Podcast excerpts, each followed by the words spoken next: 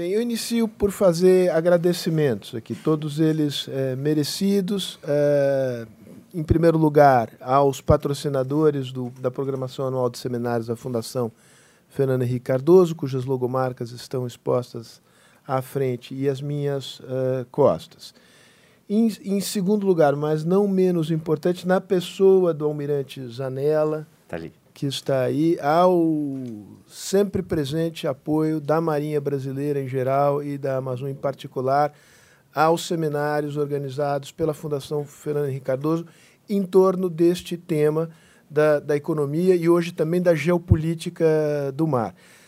Agradecimento pessoal aqui ao André, ao André Beirão, que não apenas eh, se dispôs a estar presente, se dispôs a estar presente hoje aqui, mas também me ajudou a formular o primeiro, o primeiro painel. Então isso é de uma, de uma ajuda inestimável. Miguel Marques, da PwC, agradeço à empresa e agradeço ao Miguel. Miguel é um dos motores aqui da nossa vertente de, de economia do mar.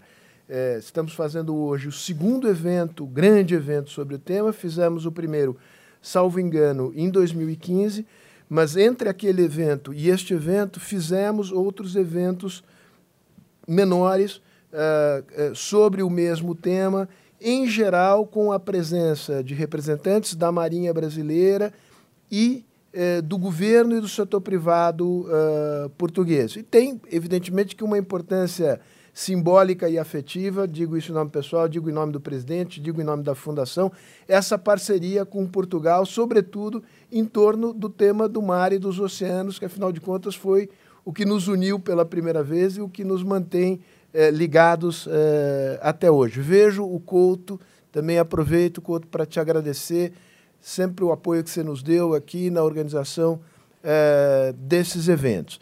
Espero não ter é, omitido nenhum agradecimento importante e agradeço a todos pela presença. De novo, peço desculpas pela temperatura. Né? Então, é um, é um evento sobre o mar com temperatura tropical. é, não, é, não é o ideal, mas é, é o possível e tenho certeza que, a despeito da temperatura, nós teremos aqui um, uma interessante manhã. É, primeiro painel, é, eu pediria. É, comecemos, é, não, não, definimos aqui a ordem, há alguma preferência aqui? Temos aqui um lado de autogestão. Rodrigo, você quer começar falando?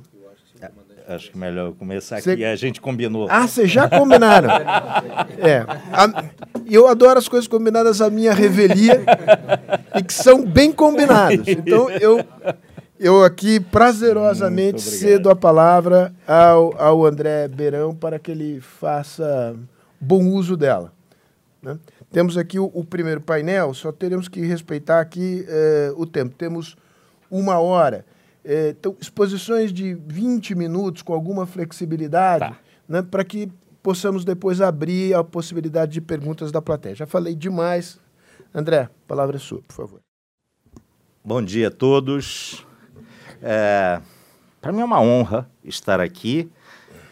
Eu sou professor na Escola de Guerra Naval, também oficial de Marinha, graças a Deus, por mais de 30 anos na Marinha.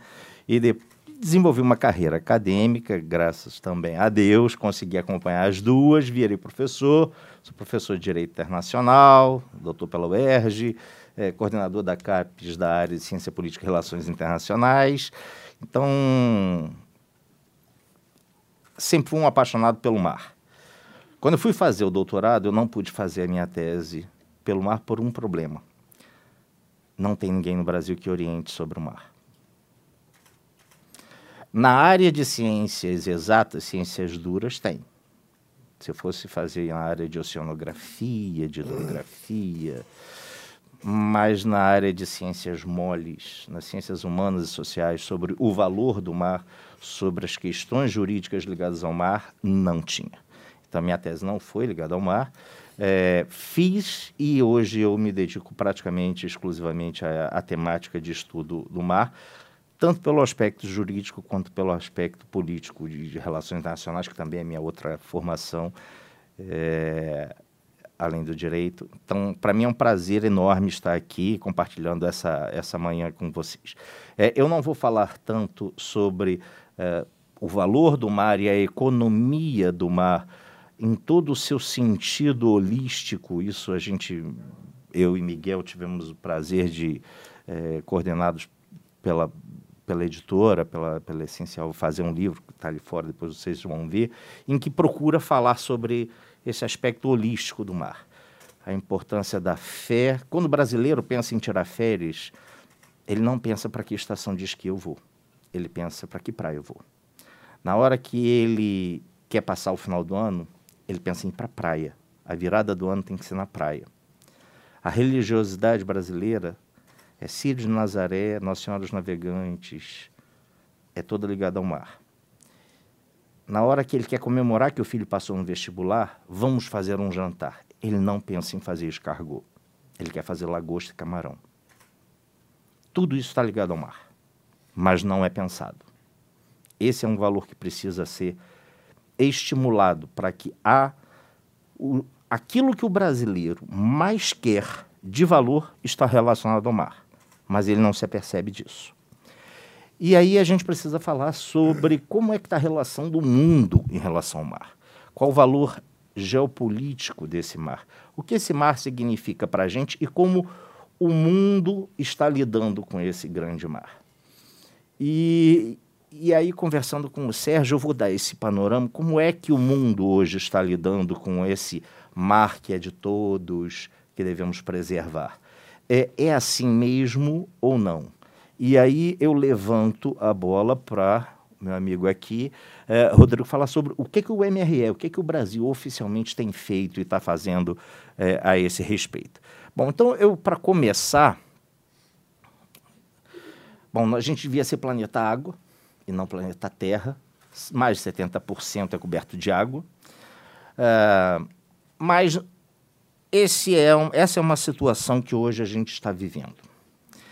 É um duelo entre Netuno, o grande rei de todos os mares, todas as águas são dele, e Leviatã, imortalizado por Hobbes, representando o Estado, o Estado nacional, ou seja, os povos tentando se apropriar dessa parte do poder de Netuno, do império de Netuno.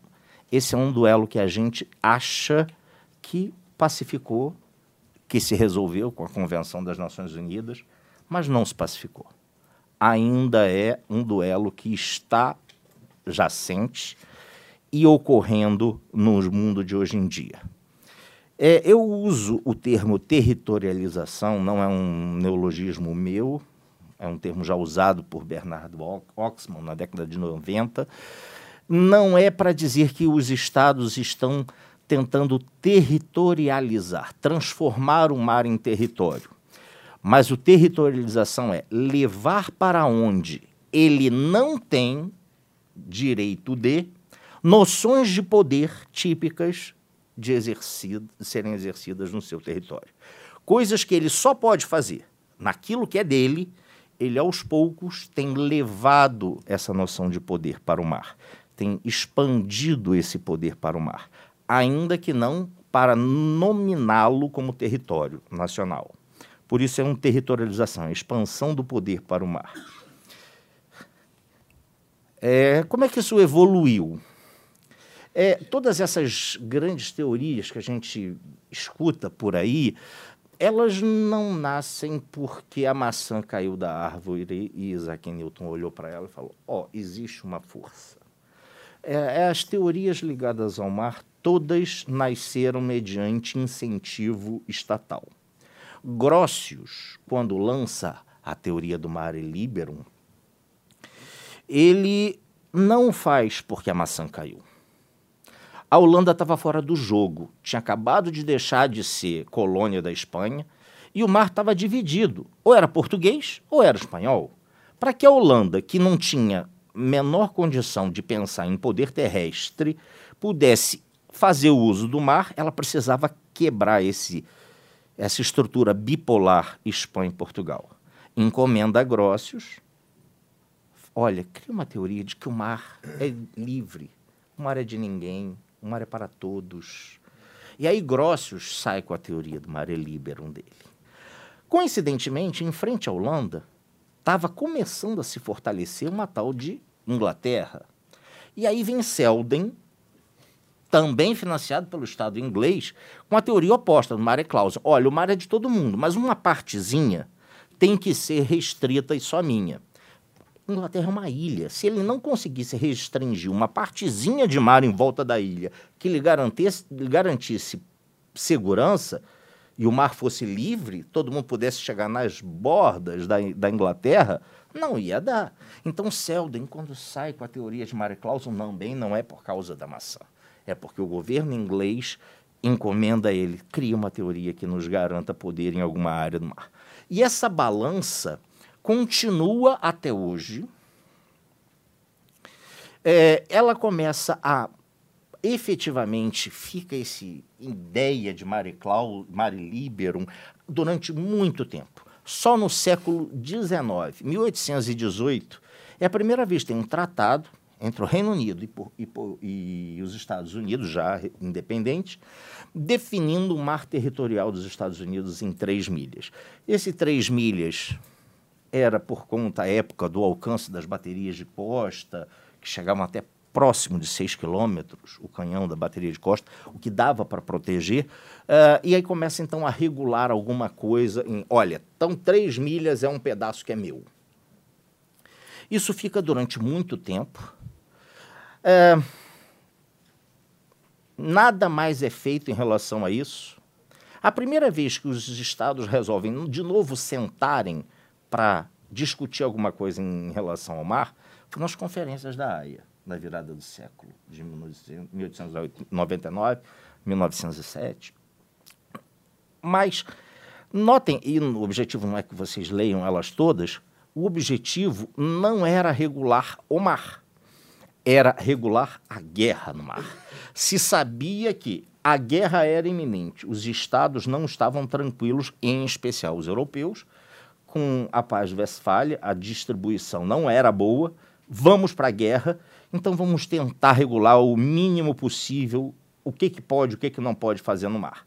Não se pensa em mexer em até que pedaço de mar é meu ou não. Assim vai, até que no pós-guerra, em 45, Truman faz uma brilhante é, fala que repercute no mar todo, dizendo: olha, a jurisdição dos Estados Unidos sobre todos os recursos naturais na sua plataforma vai até onde for o nosso interesse. Então não tem limite. Aonde for meu interesse, eu irei. Outras nações percebem esse movimento de expansão e começam a correr atrás. É, Vários movimentos são feitos depois dos Estados Unidos, Argentina, Venezuela, Filipinas, Canadá, Brasil. Em 73 faz um decreto dizendo que o mar territorial brasileiro é de 200 milhas. Não é ZE, não. Mar territorial, de 200 milhas. Mas o Brasil não fez isso sozinho, não. Ele foi o último e pressionado pelos vizinhos da América Latina, que todos eles já tinham feito isso, esse movimento. E para que ele pudesse ter um, uma posição de liderança nas discussões da conferência, que começou em 73, culminou em 82 com a, com a Convenção das Nações Unidas, é, precisava seguir o que os vizinhos estavam fazendo. E, portanto, o faz antes de ir para a conferência, antes de ir para a conferência em, 80, em 73. Portanto, anteontem, quando vários dos senhores já estavam nascidos, outros nem tanto, eu já tenho cabelo branco, já estava nascido, até então 70, 80, o mar continuava esse grande vazio, sem ninguém saber o que, podia e o que, que não podia fazer. Johnson, outro presidente americano, em 60, fala: estamos vivendo a descolonização da África e diante da real possibilidade de colonização dos mares. Ele era um visionário? Não sei. Vamos chegar. Deixa os senhores a conclusão ao final. A convenção vem em 82 e um dos principais. Ela estava no auge de uma Guerra Fria. Ou seja, uma das principais coisas que se queria falar é: não mexe com o meu quadrado, que eu não mexo com o seu. Aquilo que os Estados Unidos defendiam arduamente, a União Soviética, obviamente, defenderia o oposto. Então, toda a parte de segurança, security, uh, foi deixada de fora. Mas, bom, precisamos regular alguma coisa sobre o mar. 25 estados estavam pedindo um mar territorial de 3 milhas, principalmente os estados que têm outro estado em frente, para eles não faz diferença aumentar. Se a minha costa é distante da outra 4 milhas, a metade fica com 2 milhas, para que eu vou querer um mar territorial maior que 3 milhas? 81 reivindicavam entre 4 e 12 e oito estados reivindicavam um mar territorial de 200, dentre os quais o Brasil. Bom, vai-se para discussão e notem é, nesse quadrinho, em 73 é instituída a conferência, uma das mais longas da história da ONU, foram nove anos de negociação. Nota que a partir de 74 começa a haver um movimento tendendo para os 12 milhas. 79, 83 tinham assinado. Nota como uh, o movimento para as 12 milhas se consolida Hoje, em 2018, 17, 182 estados definiram mares territoriais, nem todos são membros, são só 168 que são membros da UNCLOS, da, da Convenção das Nações Unidas de Direito do Mar, mas praticamente se consolidou os 12 milhas. Esse foi um dos grandes é, benefícios da convenção. Ah, então o que você está dizendo não tem lógica. Se você está dizendo que a convenção veio e pacificou as 12 milhas, é, então acabou a discussão do que, que é território ou não. É, essa. Não, porque ela, ela ainda traz subjacente alguns conceitos. Ela consolida, e não é à toa que eu coloquei em inglês, eu não botei liberdade de navegação. Eu botei Freedom of Navigation, Good Order at Sea e Maritime Domain Awareness. Esses são conceitos que são levados para que ainda aquela balança de poder, basicamente, ela se define da seguinte forma: quem tem pouco poder naval, quem tem pouco poder militar, dissuasório ou agressivo ou defensivo, opta por é pouco, mas é meu define uma faixa e nessa faixa é minha. Quem tem muito poder opta pela liberdade de navegação, boa ordem no mar. Temos que dividir conhecimento. Eu tenho poder para estar aonde eu quiser no mar. Então eu prefiro que seja o mar livre. Assim eu posso ir aonde eu quiser. E essa balança segue até hoje sendo definida. Bom, os estados falam, bom, o que importa é a economia que importa é o valor do dinheiro. E aí vamos definir ZE. ZE que é importante, é aí que é a exploração. 200 milhas, aquilo que era 70% da crosta terrestre, perde quase 30% em, em reivindicações nacionais de essa parte é minha. Os estados a pintarem ela diferente e dizer, esse pedaço é meu. Quando a gente sabe que a água em cima da ZE não é e tal, mas isso é irrelevante. É a parte econômica da, da exploração é minha. É, isso vai se perdendo, mas ainda há casos especiais. E a gente fala, não, mas isso são exceções. É, mas eu vou dar uma passeada em algumas delas. E eu escolhi alguns países para falar aqui. Eu coloquei, coincidentemente, os três primeiros, porque foram os três primeiros, naquela ordem, que apresentaram é, pleitos de, de é, expansão de plataforma continental. Rússia, Austrália, Brasil. E depois eu escolhi alguns outros que têm algumas posições interessantes. China, Canadá, Dinamarca, Groenlândia, e eu vou falar também principalmente Noruega, uh, a nova corrida africana, Chile, Peru e os nossos vizinhos aqui, né? Chile, Peru, Argentina e Portugal. O que, que eu mostro? Bom, Rússia. A Rússia, em seu caso, com a Comissão de Limites, é muito interessante. Olha, estão aqui o, os meus pontos, essa é a minha plataforma continental estendida. A Comissão de Limites, a Rússia é integrante, falou assim: olha, com esses pontos eu não tenho como avaliar, são poucos os dados. É, mais do que isso eu não te dou, é ultra secreto, é estratégico, é isso e lamba os beiços. Ou vocês aprovam com isso, ou eu não, não apresento mais. Solução da Comissão de Limites: pega a proposta da Rússia e põe na gaveta. Vamos ver depois e até hoje está na gaveta. Não é à toa que a Rússia pegou e fincou uma bandeira no Polo Norte, embaixo da camada de gelo. Uh, Austrália. A Austrália manda. O que mais me chama a atenção. Isso aqui tem apontador? Tem. O que mais me chama a atenção na Austrália não é nem tanto essa parte aqui. É essa parte aqui, uma disputa feroz com Timor, porque é lotado de petróleo ali em cima, e esta parte aqui. Esta parte na Antártica é interessante. Olha o tamanho da Antártica que a Austrália faz de pleito. E aí, a, a Comissão de Limites, olha, também acho complicado com esses teus dados. Você está disputando com Timor. E aí a Austrália, ao invés de optar por legitimar a Comissão de Limites, ela que é normalmente isso daqui, que diz que no final das contas a comissão de limites manda um dizendo: olha, a gente concordou, está fechado o pacote, está aqui, esse aqui são os limites da plataforma continental estendida de um país, e o secretário-geral das Nações Unidas faz a publicidade. Esses são os limites da plataforma continental. A Austrália leu esse outro artigo aqui.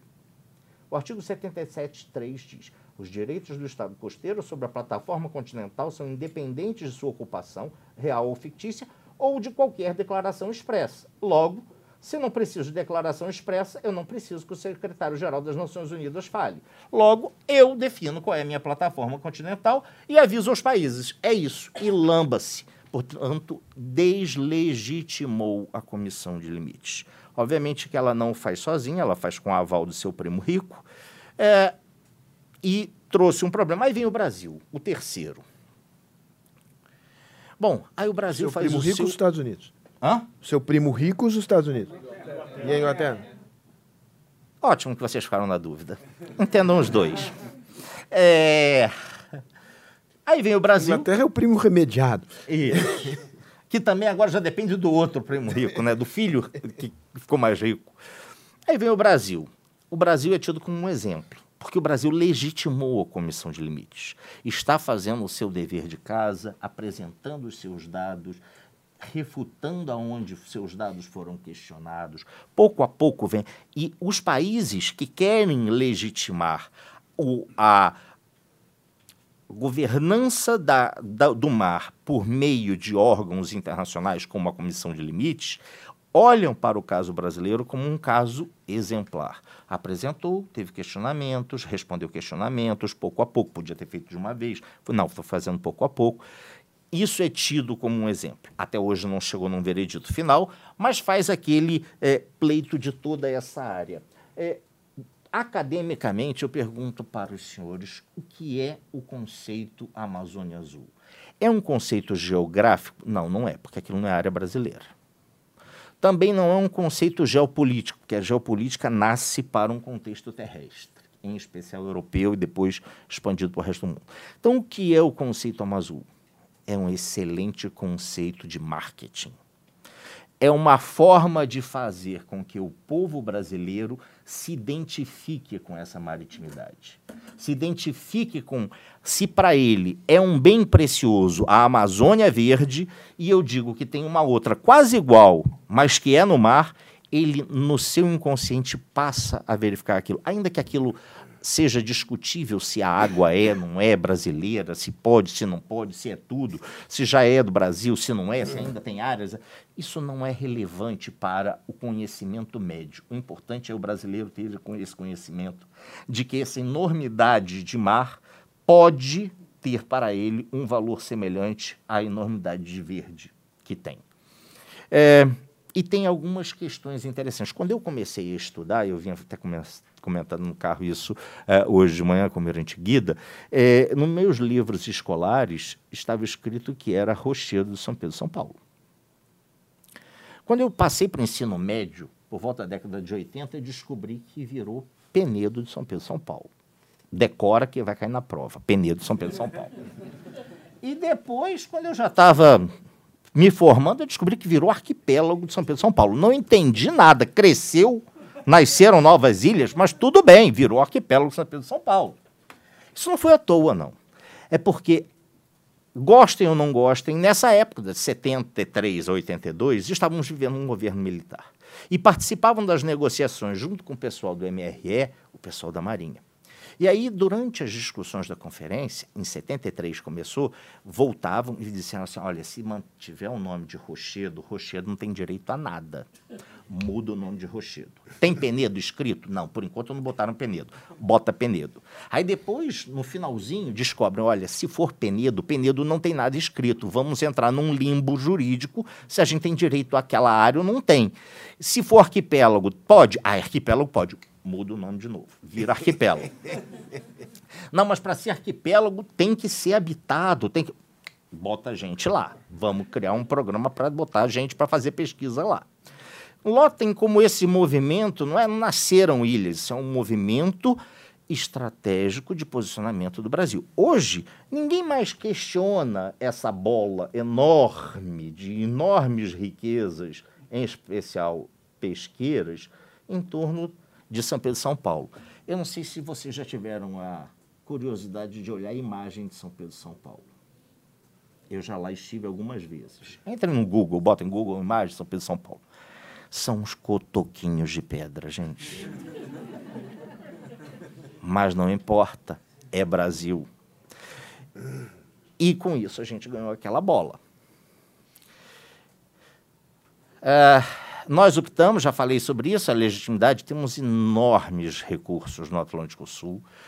É, temos a, essa área aqui de, da elevação do Rio Grande, o primeiro país a conseguir uma área efetiva, há outros já rondando em volta ali para conseguir áreas também, é, da elevação do Rio Grande, uma enormidade de recursos no Atlântico Sul. É uma área, hoje, Quantos estudos acadêmicos definindo qual é o valor do PIB do mar para o Brasil nós temos? Uma tese da PUC do Rio Grande do Sul, da Andréia, que eu fiz parte da banca. Uma tese que estudou isso, com várias falhas, várias dificuldades simplificações. Coitada, ela para fazer uma tese sozinha sobre definir isso foi difícil, mas é um estudo para vocês terem uma ideia de como o brasileiro ainda não se debruçou sobre o mar, sobre essa enormidade de recursos que pode ter. O Atlântico Sul é completamente diferente do Atlântico Norte. Basta em ver o seguinte: o Atlântico Norte é um corredor. Sai daqui, chega aqui. Você cuidar da segurança de, do que é um corredor, sai de um lado e chega no outro, é uma coisa. Agora pensa no Atlântico Sul é um asterisco. Sai daqui, vai para cá, sai daqui, vem para cá, sai daqui, vem para cá, cruza para cá. É completamente diferente. Geopoliticamente, em termos de security, é outra história. É outro Atlântico.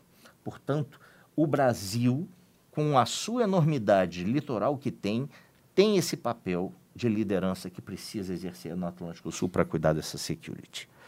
É, esse é um, um slidezinho. É, esse é um dos projetinhos que eu tive a honra agora de ter aprovado na CAPES, a criação do primeiro Observatório de Políticas Marítimas, para analisar e acompanhar a implementação de políticas públicas voltadas ao mar, inclusive com estudo comparado de outros países uma segunda linha de pesquisa, avaliar essas políticas públicas. Isso não é fácil. A avaliação de política pública é difícil, porque você tem que criar indicadores, tem que fazer isso quantitativamente. O que mais a gente vê a avaliação de política pública é pergunta para alguém que é do setor para dizer se está bom ou se está ruim. Isso não é avaliação. A avaliação é com indicador, é quantitativo, é qualitativo. Para fazer um projeto desse, a gente conta com a parceria da UNB, dois institutos da UNB, de Relações Internacionais de Direito, Universidade Federal do Ceará, lá de cima, cuidando do Mar do Norte, e FURG, lá de baixo, cuidando do Mar do Sul. Portanto, com essa, esse expertise, somos mais de 20 doutores, é, começando esse projeto, a gente pretende fazer análise e acompanhamento, avaliação, para chegar no propositura de política pública. Em que áreas? Nessas seis áreas temáticas: exploração de recursos vivos e não vivos, regulamentações internacionais e questão estratégica, sustentabilidade e a questão ambiental marinha, novas ameaças à segurança marítima, questão econômica, social, tráfego marítimo e portuário, bioprospecção e novas tecnologias. Três linhas de pesquisas com seis áreas temáticas criam 18 células. Cada célula dessa terá pelo menos uma meia dúzia de doutores, aonde nenhuma instituição vai poder dominar as três células. Ou seja, a UNB não vai poder acompanhar e avaliar, a, a, acompanhar, avaliar e propor. Não. Se a UNB acompanhar e avaliar, a, o Ceará, o, o Ceará vai é, propor. Se a EGN acompanhar e propor, quem avalia o UNB. Dessa forma, há necessidade de interação vários atores interagindo. Graças a Deus, esse observatório já está com vários, a Universidade Federal do Rio de Janeiro, a USP, várias outras instituições querendo é, entrar. Isso é o que a gente quer fomentar na sociedade civil, pensar o mar. E os outros casos? A China e seu dragão dos mares, uma posição completamente ambígua. Essa é a dificuldade.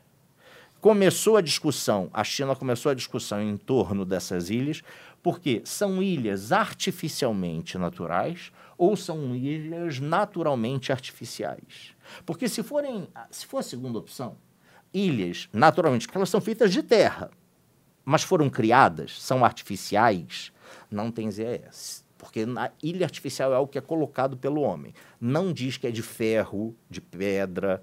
Então, se eu botei terra e criei uma ilha artificial, não tem ZE. Mas se eu disser que ela é uma ilha natural, porque a ilha é feita de terra e a minha é de terra, mas eu criei-a artificialmente, mas ela é uma ilha natural, ela tem ZE. Então a grande discussão é se ela é ilha artificial ou se ela é ilha natural. A China tem deslegitimado suas discussões em termos jurídicos. Tem uma posição bastante ambígua. Diz: estou dentro da convenção respeito ela em toda em sua integridade. Mas em vários fóruns faz movimentos que são refratários à sua posição de membro pleno da convenção. Uh, esse é o regime das ilhas, não vem ao caso, que meu tempo já deve estar estourado, sempre estoura. Caso Dinamarca, Canadá e Noruega. Todo mundo brigando pela parte lá de cima, mas alguns até parecem, ah, não, o pleito é pequeno, aqui, aqui em cima é pouco, da Noruega, aqui também, da, da, da Dinamarca em torno da Groenlândia. É, mas o problema não é a Noruega aqui em cima. Aqui eu não estou preocupado. O problema está na corrida em torno do Ártico, que a Rússia foi lá e botou sua bandeirinha em cima do, do polo, exatamente no Polo Sul, mas é o pleito norueguês. Aqui e aqui. Lá embaixo, na Antártica. Esse é o pleito norueguês. A corrida da Antártica. Essa é uma teoria nós brasileiros conhecemos pouco. Lá fora conhecem muito mais essa teoria da teoria Terezinha de Castro. A teoria da confrontação em que ela propôs que os estados tinham direito a um pedaço daquilo que o estado se, se projetava para o Polo Sul, para a Antártica, e criou essa teoria. Essa teoria tem um grande problema que é esse embrólio aqui. Todo mundo quer essa área, que é a área mais quentezinha da Península Antártica, e aí tem verde, tem vermelho e tem azul. Esse é o grande embrólio. Mas aí essa teoria foi meio, não, esquece essa teoria, a Antártica não é territorialista, não, agora tem o Tratado da Antártica, ninguém é para pedir território. Aí eis que surge Paul Yoten, há dois anos atrás, um importante teórico inglês, que a partir da proposta de Terezinha de Castro propõe essa outra teoria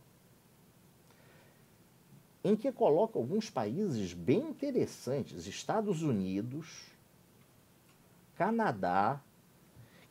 Caraca, dizer que o Canadá tem confrontação para a Antártica é difícil, né?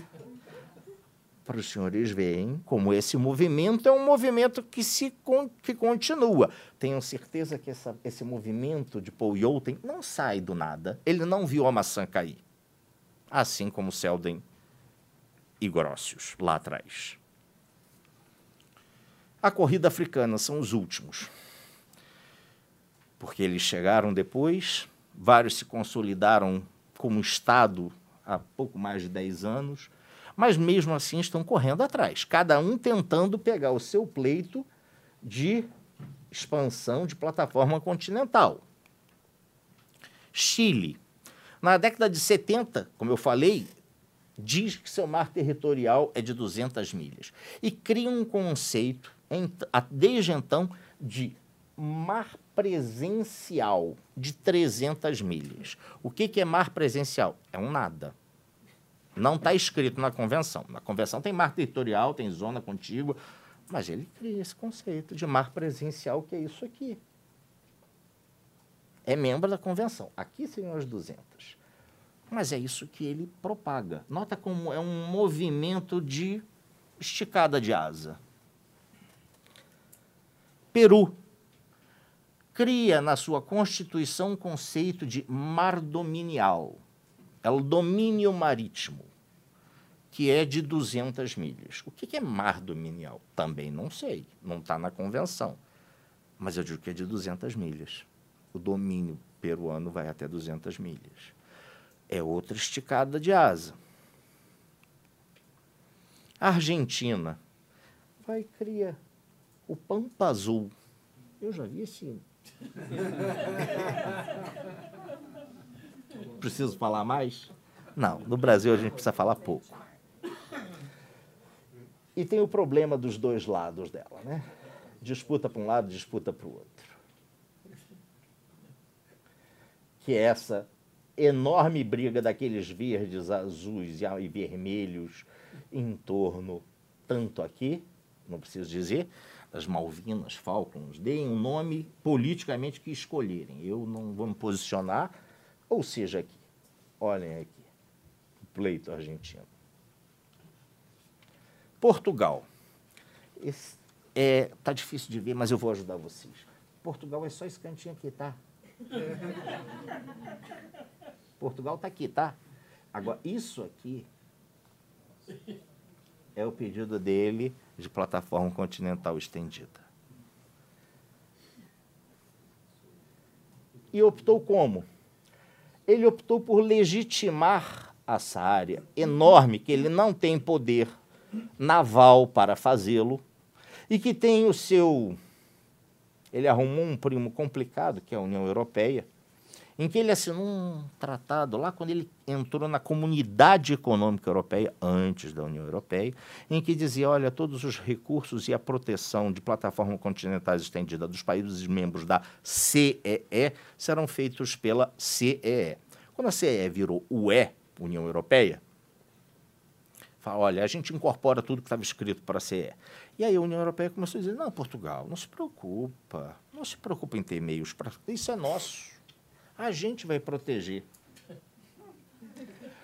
Portugal, peraí, eu que tenho a riqueza e agora vocês querem dizer que é de vocês? Mas eu não tenho meios para proteger isso tudo. Eu não tenho meios navais para proteger isso tudo. Ah, mas então eu vou legitimar que sou eu o dono, criando áreas de proteção ambiental. Vem agora dizer que não sou o dono e diz que vocês querem explorar o que eu, queria, eu botei para preservar. Encara essa no, no, na comunidade internacional. Encara que vocês querem explorar onde eu, que sou o legítimo, estou dizendo eu quero preservar. Ou seja, ele legitimou o seu poder pela preservação ambiental. Essa é uma opção política, já que ele não tinha poder para isso. E na área, no alto mar? Não, nessa, nessa não vem com esse papo que não tem, esse é de ninguém. É, mas começaram a retalhar, tá? Isso daqui, aqui é o México, tudo retalhado. Isso aqui é pontinha da Índia e o Sri Lanka, tudo retalhado. E aqui é a elevação do Rio Grande. Ah, mas tá, é só para exploração do fundo do subsolo, solo, subsolo. Tá, mas vai dizer que na água em cima você não vai ter nenhuma situação de poder diferente? Porque o Estado responde se aparecer um problema ambiental na área. Ele é responsável pela empresa que apresenta o pleito. É Estado patrocinador. E só aceitam se tiver um Estado patrocinando. E aí o Estado vai dizer: pera, quer dizer, eu tenho o ônus de garantir a segurança para que não haja dano ambiental. E eu não tenho o bônus de ter algum grau de poder diferente sobre essa água? Os outros podem passar aqui e de repente sujar eu que vou ter que pagar? Portanto, é uma forma. Ah, mas não está escrito que não tem soberania. Então vamos criar um novo conceito, é criar um conceito de supervenience, superveniência. Vem depois, superveniente é aquele que vem depois, foi legitimado por uma organização internacional, no caso pela International Seabed Authority, mas é acima de, é acima dos demais.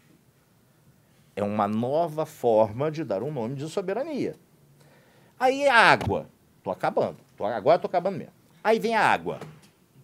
A água. Não, a água não é de ninguém. A água da área. O solo e o subsolo, tudo bem, é da ISA, mas a água não. Aí tem um chamamento da Convenção do Alto Mar. Não foi à toa que eu botei esse, esse recorte dessa imagem aqui, não.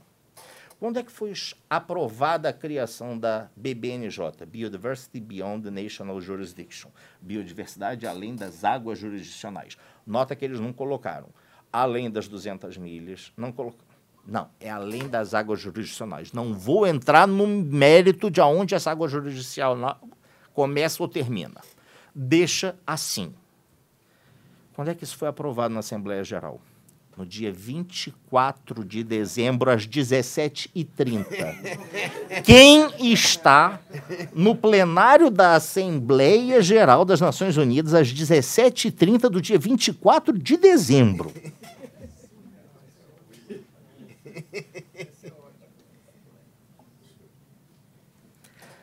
Aí essa convenção, não, mas espera aí, é só para cuidar da água e dos peixinhos e dos bichinhos, é para preservar.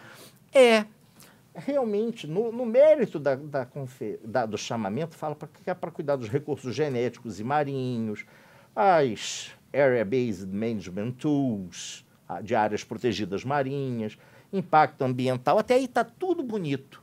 O problema é a entrelinha do que está embaixo. A entrelinha que está embaixo é aqui, ó as disposições institucionais, deixa eu dar um clique que aumenta. As disposições institucionais, criação de autoridades de tomada de decisão ou científicas, vínculos com a organização. Opa, estão falando da possibilidade de criação de uma nova OI. Uma nova organização que vai cuidar da água toda do mar, já que ninguém é dono daquilo. Isso é mexer num caldeirão tremendo de poder. Isso está escrito na entrelinha abaixo da BBNJ.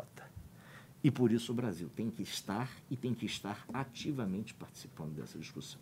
Porque, ainda que seja para cuidar dos recursos genéticos, da preservação, da importância da água, é aqui embaixo que mora o perigo. A possibilidade de nascer uma nova autoridade do alto mar. Na minuta isso já vem se desenvolvendo, são, é para durar três anos, havia um artigo que dizia o seguinte: tendo em vista a possibilidade de enormes riscos ambientais, as trajetórias dos navios tanques devem ser previamente informadas antes de sair de um porto ou chegar ao outro quando for passar pelo alto mar. Eu falei navio tanque. Eu não falei navio tanque civil, nem navio tanque militar.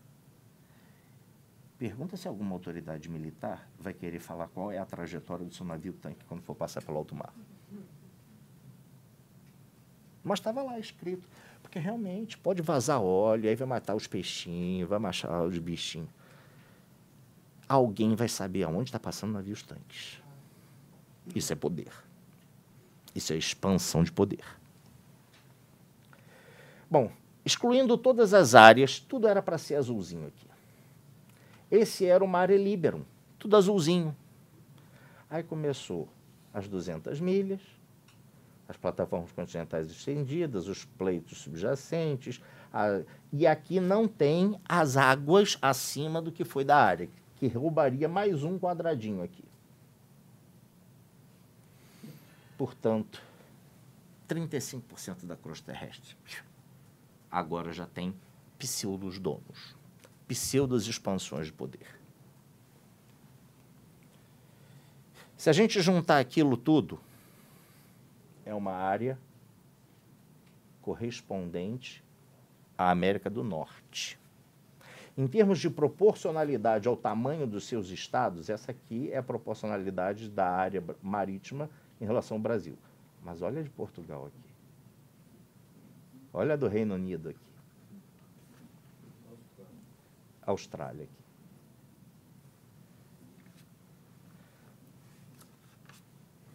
E o globo, que era para ser todo azulzinho, aquele 70%, mar livre para todos, foi todo mundo tirando seu quinhão, seu quinhão, seu quinhão. Esse apetite de Leviatã mostra que hoje em dia Leviatã ainda está se fazendo mais forte que Netuno. esse rei de todos os mares. Não, não é. Isso era o que eu tinha a apresentar para os senhores. Eu sempre termino com aquela imagenzinha lá em cima, que é de Cícero, porque Cícero falou 400 a.C. Quando as armas falam, as leis se calam. Obrigado.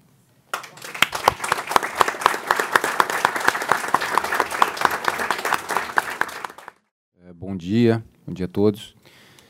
É, me apresentar um pouco, eu sou chefe da divisão que cuida de assuntos afetos ao mar, à Antártida e ao espaço, no MRE, é, o que a gente chama das fronteiras, né, que ainda temos. E esses temas de mar, certamente, eu diria que ocupam mais de 60%, eu diria quase 70% do, do nosso tempo, do nosso esforço lá. É, o, eu acho que a, enfim, a, a, ideia um pouco da minha apresentação é, é, puxando vários ganchos aí que o comandante Beirão é, deixou, falar um pouco da atuação, quer dizer, dentro desse panorama que foi muito bem apresentado, com muita propriedade por ele, o que é que o Brasil tem feito? Né? Quer dizer, como é que o governo brasileiro tem se posicionado, como é que as, uh, os, os, interesses do Brasil têm sido defendidos nesses principais foros multilaterais que uh, tratam de oceanos. É, o Itamaraty ele tem um papel, uh, não só nessa área, enfim, em outras áreas da, da negociação internacional, basicamente de coordenação. Né? Nós não trabalhamos sozinhos. O Ministério, na verdade, ele tem a tarefa de é, enfim, congregar, de coordenar, é, juntamente com outros ministérios, é, o, e aí formular uma posição que vai ser apresentada então nesses fóruns.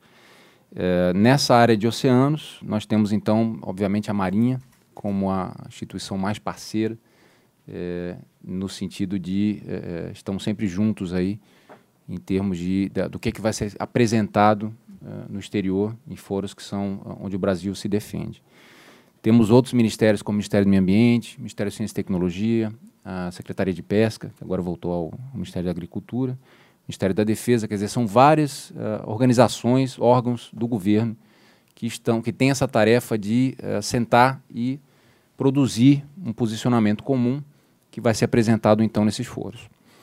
Uh, e eu mencionaria aqui também um órgão que é essencial hoje na, na, área dos oceanos, que é a Comissão Interministerial dos Recursos do Mar, a CIRME.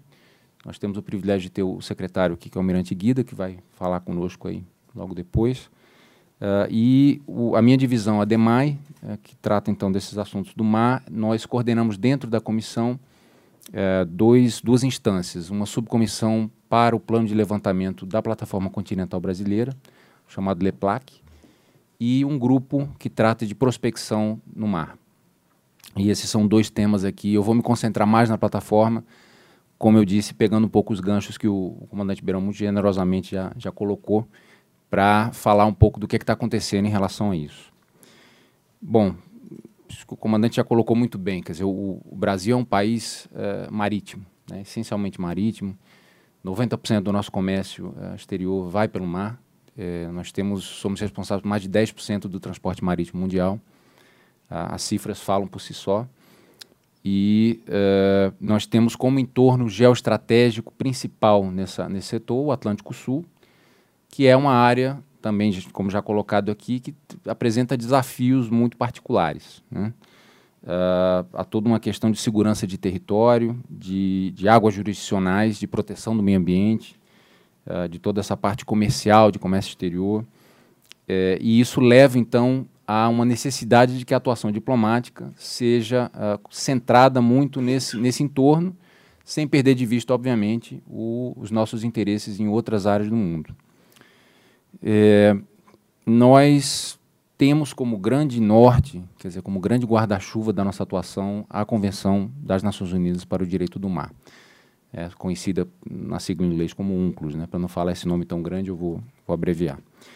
E a UNCLOS, desde 82, tem é, exercido esse papel, é, muitas vezes é, incompleto, muitas vezes com problemas, como o comandante mostrou.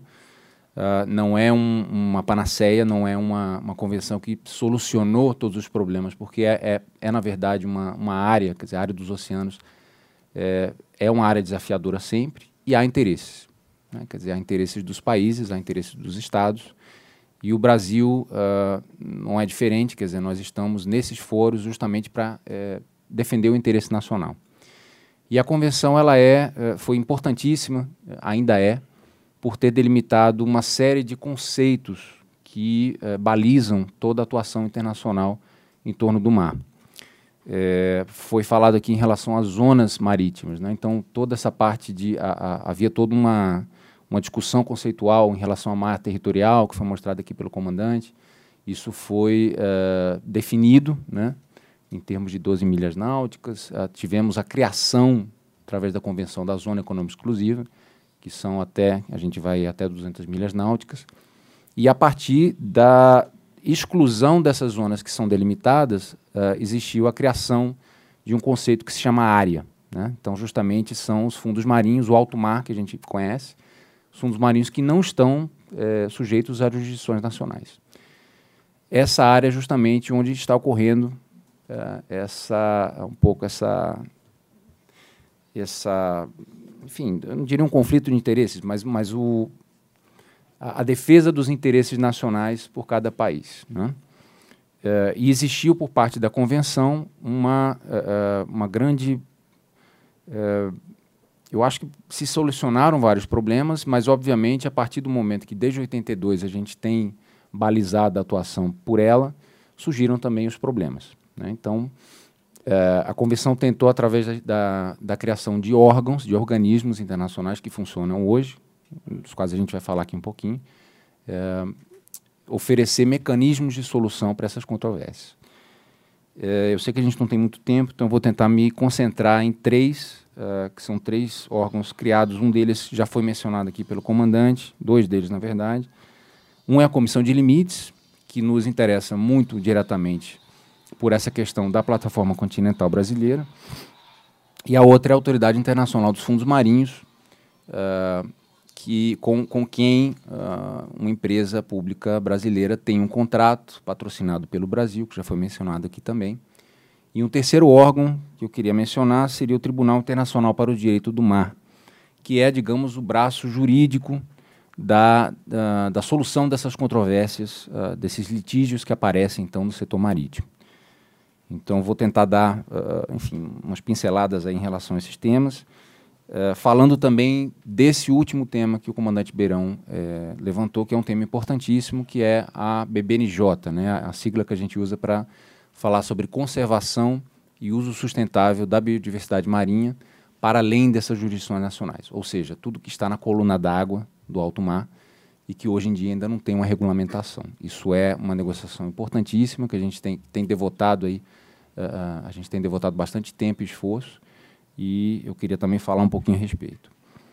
Bom, é, começando pela comissão de limites, é, aproveitando já vários dos, dos, temas aqui que já foram mencionados, é, nós sabemos então que pela convenção, pelo artigo 76, ah, cabe ao Estado soberanamente estabelecer o limite exterior da sua plataforma continental. O que ocorre é que há uma figura jurídica interessante ah, no, no, papel dessa comissão de limites que foi criada pela, pela convenção. Ela não define e ela não determina esse limite exterior. Quem determina isso é o Estado.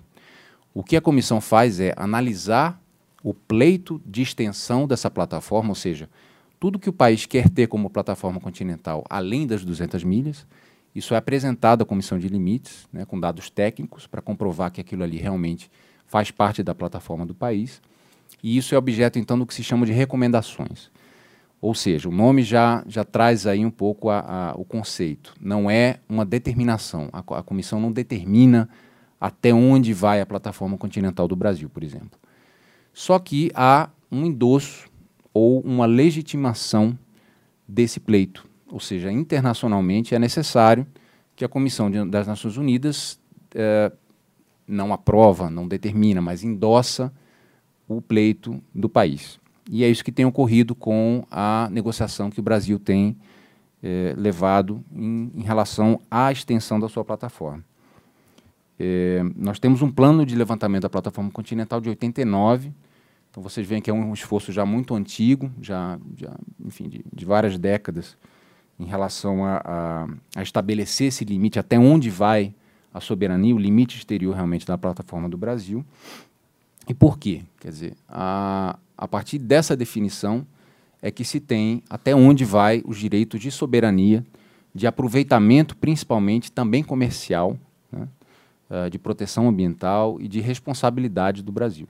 Então, o Brasil passa a ter direitos e deveres naquele fundo marinho eh, a partir do momento em que as, a, a Comissão de Limites da, das Nações Unidas endossa, diz, olha, essas coordenadas que vocês estão apresentando de fato, tecnicamente, são, uh, enfim, uh, corretas e vocês podem então agora. E aí o país realmente uh, já tem definido aí sua, sua plataforma continental estendida. Houve uma proposta original, dá um, um breve histórico. Em 2004, o governo brasileiro apresentou uma proposta original com cerca de 960 mil quilômetros quadrados. Né? É, é uma área bastante grande, dividida em mais ou menos três regiões geográficas, seriam a norte, a sul e a, a leste, a sudeste.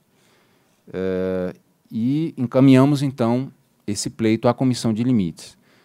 Uh, houve, e aí o que é que acontece? Quer dizer, uma vez recebido esse pleito, o, a comissão e os seus peritos, é uma comissão composta por peritos, que são indicados pelos países, vão analisar aqueles dados e, ao final, vão é, produzir um relatório de recomendações. O que aconteceu foi que em 2007 essa comissão então apresentou relatório e disse, olha, o Brasil comprovou efetivamente ter direito, enfim, e, tecnicamente, que, que, realmente é plataforma estendida, de mais ou menos 80%, 81% do pleito.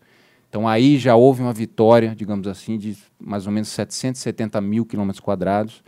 É uma área, enfim, bastante grande, para vocês terem uma, uma ideia, quer dizer, o, o que se pediu em 2004 equivale à área somada dos estados de São Paulo, Paraná, Santa Catarina e Rio Grande do Sul. Então já era algo bastante, é, em termos de, de, grandeza de fato, né, é, bastante significativo. Só que em relação a mais ou menos 19%, a comissão então colocou algumas recomendações. Aí vem as recomendações. Olha, que realmente está faltando um pouco mais de dados e tudo. Uh, e aí o Brasil resolveu não acatar essa decisão. Disse, olha, a gente realmente tem direito, temos como comprovar isso e então uh, decidiu-se uh, renovar o pleito em relação ao que não havia sido endossado, e esse processo vem até hoje. Houve a decisão de se apresentar esse novo pleito em relação a esses 19% em separado. Foram feitas, então, o que se chamam de três submissões, três pleitos separados, encaminhados em momentos diferentes da comissão, com estratégia. Quer dizer, olha, a gente apresenta o primeiro pleito, e dentro da comissão, isso é uma negociação, isso é uma, uma é uma, uma atuação uh, que depende muito uh, de uma delegação técnica competente, que é como a gente tem, uh, que há anos trabalha com essas, essas questões. Então, é, é um processo longo e é uma comissão que, por ter peritos indicados pelos países, quer dizer, há, há tentativa de que isso seja totalmente isento, mas a gente sabe que há interesse. Então, o Brasil sempre tem lutado pela uh, lisura e pela, uh, pelo caráter técnico da avaliação desse tipo de pleito. Uh, e nós efetivamente, então, entregamos, já encaminhamos as três submissões. Elas foram, é, na ordem que foram encaminhadas, em abril de 2015, nós encaminhamos a submissão relativa à região sul. Em setembro de 2017, em relação à margem equatorial, ao norte. E, finalmente, no final do ano passado, em dezembro de 2018, encaminhamos a última submissão parcial, referente ao que a gente chama da margem oriental meridional. Essas três submissões, então, estão é, com a comissão de limites. Eu destacaria aqui dois fatos. Né? Primeiro, que na última região, é, na última submissão que nós encaminhamos, houve a inclusão de uma área que foi mencionada aqui pelo comandante Beirão, que é a elevação do Rio Grande. Isso é uma área de extremo interesse uh, que o Brasil, de fato, tenha uh, endossado como parte da sua plataforma continental. Então, houve essa decisão do governo brasileiro de haver essa inclusão, e com a inclusão dessa área, que é uma área bastante grande, nós passamos, então, a. Uh, estamos aí reivindicando cerca de 2 milhões de quilômetros quadrados, né, em comparação a menos de um milhão da proposta original.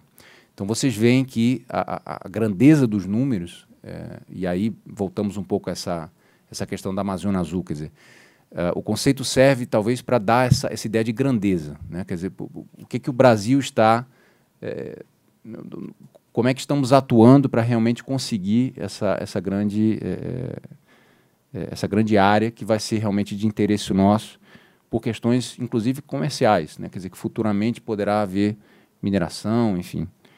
É, e é, esse, é essa, digamos, a, a, nossa grande, o nosso grande foco na comissão de limites, né? ter isso basicamente endossado. É, no início de março, agora nós tivemos uma excelente notícia em relação à primeira é, das submissões parciais né, em relação à região sul. A, a Comissão de Limites endossou o pleito brasileiro. Então haverá aí alguns passos técnicos ainda, mas dos três já temos um, então, em que houve realmente a, a legitimação pelas Nações Unidas do nosso pleito. Isso é, é causa, digamos, não só é, é, um, um, otimismo muito grande em relação às outras duas, mas também nos dá ferramentas em termos de argumentação para seguir nesse processo. É, em relação à elevação do Rio Grande, e, e já puxando para o. Vamos passar agora para o segundo órgão que foi criado pela comissão, que é a Autoridade Internacional para os Fundos Marinhos. Eu não vou me estender muito nesse, nesse quesito, porque temos uma mesa que vai tratar justamente dessa questão de mineração. Vou enfim, falar em linhas gerais só, porque é um, uma questão que, se, que enfim, se relaciona com um pouco com o nosso pleito uh, de plataforma continental. A autoridade internacional ela tem a tarefa de regular, basicamente, a exploração e a explotação dos recursos minerais dos fundos marinhos. Quer dizer, exploração, explotação no sentido de realmente minerar que é uma fase posterior, e exploração, que é basicamente pesquisa. Né? Quer dizer, a exploração ela permite a explotação. Então, essas duas fases são. A, a primeira delas, hoje em dia, ela é, é, regulada pela ISBA, que a gente chama, que é a Autoridade Internacional. E há, justamente hoje, nesse momento, o Brasil está participando num momento importante, que é a negociação de um código de mineração no mar. Isso é uma, uma proposta que tem sido, uh, enfim, negociada com muito cuidado, né? quer dizer, é uma questão muito delicada, uma questão que envolve, obviamente, é, o viés ambiental, o viés econômico. Vocês podem imaginar o, enfim, a, o cuidado né, com, com, com, que os países têm tratado essa questão por conta dos seus interesses de fato. E o Brasil tem sido muito ativo nesse, nessa área. É, e nós, Brasil, né? O governo brasileiro é patrocinador, como o comandante já mencionou, de um contrato de exploração. Hoje em dia não existe explotação no mar. Né? Não existe, ainda não, não, mineramos no mar. Primeiro, porque não é regulado. Né? E segundo, porque ainda estamos nessa fase realmente exploratória. Mas o Brasil é um dos poucos países do mundo que tem essa atividade uh, e tem esse contrato com a Autoridade Internacional dos Fundos Marinhos para exercer os direitos de exploração de uma área que fica justamente localizada na elevação do Rio Grande. Então, nós temos esse contrato hoje entre o Serviço Geológico do Brasil, que utiliza uma, uma sigla ainda da, da, do seu nome anterior, que, é, que era a Companhia de Pesquisa de Recursos Minerais, a CPRM, e esse contrato CPRM-ISBA, patrocinado pelo Brasil, é o que dá o direito ao país de, de fato, efetivamente explorar essa área para, obviamente, né, mirando já uma posterior explotação. É, é uma área, como o comandante colocou aqui, é uma, unidade morfológica que se eleva por 3.200 metros a partir do piso oceânico, é, coberta por uma lama de água partir, ao redor de 800 metros, e uh, as pesquisas têm mostrado que é uma área de extrema riqueza e de potencial, mais que tudo, mineralógico muito forte. Então, uma área que interessa ao Brasil realmente ter uh, esses direitos endossados e legitimados. É, eu para não passar muito do tempo, passo já ao Tribunal, então, uh, Internacional de Direito Humano. O Tribunal, ele é uma, digamos assim, é, essa instância jurídica né, internacional dedicada exclusivamente à questão do mar, dos oceanos. Então, é, é, um outro instrumento criado pela Convenção, a meu ver, muito sabiamente, dizendo, olha, nem tudo que a gente está é, estabelecendo e delimitando aqui vai ser aceito é, ou, ou, não vai gerar nenhum tipo de controvérsia. Quer dizer, uh, sempre haverá interesses conflitantes. E uma vez que haja um litígio ou uma controvérsia, precisamos de alguém, de algum corpo, algum órgão que seja responsável por é, decidir em relação a isso. Então foi criado em 96, é, a sede é em Hamburgo, na Alemanha. Uh, são 21 juízes que têm mandatos de nove anos, são mandatos longos justamente para permitir essas pessoas a ter essa experiência uh, de lidar com essas questões que são complexas, né, que são muito, uh, enfim, tem, tem esses vários vetores, né, o vetor ambiental, o vetor uh, econômico, o vetor geopolítico, o vetor estratégico, então tudo isso tem que ser visto com muito cuidado. Eh, e são questões que eh, são muito práticas, são questões que tem consequências muito diretas uh, no, na política marítima de cada país. Então, uh, delimitação, fixação de zonas marítimas, liberdade de navegação, zona econômica exclusiva, plataforma continental, a imunidade de navio de guerra. Então, assim, são, é uma miríade de, de temas que são realmente tratados por esse tribunal. E o Brasil, obviamente, não, né, não, não descurou, não descuidou da, da, da participação nesse órgão. Uh, nós, desde 96, desde a primeira eleição é, do, do tribunal, nós tivemos um juiz brasileiro aí. É importante ter um juiz que atua. Os juízes atuam em nome pessoal, mas é óbvio que uh, o fato de que são apenas 21 é, é importante ter uma pessoa que tem uma vivência, uma experiência do que quer dizer a política para os oceanos do seu país. Então, esse é um pouco o objetivo do Brasil aí. É, nós, com a renúncia é, em 2016, por questões de saúde do, do, juiz na época, que era o professor Vicente Marota Rangel, é, o professor Marota foi substituído é, por um outro professor, que é o professor Antônio Cachapuz de Medeiros, que foi, inclusive, consultor jurídico do, do Itamaraty, mas que infelizmente faleceu em setembro de 2016. E desde então, nós, o Brasil desde não então está... ninguém tem coragem de assumir o cargo. Né? Pois é. é. Na verdade, temos agora um, um, um candidato é, corajoso e, e, muito eficiente, que é o professor Rodrigo Fernandes Mori, é, da Universidade Federal aqui de São Paulo, da Unifesp. É um, acho que, enfim, muitas pessoas aqui devem ter ouvido falar, é um especialista no direito do mar, é, é uma pessoa que tem a vivência, é, foi consultor jurídico da Marinha para diversas questões que envolvem, enfim, plataforma continental e, uh, e é uma pessoa que tem essa essa essa qualidade essa e essa essa visão ampla. Uh, e no, o Brasil anunciou então a candidatura dele e no início de 2018 e desde então temos trabalhado uh, como em todas as candidaturas patrocinadas pelo Brasil em termos de conseguir apoios né? Estamos uh, otimistas. É uma eleição que vai ser acirrada, uh, são vagas que vão ser abertas agora em junho de, de 2020, no ano que vem. Uh, e já há outros países latino-americanos, há, há, uma certa divisão por critérios geográficos das vagas. E o GRULAC, que a gente chama, é o Grupo de Países Latino-Americanos e Caribe, já há outros candidatos. Então é uma eleição que nós temos dado prioridade porque vai ser acirrada. Mas temos a esperança de voltar a fazer parte do corpo de juízes do tribunal, exatamente pela importância de ter um juiz uh, onde são uh, decididas essas questões que têm a ver com o mar. Bom, e aí eu faria aqui a transição, já que estamos falando da, da convenção, para um assunto que, uh, novamente, o comandante já levantou, e que é o grande assunto, digamos, é a bola da vez, da, da eu diria, da, da questão das negociações dos oceanos hoje, que é a BBNJ. É, essa questão do uso e da conservação, da, do, da conservação e do sustentável da biodiversidade marinha no alto mar, né, no, no, enfim, na área, é, ela surge exatamente por uma questão jurídica.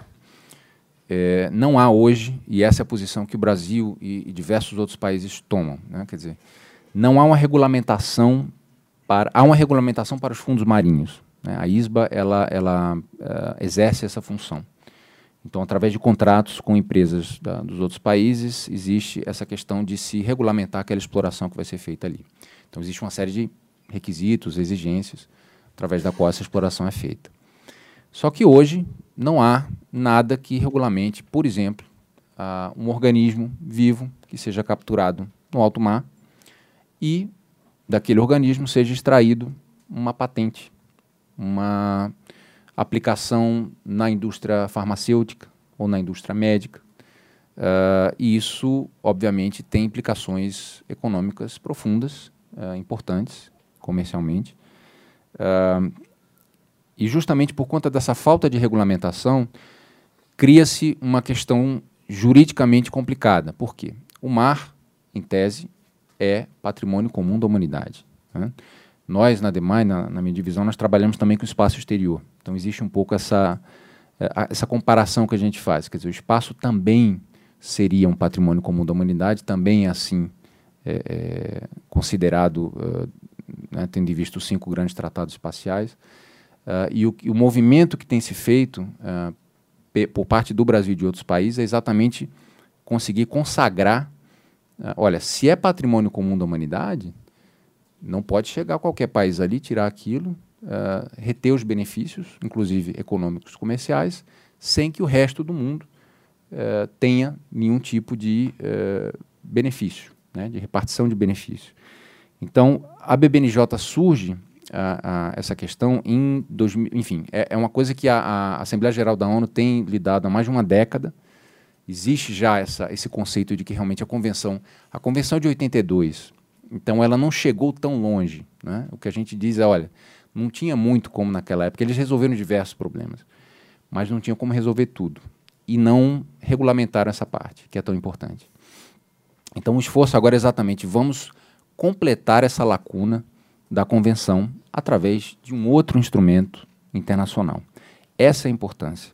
Porque o que é que ocorre? Existe, a, a digamos, a, o que está no papel, né, a parte jurídica, existe a realidade. A realidade é que há países que têm capacidades, que têm recursos, uh, mais do que outros países, e que têm se beneficiado pela ausência de um instrumento que regulamente isso o status quo ele não convém ao Brasil e não convém aos países em desenvolvimento em geral.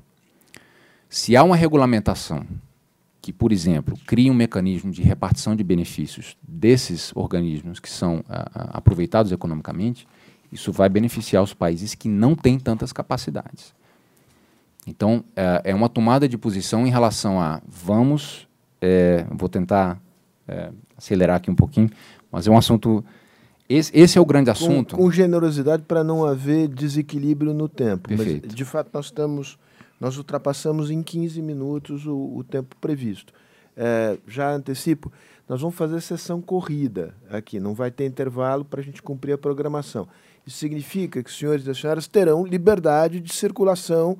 Isso vai criar algum tumulto, mas nós vamos conviver com o tumulto. Dito isso, Rodrigo, eu vou voltar a palavra para você. Muito obrigado. É, essa é a grande negociação no setor de oceanos de mar hoje em dia. Quer dizer, não há uma outra que a gente acompanha que é mais importante do que essa. Por toda, toda essa, essa consequência uh, que uh, levará, é, é uma negociação que ainda está no início, né? eu vou, vou, dar aqui um, fazer um pequeno resumo, mas desde então, 2015, uh, ah, houve o estabelecimento de um comitê preparatório, que teve quatro sessões até 2017, duas delas presididas pelo Brasil, na pessoa do, do hoje o embaixador do, do Brasil em Santiago, que na época estava na missão em Nova York. Então isso já demonstra o papel proativo e, uh, e, e o peso da participação do Brasil nesse processo. É, nós, como país marítimo, não podemos ficar de fora dessa negociação, ao contrário, nós temos que é, exercer um papel é, realmente de protagonismo e de liderança, e é o que tem sido feito.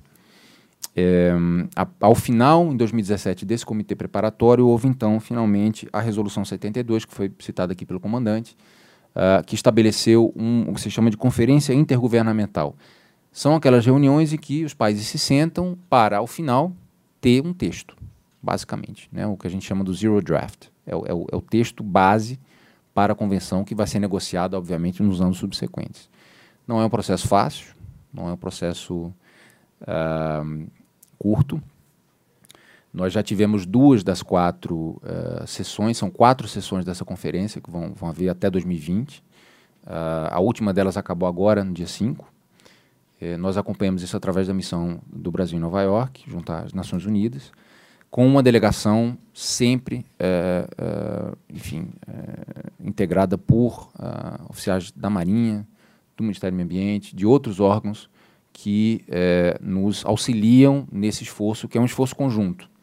É, o Brasil tem essa, essa tarefa de ter um posicionamento, como eu falei no início, comum, é, o que nem sempre é fácil, porque cada ministério cada, tem sua agenda, tem sua legitimamente tem, digamos, sua, sua obrigação de defender certos setores. É, mas tentamos então unificar isso para apresentar uma frente unida e poder negociar realmente em, em, pé de igualdade com todos os outros países. Então isso tem sido feito. Uh, ainda há duas sessões. Houve avanços, mas digamos que persiste essa divergência entre os países que já têm suas capacidades e que não têm interesse de que esse processo necessariamente avance muito. Né?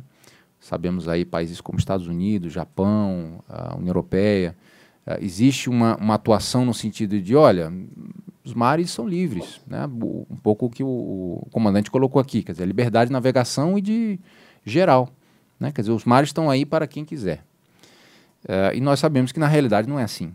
Né? Cada país tem a sua capacidade uh, e se há o, o, a ideia, quer dizer, de se preservar esse conceito de patrimônio comum da humanidade, há também que se ter regulamentação em relação a essas questões. Então é isso que tem sido é, basicamente é, discutido aí. É, ao final dessa última reunião, há um documento base uh, não ainda, uh, enfim, em forma de, de convenção, mas já, uh, enfim, próximo a isso. São diversos elementos que a gente está analisando.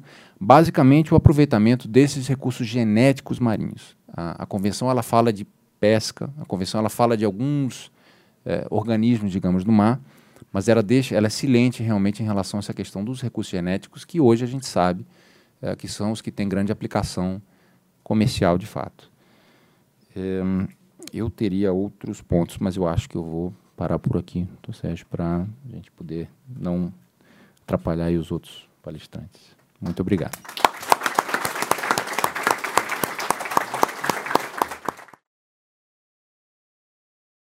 Pérez. O, o, Pérez foi o mais difícil de ser capturado, porque quando nós fizemos o convite, ele estava em alto mar. Né? No, no, no, jargão, é, do, digamos, do, do pessoal da oceanografia e da marinha, ele estava embarcado. E eu quase perguntei, embarcado em quê? Mas é ignorância minha. Aí eu descobri que você estava embarcado numa coisa muito interessante, Pérez. É sobre isso que nós vamos falar agora. Peço que você faça uso do microfone. Ok, bom dia. Meu nome é Angel Pérez. Eu trabalho na Universidade do Vale do Itajaí já ó, quase 20, mais de 20 anos, na verdade. É, sou oceanógrafo, é, oceanógrafo biólogo, tenho é, doutorado em biologia marinha é, e me dedico às questões principalmente de ecologia marinha, mas com um viés forte no uso, na relação que elas, essas questões têm com o uso de recursos marinhos. Então, esse, só para complementar a ideia do Fausto aqui, na verdade, eu estava embarcado num programa da FAO que trata de, da questão pesqueira em, na região do Alto Mar, uma região é, onde, regulada por uma organização internacional de pesca que é a, da África, CEAF. Então não tem a ver com a mineração, mas ainda assim é um estudo derivado relacionado ao uso de recursos em, no alto mar.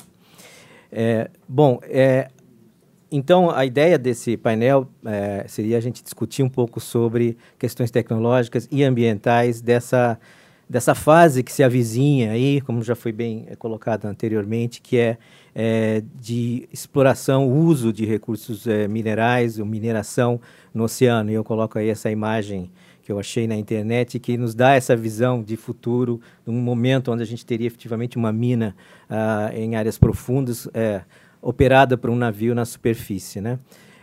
Essa é uma, uma, uma situação que se avizinha, como já foi colocado é, e que está demandando de toda a comunidade científica, a comunidade em geral, essa preocupação ambiental. Então, o foco né, do, do, meu, da minha fala aqui vai ser um pouco sobre quais são esses elementos é, que norteiam essa questão ambiental, que está crescendo em função da, da demanda gerada por essa tendência de uso é, de recursos oceânicos.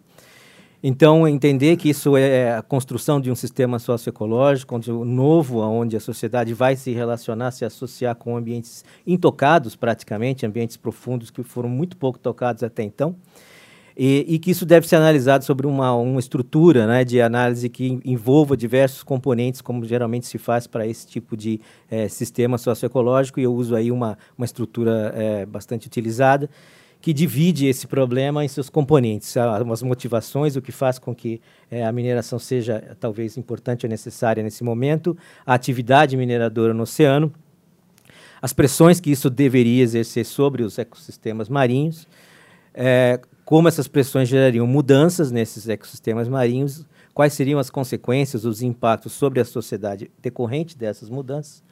E como que a sociedade responderia na forma de medidas regulatórias uh, atuantes sobre motivações, sobre a atividade em si e principalmente sobre a pressão que, que a atividade viria a exercer sobre esses ambientes. Em termos de motivações, é, bom, é, existe uma análise já de alguns anos, de pelo menos 10 anos, que tem é, conceitualizado que a nossa, nossas tecnologias que nós estamos utilizando, que vamos utilizar cada vez mais no futuro, vão demandar uma, um conjunto e um volume de metais considerados raros, uh, materiais não muito comuns ou talvez escassos nos depósitos terrestres, e isso nos levaria a, a, necessidade de explorar os depósitos oceânicos, os depósitos marinhos. Essa é uma revisão é, de James Hine, de 2013, que mostra aí coisas bastante de, é, fáceis da gente ligar com o nosso dia a dia, como, por exemplo, celulares, que envolve na sua construção um conjunto grande de metais não muito comuns, considerados metais raros. Um carro elétrico, que a gente considera uma grande solução ambiental, na verdade, não é tão limpa assim, é, vai demandar muito material e existem estimativas das quantidades de, de metais que vão ser necessárias para renovar uma frota é, que dá para uma frota elétrica e mesmo as, as, as usinas de, de, vento, de geração de energia também têm demandas de tecnologia que envolvem esses materiais. Então, é claro, é, a ideia é que talvez esses materiais não sejam abundantes ou estejam terminando ou estejam sendo controlados por poucos produtores, como a China, e isso nos levaria a uma situação de necessidade de explorar é, depósitos marinhos. Isso já foi considerado imprescindível, ou faz ou faz. Isso já tem análise que diz que é uma complementação ao que nós temos na, com as minas terrestres, e já, evidentemente, a ala ambiental diz que deveriam outras maneiras de suprir isso, como, por exemplo, reciclar material e é, evitar de avançar nesse novo território marinho. Em termos de essas motivações, claro, também tem motivações geopolíticas que nós vimos aqui, é, e isso é, é, necessário a gente frisar. Né?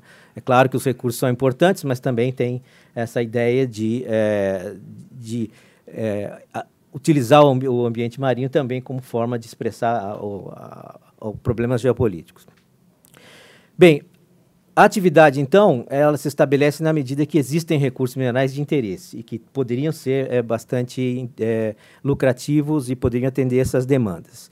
É, no século XIX, Júlio Verne já vislumbrava essa possibilidade de, de explorar recursos minerais do fundo do mar. Ele disse que seria, o capitão Nemo diria que seria relativamente fácil, que efetivamente essa parte ele não acertou mas sim acertou que existem é, possibilidades de exploração de recursos e, principalmente, existe uma atenção voltada a três grandes tipos de recursos minerais. Um deles é, são os nódulos é, polimetálicos, que vocês veem aí no centro. São concreções de, de agregados de metais que vão sendo depositados ao longo de milhões de anos, concreções de 4 a 6 centímetros, pequenas bolinhas, vamos dizer assim, esferas, e que se é, formam sobre o fundo da a, que a gente chama de planície abissal. Nós estamos falando de 4 a 6 mil metros de profundidade. É, se formam ao longo de milhões de anos. E elas estão espalhadas aí por todos os oceanos.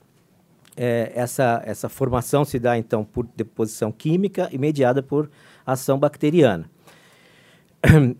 É, outro recurso importante que seriam os sulfetos polimetálicos. Sulfetos polimetálicos, vocês veem ali na, na foto é, superior, elas estão associadas, são, são massas de metais que se formam também por deposição, só que num processo muito interessante associado às zonas de vulcanismo, as zonas que estão especificamente na união das placas tectônicas, nas regiões é, que, é, que nós chamamos de cordilheiras oceânicas. Aí há uma grande atividade vulcânica e em algumas áreas a água do mar ela percola por dentro da crosta, atinge áreas mais quentes, próximas do manto e retorna à superfície com muita pressão, muita temperatura e carregada de metais dissolvidos. Na medida que a água se esfria, que atinge o fundo oceano, oceânico, a grande pressão e baixa temperatura, esses metais precipitam e formam essas massas, essas chaminés, né? São massas de metais ricas em, em zinco, ricas em cobre e com conteúdos de ouro e prata também. Então essa, essa é uma outro alvo da mineração pela sua riqueza associada a essas áreas bastante específicas do fundo oceânico. E por último, nós teríamos as crostas, são crostas ferro-magnesíferas, essas são particularmente os, os minerais que o Brasil tem interesse na elevação de Rio Grande e que também se formam por deposição de metais dissolvidos no oceano, que lentamente, a uma escala de um milímetro a cada um milhão de anos, é, vão se formando em torno de rochas já pré-existentes. Isso se forma é, principalmente devido a uma zona que se chama de, oxigênio mínimo. Então, quando falta oxigênio, o metal precipita e forma essas camadas é, de espessura variável, sendo que, novamente, a cada um milhão de anos você tem um milímetro dessa camada. Mas, de novo, elas vêm carregadas de manganês, cobalto e outros metais importantes. E essas, esses depósitos estão associados a montanhas submarinas. Então, não é todo o oceano, mas sim as regiões topográficas, como é a elevação de Rio Grande e tantas outras montanhas. Então, se vocês olharem essa figura ao lado, o mapa, não dá para ver muito bem, mas a gente tem aí é, as diversas, é, em três cores diferentes. O azul escuro seriam as concentrações dos nódulos polimetálicos, sempre nas bacias oceânicas, as áreas mais profundas. É, em amarelo, é, nós temos as, as, as crostas ferromanganesíferas, que são as áreas de montanhas submarinas, e depois é, dá para ver em vermelho alguns pontos, aí os pontos especificamente sobre as cordilheiras mesoceânicas, que é onde estão as fontes hidrotermais e onde estão os depósitos de sulfetos polimetálicos. Importante aqui só fazer esse detalhe que já foi, nessa menção que já foi colocada aqui, em azul claro ali são as, as zonas econômicas exclusivas. E claro, a maioria desses eh, materiais, desses depósitos, estão fora das áreas de jurisdição. É claro que no Pacífico, onde existe uma grande concentração desses recursos, é, existem muitos países insulares que dentro das suas, das suas EEs vão, ter, vão, vão conter esses recursos. Então, para eles passa a ser um problema principalmente de uso de, de, de, de, recursos que pertencem aos países. Mas para a maioria dos casos, nós estamos falando de os acordos internacionais que a gente acabou de ver aqui. Bom, como é que essa atividade irá se estabelecer? Já foi dito, ainda não existe uma exploração, explotação em escala comercial. É, uma das razões é porque as tecnologias ainda não estão prontas ou ainda não se tem segurança sobre a, a lucratividade, a viabilidade econômica de se fazer esse tipo de extração é, num, num ambiente tão adverso, né? De qualquer maneira, tudo que se conhece nesse momento, em termos de tecnologia, aponta para uma, uma, uma, uma, estrutura geral, onde a gente teria um coletor de material no fundo marinho. Ele vai estar associado a um veículo remotamente operado, mas com diferentes eh, equipamentos para dependendo do recurso. É um sistema de elevação desse minério, uma bomba, algo que vai levantar até 6 mil metros de profundidade, em alguns casos, esse material até a superfície. E lá na superfície, navios de apoio que vão pré-processar o material, rejeitar aquilo que não interessa, enfim, dar, e transportar isso para, para a terra. Então, claro que os equipamentos que estão sendo pensados são diferentes para diferentes tipos de recursos, até por causa da, é, da diferença de profundidade dos diferentes ambientes. É, mas, é, em termos gerais, seria isso. As regiões de, de, de cordilheira oceânica e de montanha submarina são mais rasas, as regiões de planície abissal, onde estão os nódulos, são as mais profundas. A indústria tem se preocupado em projetar esses equipamentos e testar, não ainda nada efetivamente em, em operação, e se preocupado em avaliar essas áreas para entender a concentração, a viabilidade econômica, a rentabilidade dos depósitos, é, através dos, dos, dos, projetos de exploração é, autorizados pela autoridade dos, dos, fundos marítimos e também a aquisição de dados ambientais, em parte dados que são necessários para o trabalho no mar e dados que são exigidos é, em termos de, de, manejo, em termos de é, sustentabilidade ambiental pela autoridade também. Vou falar daqui a pouco sobre isso. Que tipo de pressão esse tipo de atividade iria exercer? Falo iria porque, em tese, ainda não está acontecendo em escala, perdão, escala comercial.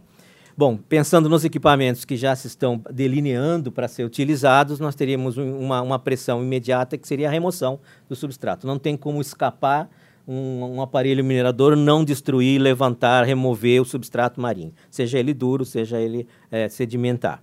Então, essa é o primeiro, a primeira pressão em termos espaciais. Uma segunda pressão vem na geração de plumas de sedimento. Então, como nós estamos falando do oceano, um meio denso, qualquer remobilização de, do substrato vai gerar uma suspensão disso, dependendo da grossura desse resíduo. E isso significa que, como o oceano se move, essa ressuspensão vai ser transportada para algum lugar. Qual é a importância disso? Depois nós vamos ver em termos de modificação do ambiente, mas é, nesse momento é importante lembrar que é a questão da que chama-se da pegada espacial. Ah, ou seja, a pressão não se limita àquele local onde tem o minério, mas alguma área maior em função do transporte dessa pluma gerada pela operação do aparelho. Também a questão de, de, elevar o minério para o navio pode gerar diferentes tipos de plumas sedimentares, por exemplo, a partir do processamento, pré-processamento do material, vai haver uma, um material de rejeito que vai ser devolvido ao mar.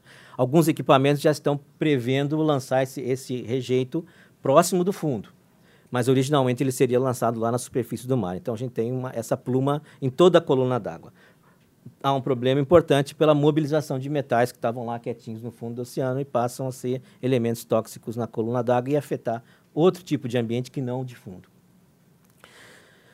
Então, essas seriam algumas das pressões que a gente poderia antever pela operação desses tipos de aparelho. Mas, claro que a pressão também tem que ser avaliada em termos de duração dessas operações, uh, número de operações que poderiam existir ao longo dos, dos, próximos anos, ou seja, um pouco da dimensão do que seria essa atividade. E esses números eles não existem.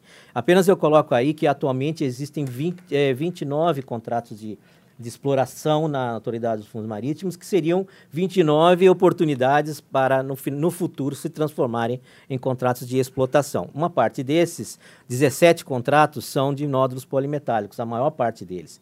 E um bom número desses, não sei se todos os 17, acho que menos, já estão chegando no final dos seus 15 anos de contrato de exploração, ou seja, entrariam na fase e poderiam pleitear explotação o que vai depender, evidentemente, da regulamentação, que não está pronta ainda, e da tecnologia, que talvez não esteja pronta ainda. Mas já está na hora de começar em alguns lugares.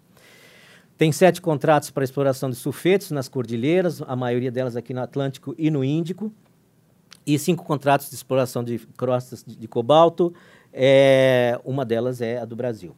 Tá?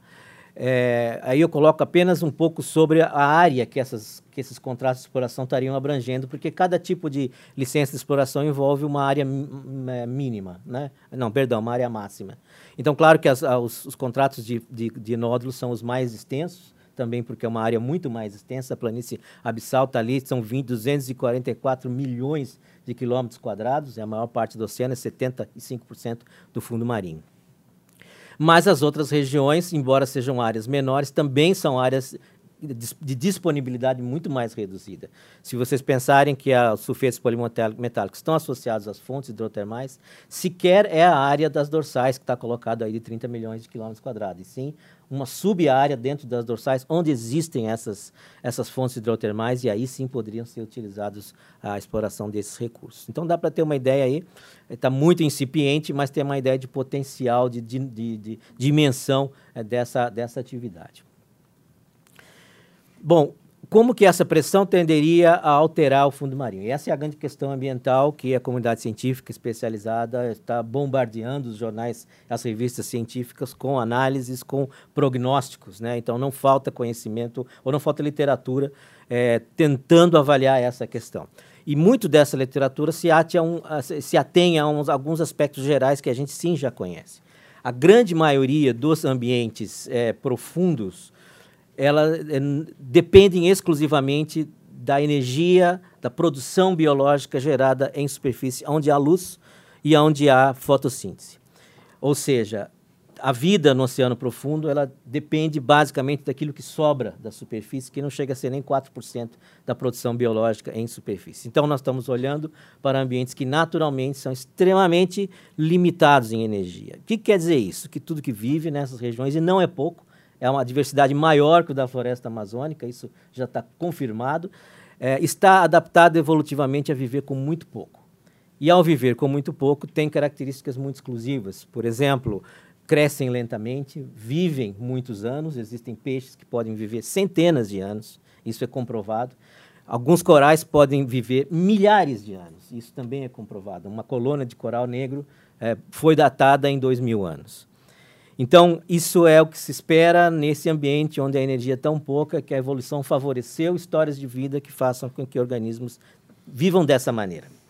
Então, quando a gente encontra um recife de coral numa montanha submarina que existem muitos no planeta, esse cruzeiro que eu estava é, com a FAO era justamente para mapear essas regiões. Uma coluna de, dessas de corais pode ter aí milhares de anos.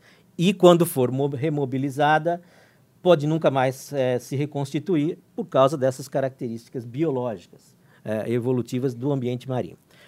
Há uma exceção importante aí, que são os ecossistemas quimiosintetizantes. Algumas partes muito pequenas do ambiente marinho, como as fontes hidrotermais, que não chegam nem a 1% do, da superfície, é, muito menos de 1% da superfície do oceano, é, existe aí um processo exclusivo onde é, existem comunidades que vivem a partir de bactérias que conseguem gerar moléculas orgânicas a partir da quimiossíntese, a partir daquilo que sai da fonte hidrotermal, de, de sulfetos e elementos químicos, conseguem gerar moléculas orgânicas, independente da fotossíntese.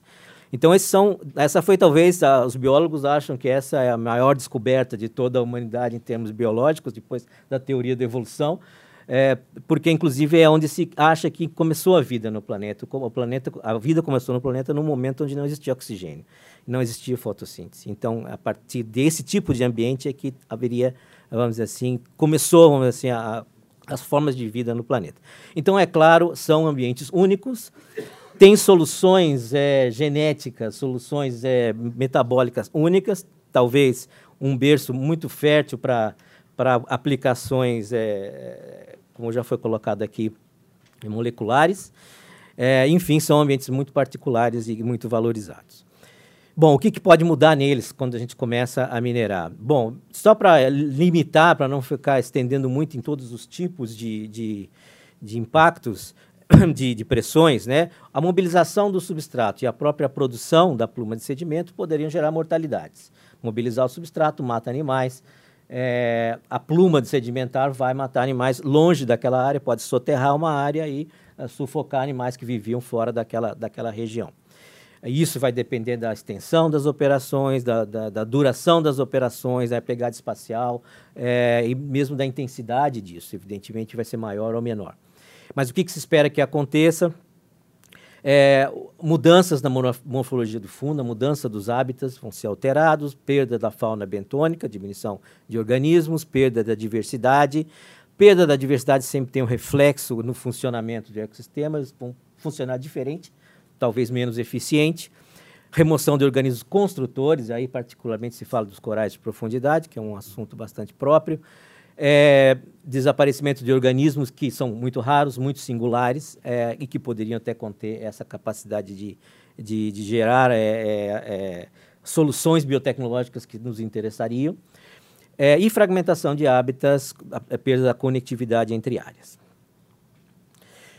Qual é a consequência disso para a sociedade? Bom, é, qualquer área, é, esse é um problema ambiental geral. Se esses impactos é, alteram o ambiente, talvez esses ecossistemas não passem a funcionar como funcionavam. E se eles geram serviços, né, que nós classificamos hoje para a humanidade, dependem desse funcionamento, nós é que sofreríamos lá na ponta essa má, esse má funcionamento dessa máquina. O que, que, a gente pode dizer? Pelo menos algum, dois exemplos. Os, os, os, ambientes profundos são uma importante fonte de sequestro de carbono, talvez mais importante até que as florestas, é, mas depende da biodiversidade deles para poder retirar esse carbono de diferentes maneiras, não vamos estender aqui, e ajudar na estabilidade do ambiente. Isso é um assunto muito, muito atual e muito importante é, reciclagem de nutrientes, toda a matéria orgânica que vai parar no fundo vai ser remineralizada e existem mecanismos né, é, oceanográficos que vão levar esses nutrientes de volta para a superfície, de volta para as camadas onde há luz, para aumentar a produção biológica e nós, por exemplo, temos produção pesqueira. Então, tudo isso precisa passar pelo oceano profundo para continuar acontecendo.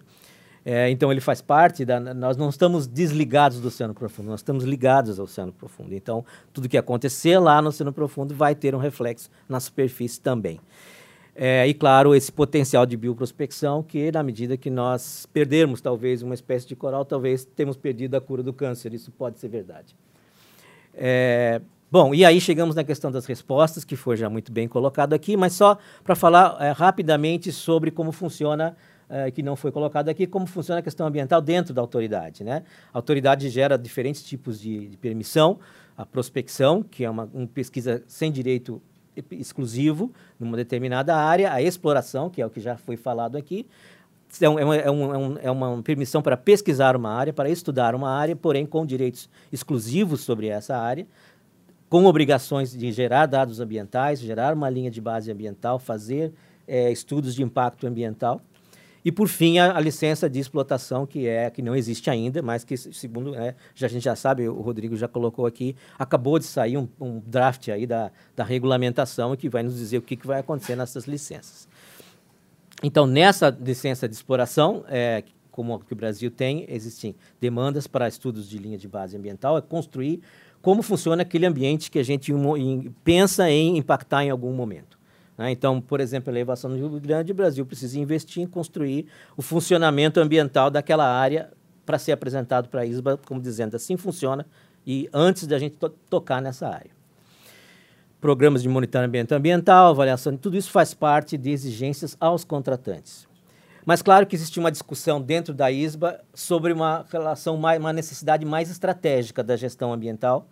É, ou seja, o que existe hoje são exigências aos contratos. Contratos são áreas pequenas no oceano. E a ideia é que essas áreas pequenas precisam de uma coordenação regional e até global. Então, a ISBA está, a ISBA está trabalhando agora num plano estratégico ambiental geral para toda a sua a autoridade, dividido em planos estratégicos regionais e aí sim, abaixo desses planos estratégicos regionais haveriam sim as, as medidas que são é, impostas aos contratantes. Então essa experiência já ocorreu no Pacífico, aquela área, acho que já foi mostrado pelo professor aqui, é chamada de Clarion Clipperton, é onde está a maior parte dos contratos de nódulos, a maior parte dos contratos em geral da ISBA, é, e foi feito todo um trabalho é, com uma grande parte da comunidade científica internacional, que há de melhor de, da pesquisa é, científica no mar profundo, para definir um plano espacial. Vocês, não sei se estão vendo bem, mas tem uns quadradinhos meio difusos ali, uhum. são áreas de proteção. Seriam áreas no, inseridas, né? Esse foi um problema desse, desse plano. Ele foi feito quando já existiam as, a, a, maior parte das áreas dos blocos ali já reservados, então tem como enfiar lá no meio uma, uma, uma área de preservação onde já tem um direito de exploração. Então houve um remanejamento, mas a distância e a posição deles foi finamente calculada para garantir conectividade de fauna entre uma área e outra. Então foi um estudo bastante complexo e que inaugurou essa necessidade da autoridade de fazer um plano regional. E claro que a bola da vez agora é, é o Oceano Atlântico. E esse é o próximo plano regional que está agora a caminho. Eu e o, e o, Alex estamos envolvidos nesse processo, é um processo bastante grande. Já estivemos envolvidos é, anteriormente numa, numa, numa iniciativa é, é, exclusiva dos, dos, pesquisadores, chamados é, SEMPIA, que já exercitou alguns modelos de, é, de, de área de, de, de espaciais, vamos dizer assim, de gestão no Atlântico, particularmente voltados às cordilheiras, ou seja, aos sulfetos, é, onde se testou tamanhos de áreas de reserva, posição, número, é, distanciamento, tudo isso tentando buscar quais seriam as vantagens para a conservação desse tipo de disposição de estratégia espacial. Então, isso foi publicado recentemente, é um, é um modelo, é uma ideia. É, mas a, a, ISBA vai trabalhar agora é, no seu próprio modelo, é, também vai ter como é, concentração a dorsal atlântica. A preocupação dos sulfetos é a preocupação ainda maior, por causa das famosas fontes hidrotermais e a sua exclusividade biológica. Inicialmente, a elevação do Rio Grande estava incluída nesse plano regional, mas parece que nesse momento ela vai ser deixada de lado, provavelmente pelas questões aí do, dos limites. Mas, de qualquer maneira, esse é um grande projeto ambiental para tentar auxiliar a autoridade na sua ação é, de, de, manejo ambiental da, da, das iniciativas de exploração. É só isso. Obrigado, eu só termino com essa foto. Essa é a elevação de Rio Grande, foto tirada pelo submersível Shinkai em 2013. Eu tirei essa foto dentro do submersível, então tá aí. É uma, essas são crostas de cobalto que vocês estão vendo. E sim, existe fauna associada a elas. Obrigado. Então eu peço parabéns pela exposição e pela foto.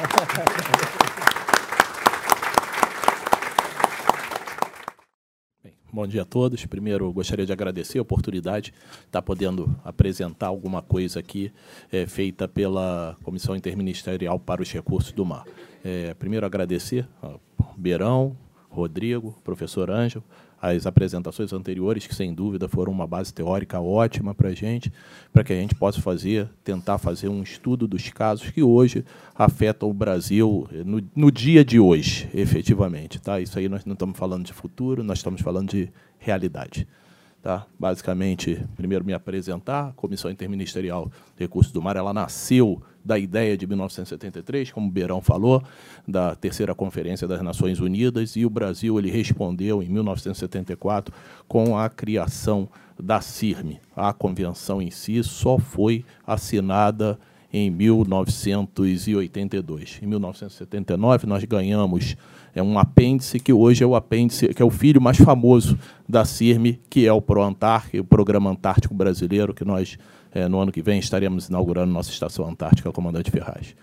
Tá? É uma comissão que engloba hoje 15 órgãos do governo, um sistema de governança muito interessante, onde nós sentamos numa sala lá com diversos é, participantes. O coordenador é o comandante da Marinha, mas não como autoridade militar, como autoridade marítima do Brasil, que o é, e nós sentamos 15 órgãos, alguns às vezes conflitantes, é, que representam áreas conflitantes da sociedade, tá? por exemplo, o Ministério das Minas e Energia e o Ministério do Meio Ambiente, e de lá saímos com soluções de consenso. Então, há 44 anos, nós fazemos esse, esse trabalho de tentar um consenso, um sistema de governança para o mar nacional. Né, e a gente apresenta sempre o organograma da CIRME como esse iceberg, né? onde lá na parte de cima está o Programa Antártico Brasileiro, bonito, que todo mundo conhece, e embaixo está os 70% que afundam o Titanic. Né? O levantamento da plataforma continental, brasileira, continental e os diversos planos do plano setorial, programa setorial de recursos do mar. Dentre eles, o ProArea, que, engloba, que englobava a elevação, a elevação do Rio Grande, o LEPLAC, que faz a nosso, o levantamento da nossa plataforma continental, que já foi falado aí tantas vezes. Bem, e além disso, a gente faz uma relação institucional bastante interessante. Deputado Papa foi nosso correligionário lá junto com a, com a frente parlamentar do Programa Antártico. É um prazer estar aqui é, falando de novo com o senhor. Bem, isso aí é que nós estamos falando, essa é a nossa realidade, a economia azul. Como o Beirão falou, é o único estudo que nós temos que tenta retratar o que, que representa o mar para o brasileiro. Tá? São 19% do PIB, duas reformas da Previdência. Tá? É isso que nós estamos tratando, desse valor que nós estamos tratando para o nosso mar é, com diversos setores, petróleo e gás, que já é uma grande realidade, área de defesa, transportes e portos. 95% das nossas riquezas circulam pelo mar, o que a gente importa e o que a gente exporta, 95% circula pelo mar. Extração mineral, hoje, grande parte do nosso petróleo, que é uma extração mineral, já é marítima, tá? turismo, esportes náuticos e agricultura e pesca. Tá? Cerca de 80% da população do Brasil vive a 200, até 200 quilômetros do litoral e 93% da produção industrial está aí ligada de alguma forma ao litoral. E aqui hoje tam, estão os casos que nós procuramos tentar apresentar como estudos de caso, mais uma vez, né, são estudos de caso da realidade do Brasil, que hoje estão ligadas a mineração no mar e as possibilidades de mineração no mar. É claro que o professor Turra vai falar especificamente sobre a elevação do Rio Grande. Ele, o professor Angel e o Eugênio, da CPRM, talvez sejam as maiores autoridades eh, nacionais em elevação do Rio Grande, mas a gente vai falar dos, dos aspectos eh, geográficos e aspectos geopolíticos que envolvem a elevação do Rio Grande. Primeiro caso que eu gostaria de citar é o bioma recifal versus a exploração de petróleo é, na foz do Rio Amazonas. Isso é um caso bastante interessante. É claro, a gente tem diversos é, pontos de exploração de petróleo é, no, no, nosso litoral, né, alguns com alguns problemas de, de, exploração, mas esse especificamente chama a atenção de como há a interação entre o problema é, da exploração de petróleo, da exploração mineral propriamente dita e da preservação ambiental. É, isso aí foi um mapa que foi tentado conjugar as áreas de exploração de petróleo com as áreas é, ditas pelo pela Greenpeace da de existência de biomas recifais, que são existências de biomas bastante importantes, como o professor Angel Pérez colocou, eventualmente são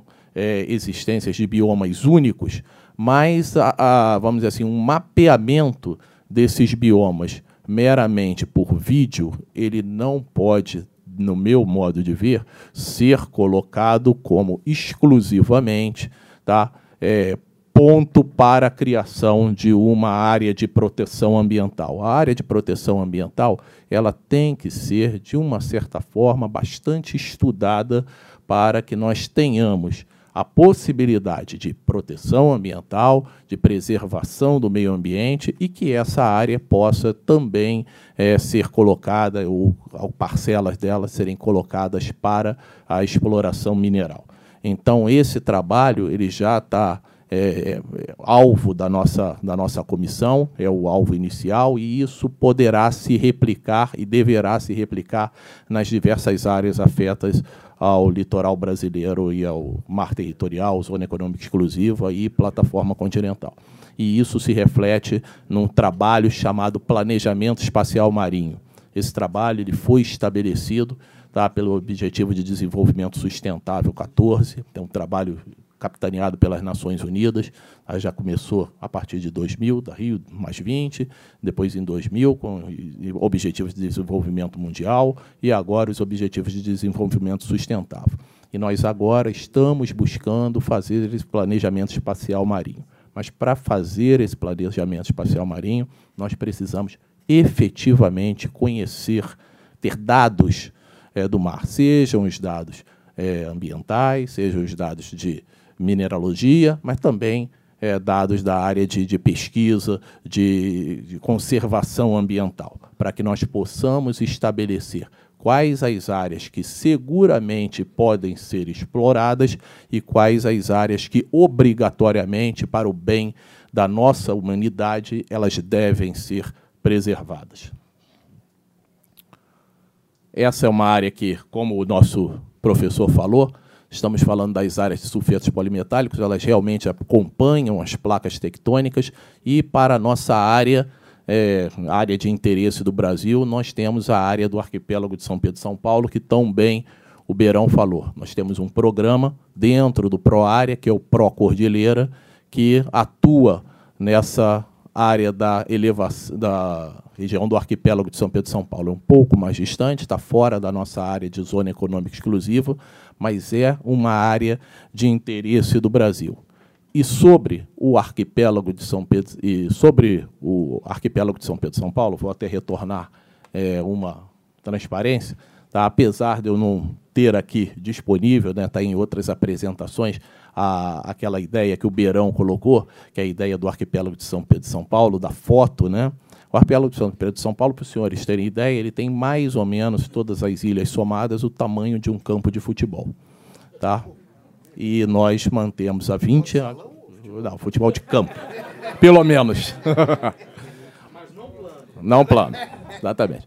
Nós mantemos há 20 anos um programa que é o Pro Arquipélago, que lá coloca cinco heróis, alguns pesquisadores, outros militares, todo santo dia numa ilha que tem é, quatro terremotos por semana, né, que sofre ondas camelo e que lá tem uma estação de pesquisa. Então é fundamental que a gente mantenha esse programa, porque em função disso daí, nós ganhamos uma área de zona econômica exclusiva de cerca de 4 mil, 450 mil quilômetros quadrados, dá mais ou menos 80% do tamanho da Bahia. Ou seja, colocar cinco pessoas num campo de futebol a 1.200 quilômetros de Natal, três dias de navegação nos dá uma área de zona econômica exclusiva do tamanho do estado da Bahia. Isso aí talvez seja uma pesquisa, mas da mesma forma que o, vamos dizer assim, é, as crostas elas, elas se formam nas, na área das cordilheiras, o atum também gosta de calorzinho. Né? E o atum passa exatamente em cima das áreas de cordilheira. E hoje a maioria da captação de tunídeos que o Brasil tem, ela está na área do arquipélago de São Pedro e São Paulo. Bem, esse é um caso também muito interessante, que é como o levantamento da plataforma continental já nos traz benefícios, é, já traz benefícios para o Brasil. Como foi falado pelo Beirão, é, por é, determinações é, convenções internacionais, nós temos direito a 12 milhas de mar territorial, 200 milhas de zona econômica exclusiva. E pesquisas é, feitas pelo levantamento da plataforma continental, por todo esse programa, que já dura mais de, de 20 anos, tão bem falado aí pelo, pelo Beirão e pelo Rodrigo, nos levaram a fazer uma extensão. Hoje nós já temos uma extensão de cerca de 800, já colocada pela ONU, não registrada, mas já é, considerada coerente pela Comissão de Limites da Plataforma Continental, cerca de 800 mil é, metros quilômetros quadrados na, da nossa plataforma continental. Isso aí nos deu oportunidade, o nosso pré-sal, que nós sempre falamos, uma parcela desse pré-sal, ela está na nossa zona econômica exclusiva. Mas aquela elipse ali, em azul, ela está fora da nossa zona econômica exclusiva, além das 200 milhas, na nossa plataforma continental. E essa área ela já foi considerada pela ONU, o Brasil pleiteou, e a ONU já considera essa área como limite definitivo é, da nossa plataforma continental. Isso nos dá a possibilidade, e a CIRME se colocou dessa forma, colocou para a própria ANP, da possibilidade de é, exploração de campos de petróleo né, e de leilão desses campos de petróleo para agora, para esse ano, é, dessa área fora da nossa zona econômica exclusiva e na nossa plataforma continental, baseada nesse fato aqui, que é o Canadá. O Canadá também tem um, um campo de petróleo é, nessa mesma situação e já faz essa exploração. Tá? Então, isso aí, como eu tive a oportunidade de falar para os senhores, é o nosso dia a dia, tá? é o que nós estamos falando, não estamos falando de futuro, estamos falando do presente é, do país. O nome de Joana Dark para o campo de petróleo não é uma boa, é uma boa ideia, né? Realmente. É sinal de fogo, né? Essa é a área de crochas cobaltíferas, ela, como já é mais espalhada, é, no mundo, como o professor Ângel pôde falar, e uma grande parte está na nossa elevação do Rio Grande. Tá? A elevação do Rio Grande, como o professor Ângel, o professor Turra vai ter a oportunidade de falar por mais algum tempo, e o, o, o Eugênio, da CPRM, sempre falam. É uma área que, para os senhores terem ideia, é uma área que tem uma profundidade média de cerca de 600 a 700 metros, é uma área de muito menor profundidade, tá, para exploração mineral e para exploração de hidrocarbonetos do que hoje a gente explora nas diversas bacias, bacias de Campos e bacia de Santos.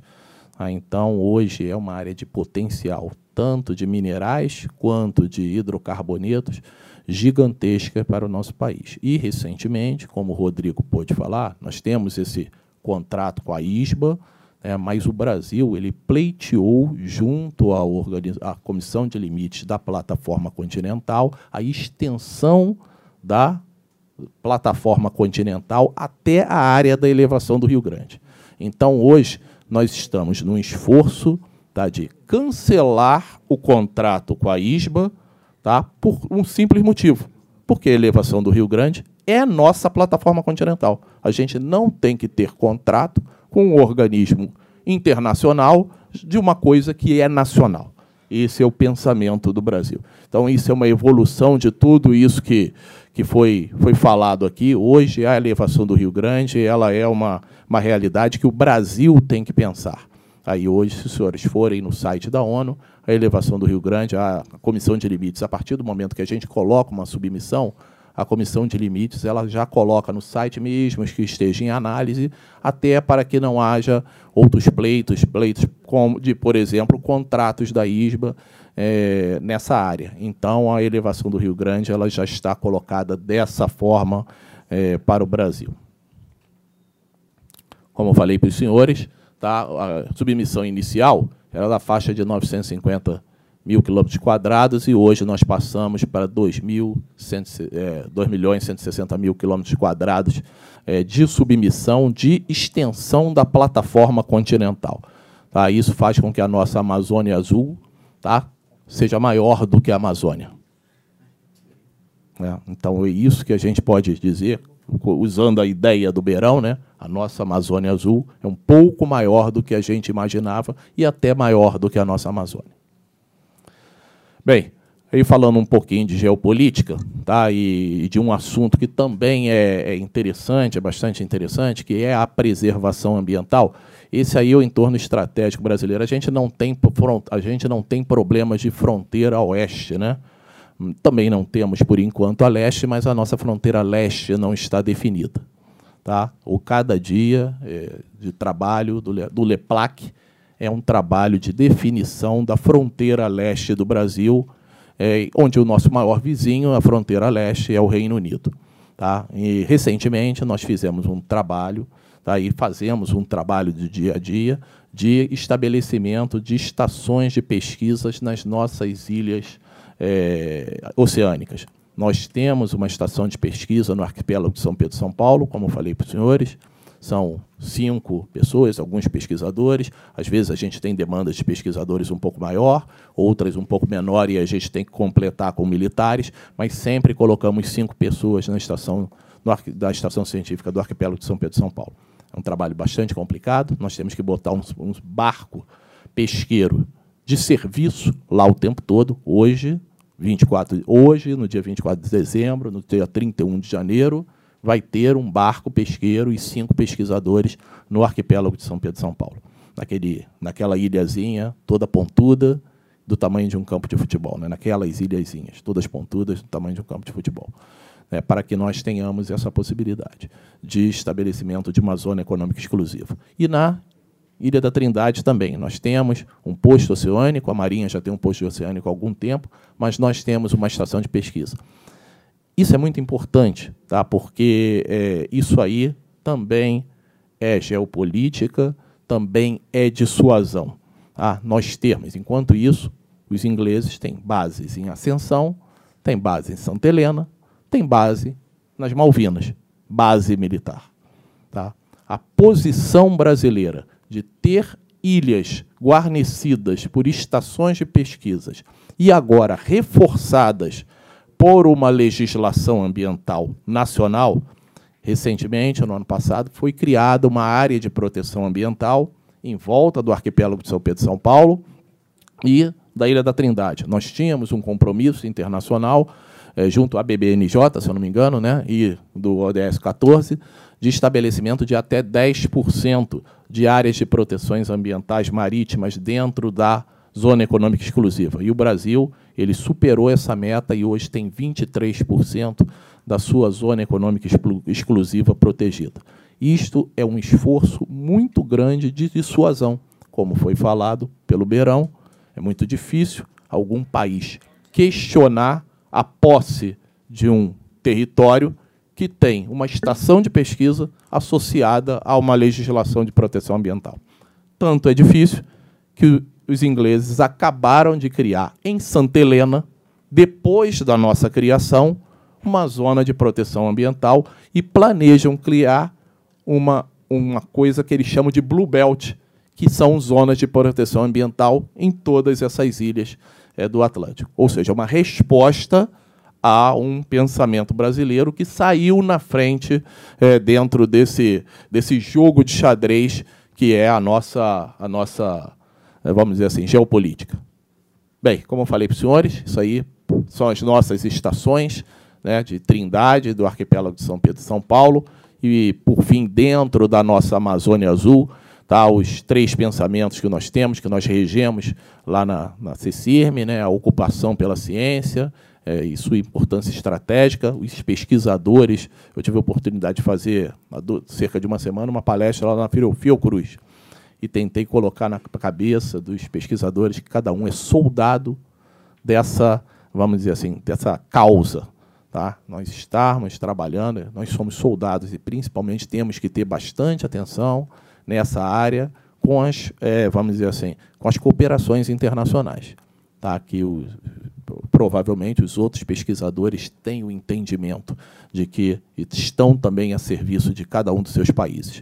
A internalização da legislação pela vertente ambiental, sem dúvida, a vertente ambiental é muito importante para, para que nós reforcemos o nosso posicionamento geopolítico e o uso compartilhado e sustentável do, do ambiente marinho. Nós não podemos fazer no mar o que nós fizemos é, como humanidade em terra. Então, os estudos, a coleta de dados, a disponibilização de dados, a, a, o modo transparente de se fazer os planos de manejo ambiental são bastante importantes para que é, nós possamos utilizar sustentavelmente o nosso ambiente.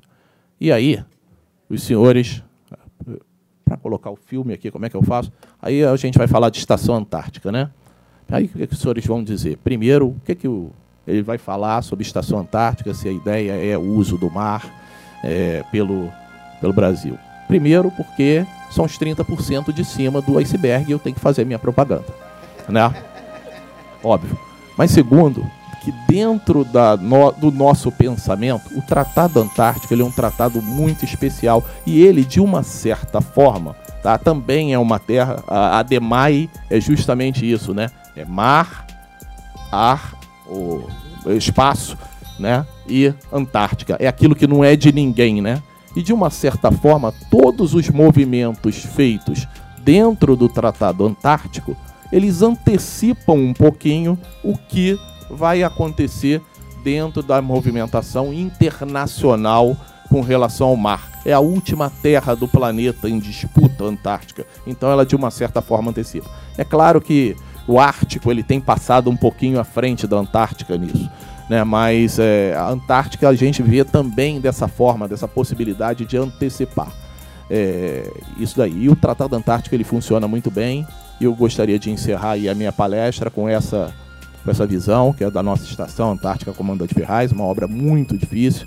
É, os senhores não têm a, a, a dimensão do que, que é fazer uma obra tá, a, num local que não tem parafuso para vender. Que lá na Antártica a gente não tem parafuso para vender. Tá? Então, nós temos é, feito esse trabalho e nós teremos esse prazer de trazer a inauguração em janeiro para a nossa sociedade, uma estação que é bastante importante para a nossa pesquisa. Obrigado. Muito bem.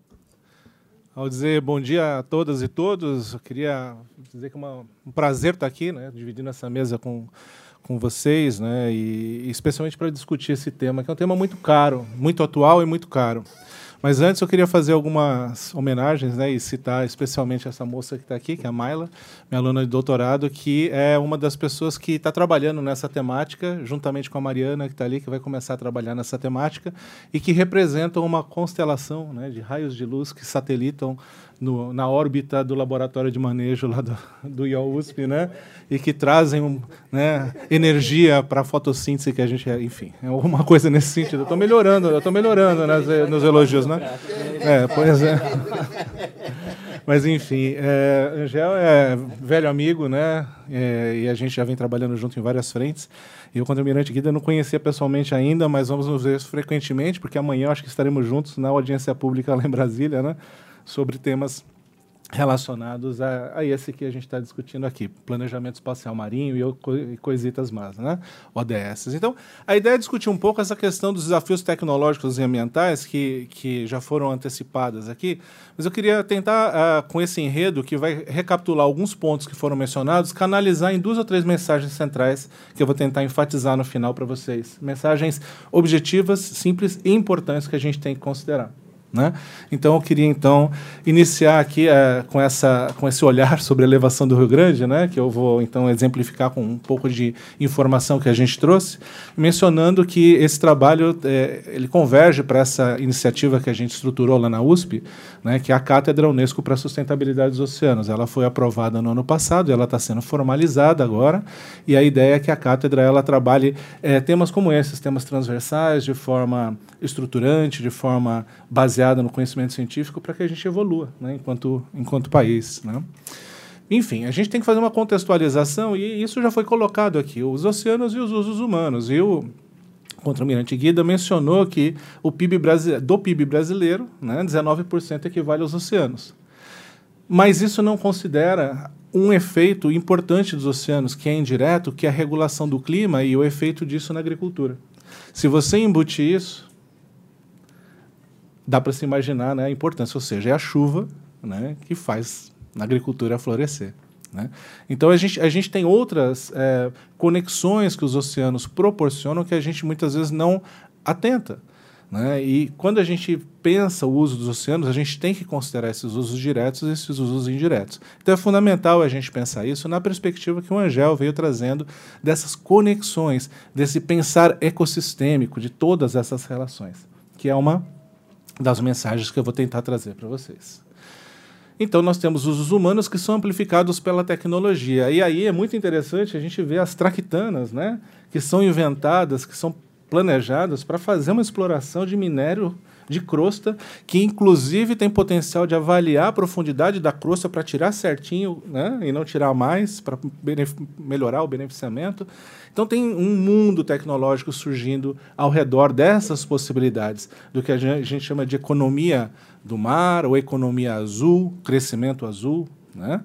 E todos esses termos meio que canalizando para uma exploração que tem que ser sustentável, né? Por definição, porque a gente assinou né, a Convenção das Nações Unidas para o Desenvolvimento Humano, para o Meio Ambiente, para uh, desenvolvimento sustentável. Ao longo dos últimos 40, 50 anos, a gente vem, uh, enquanto país, uh, navegando nesse enredo. Então, o que, que a gente tem? A gente tem aí esse, essa situação que foi colocada na, da possibilidade de mineração em águas profundas, que é um desafio, e tem o potencial de trazer riqueza para o país. Inegável. Isso é um fato e a gente tem que estar atento a isso, porque o mundo inteiro está vendo e a gente também é, precisa considerar essa possibilidade. Mas não a todo custo. E é aí que a gente vai incorporar a visão que o, que o Angel estava trazendo. É, então, como foi colocado, há uma expansão no interesse dessa, dessa atividade econômica a partir dos anos 2000 que é, pressionam a, a International Seabed Authority, né, que regula essa questão, a aprofundar as regulamentações, a criar novas regulamentações para que esses benefícios que são entendidos como bens da humanidade sejam compartilhados com a humanidade. Né? E que as externalidades dessa atividade sejam internalizadas por aqueles que querem explorá-la. Né? Então é fundamental. Então, aqui trazendo para vocês né, a imagem que o Angel trouxe dos nódulos, dos sulfetos, né? e das crostas, crostas cobaltíferas ou ferro-magnesíferas, né? É, que são, então, o foco dessa, dessa ação. Né? E é, não é por acaso que a gente tem ali alguns animais já em foco, mostrando para vocês que a gente não tem só crosta lá embaixo, a gente tem outras coisas que precisam ser consideradas. Nesse sentido, a gente tem que pensar que há várias limitações para desenvolver essa economia. Tem limitações de acesso, limitações de tecnologia, de recursos, né? Quanto custa um dia de mar, né, de uma embarcação desse porte? É um valor muito alto, mas também de informação. E essa questão que é o ponto crítico que eu queria abordar com vocês um pouco mais para frente na apresentação. A informação, o conhecimento, a ciência. Né? Por quê? Porque esse tipo de atividade, nesse tipo de ambiente, está permeado de incertezas. Porque é um dos ambientes mais pouco estudados do mundo. Em especial, o Atlântico Sul é uma das bacias oceânicas menos estudadas do mundo. Né? Então, é uma situação que faz com que a gente não tenha clareza desses processos que o Angel mencionou, que a gente tem que é, produzir né, esses, o entendimento sobre esses processos para que a gente possa ter autorização para poder, eventualmente, é, explotar esse recurso. Então, esse conhecimento do funcionamento do ecossistema, das suas mais variadas importâncias, né? das suas fragilidades, né, Rodrigo? Tem várias, várias questões que são ah, inerentes a essa discussão. Elas precisam estar muito claras para que a gente possa fazer a ponderação que é necessária para se dizer sim ou não a uma dada exploração, seja de minério, seja de petróleo, seja de gás, seja inclusive de biodiversidade. A gente precisa considerar essas coisas para a gente fazer uma ponderação e uma decisão bem informada. Com isso, a gente tem que considerar essa complexidade imensa que tem nesse, nesse, nesse tema, que não é pouca, como eu coloquei antes. E a fragilidade que o Angel mencionou em relação, por exemplo, às características biológicas que definem essa biodiversidade de mar profundo. Crescimento lento, poucos uh, descendentes, reprodução né, muito dificultada pelas, uh, pela, pela fragmentação de alguns desses hábitats. Enfim, tem uma série de complexidades aí que fazem com que a gente tenha que ter uma cautela um pouquinho maior. Além do que ali pode estar a nossa galinha dos ovos de ouro e gerar riquezas muito grandes também nessa biodiversidade como a gente está colocando aqui. Então a gente tem que conseguir entender e ponderar sobre as diversas importâncias que estão sendo colocadas né, e que não necessariamente estão sendo aferidas no caso, por exemplo, da elevação do Rio Grande. Então, a importância para a pesca, e tem uns atumzinhos ali, né? a questão da biotecnologia, a questão dos outros serviços ecossistêmicos, como estoque de carbono, sequestro, estoque de carbono, coisas desse tipo, que são importantes para a gente pensar. Né? E aí o que, que surge? Surge né, essa, esse princípio da precaução como um elemento fundamental para a gente fazer essa discussão, não como uma panaceia, não como uma questão que é, algeme ou, ou limite esse tipo de atividade, mas sim como uma, um fundamento lógico e filosófico que faz com que a gente use da melhor forma possível, que é o que todo mundo quer. Né? E aí, no caso de patrimônio da humanidade, a gente vai dar um retorno para a humanidade. Se for um patrimônio nacional, a gente vai dar um retorno para o país, em todos os aspectos. Então a gente precisa cautela, muita cautela na exploração desse tipo de recurso. E aí, o que, que eu trago para vocês? Eu trago para vocês uma reflexão teórica que vem sendo explorada ou aprofundada na tese de doutorado da Maila é, e que faz com que a gente reflita um pouquinho mais é, em, em, detalhe o que, que significa essa gestão baseada em ecossistemas, né? que é, basicamente remete a esse entendimento do funcionamento do sistema. Existem vários princípios que definem a gestão baseada em ecossistemas. Esse trabalho de 2015 ele lista 26 princípios, dos mais variados. Né? No trabalho, a gente sistematizou esses princípios em algumas características gerais, buscando o entendimento de que essa abordagem ecossistêmica ela tem uma perspectiva holística, integradora que ela pondera sobre os serviços ecossistêmicos providos por aquele ambiente. Não só os recursos, mas os serviços também. Ela perpassa a questão da boa prática da, de governança, de como tomar as decisões. E inclui a visão do manejo integrado envolvendo todos os atores envolvidos. Isso é um grande resumo do que está por trás da gestão baseada em ecossistemas, envolvendo não só o conhecimento, mas também outros atores da sociedade relevantes na tomada de decisão. Né? E a grande pergunta que surge nessa, nessa discussão, né, Maila, é se essa gestão né, prevista nos regulamentos internacionais e nacionais, ela considera a abordagem ecossistêmica. Porque quanto mais ela considerar, mais a gente vai se aproximar da sustentabilidade. Né? E aí fizemos um estudo analisando todas as regulamentações relacionadas às fases de prospecção, exploração e explotação que estão lá na Autoridade dos Fundos Marinhos. Né? Foi um garimpo de informações, usando como referencial teórico esse estudo de 2015, né? e com base nesse garimpo que a Mayla fez, né? ela mergulhou nesses, nessas regulamentações, e ela conseguiu, então, extrair é, basicamente seis eixos principais que remetem a elementos que a gente pode uh, pensar para entender se a gente está realmente caminhando no sentido de uma gestão baseada em ecossistemas. Então, tem um ponto de vista ecológico, que é entender especificamente como se dão essas relações, como o ambiente funciona, a questão dos impactos causados por uma determinada atividade, no caso a mineração, a questão do conhecimento que a gente tem não só sobre do ponto, do ponto de vista ecológico, mas mais amplo sobre usos, sobre uh, o próprio funcionamento do sistema, incluindo a parte física, né, da oceanografia física, a questão da participação social, as outras atividades socioeconômicas envolvidas e um ponto fundamental que são as escalas espaciais e temporais. As escalas espaciais, o Angel mencionou que o impacto não necessariamente fica naquele local, e as temporais é o tempo que isso dura. O tempo que, eventualmente, um determinado impacto pode ser revertido. E aí a gente está falando de milhares de anos nesse tipo de ambiente.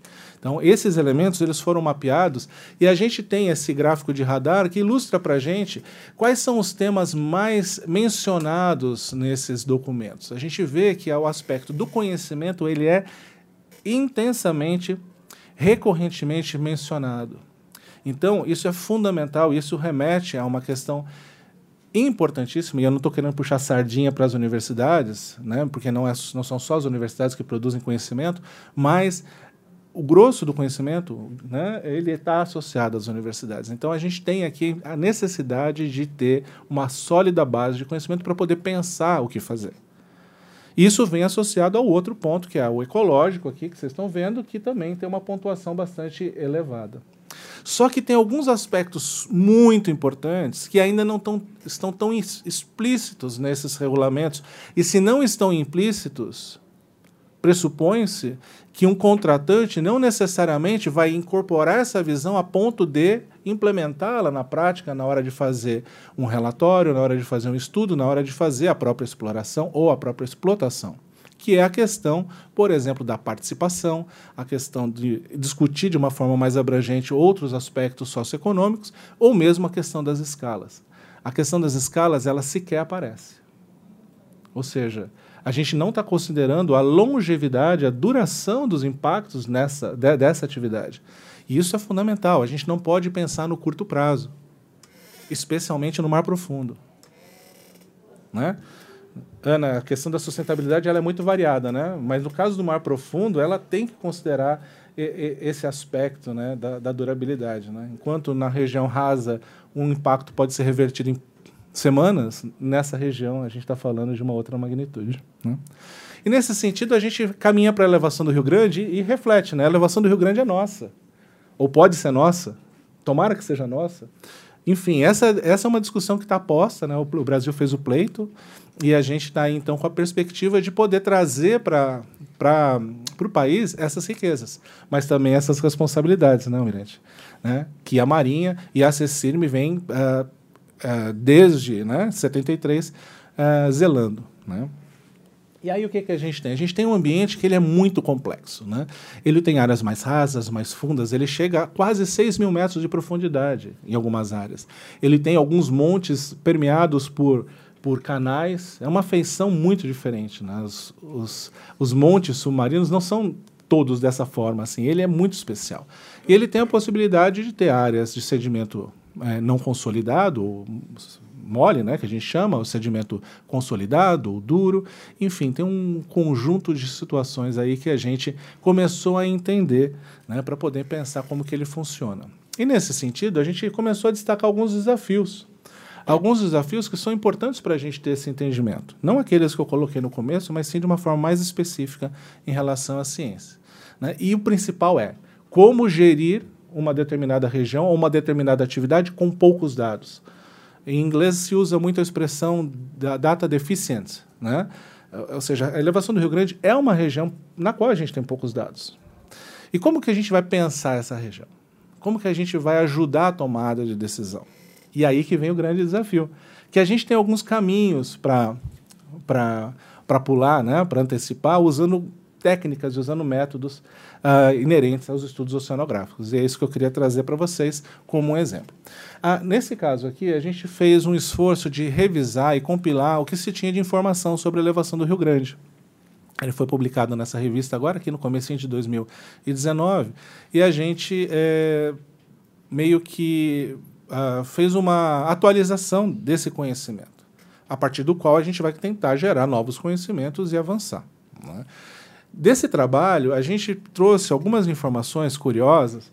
Eu não sei se vocês conseguem ver aqui, mas aqui nesse, nessa, nesse monte tem alguns pontos vermelhos. Não tem muitos pontos vermelhos. Esses pontos vermelhos são os registros de biodiversidade nessa região. Ou seja, ela é extremamente subamostrada. Isso aqui são, é, são dados de bases de dados internacionais de livre acesso.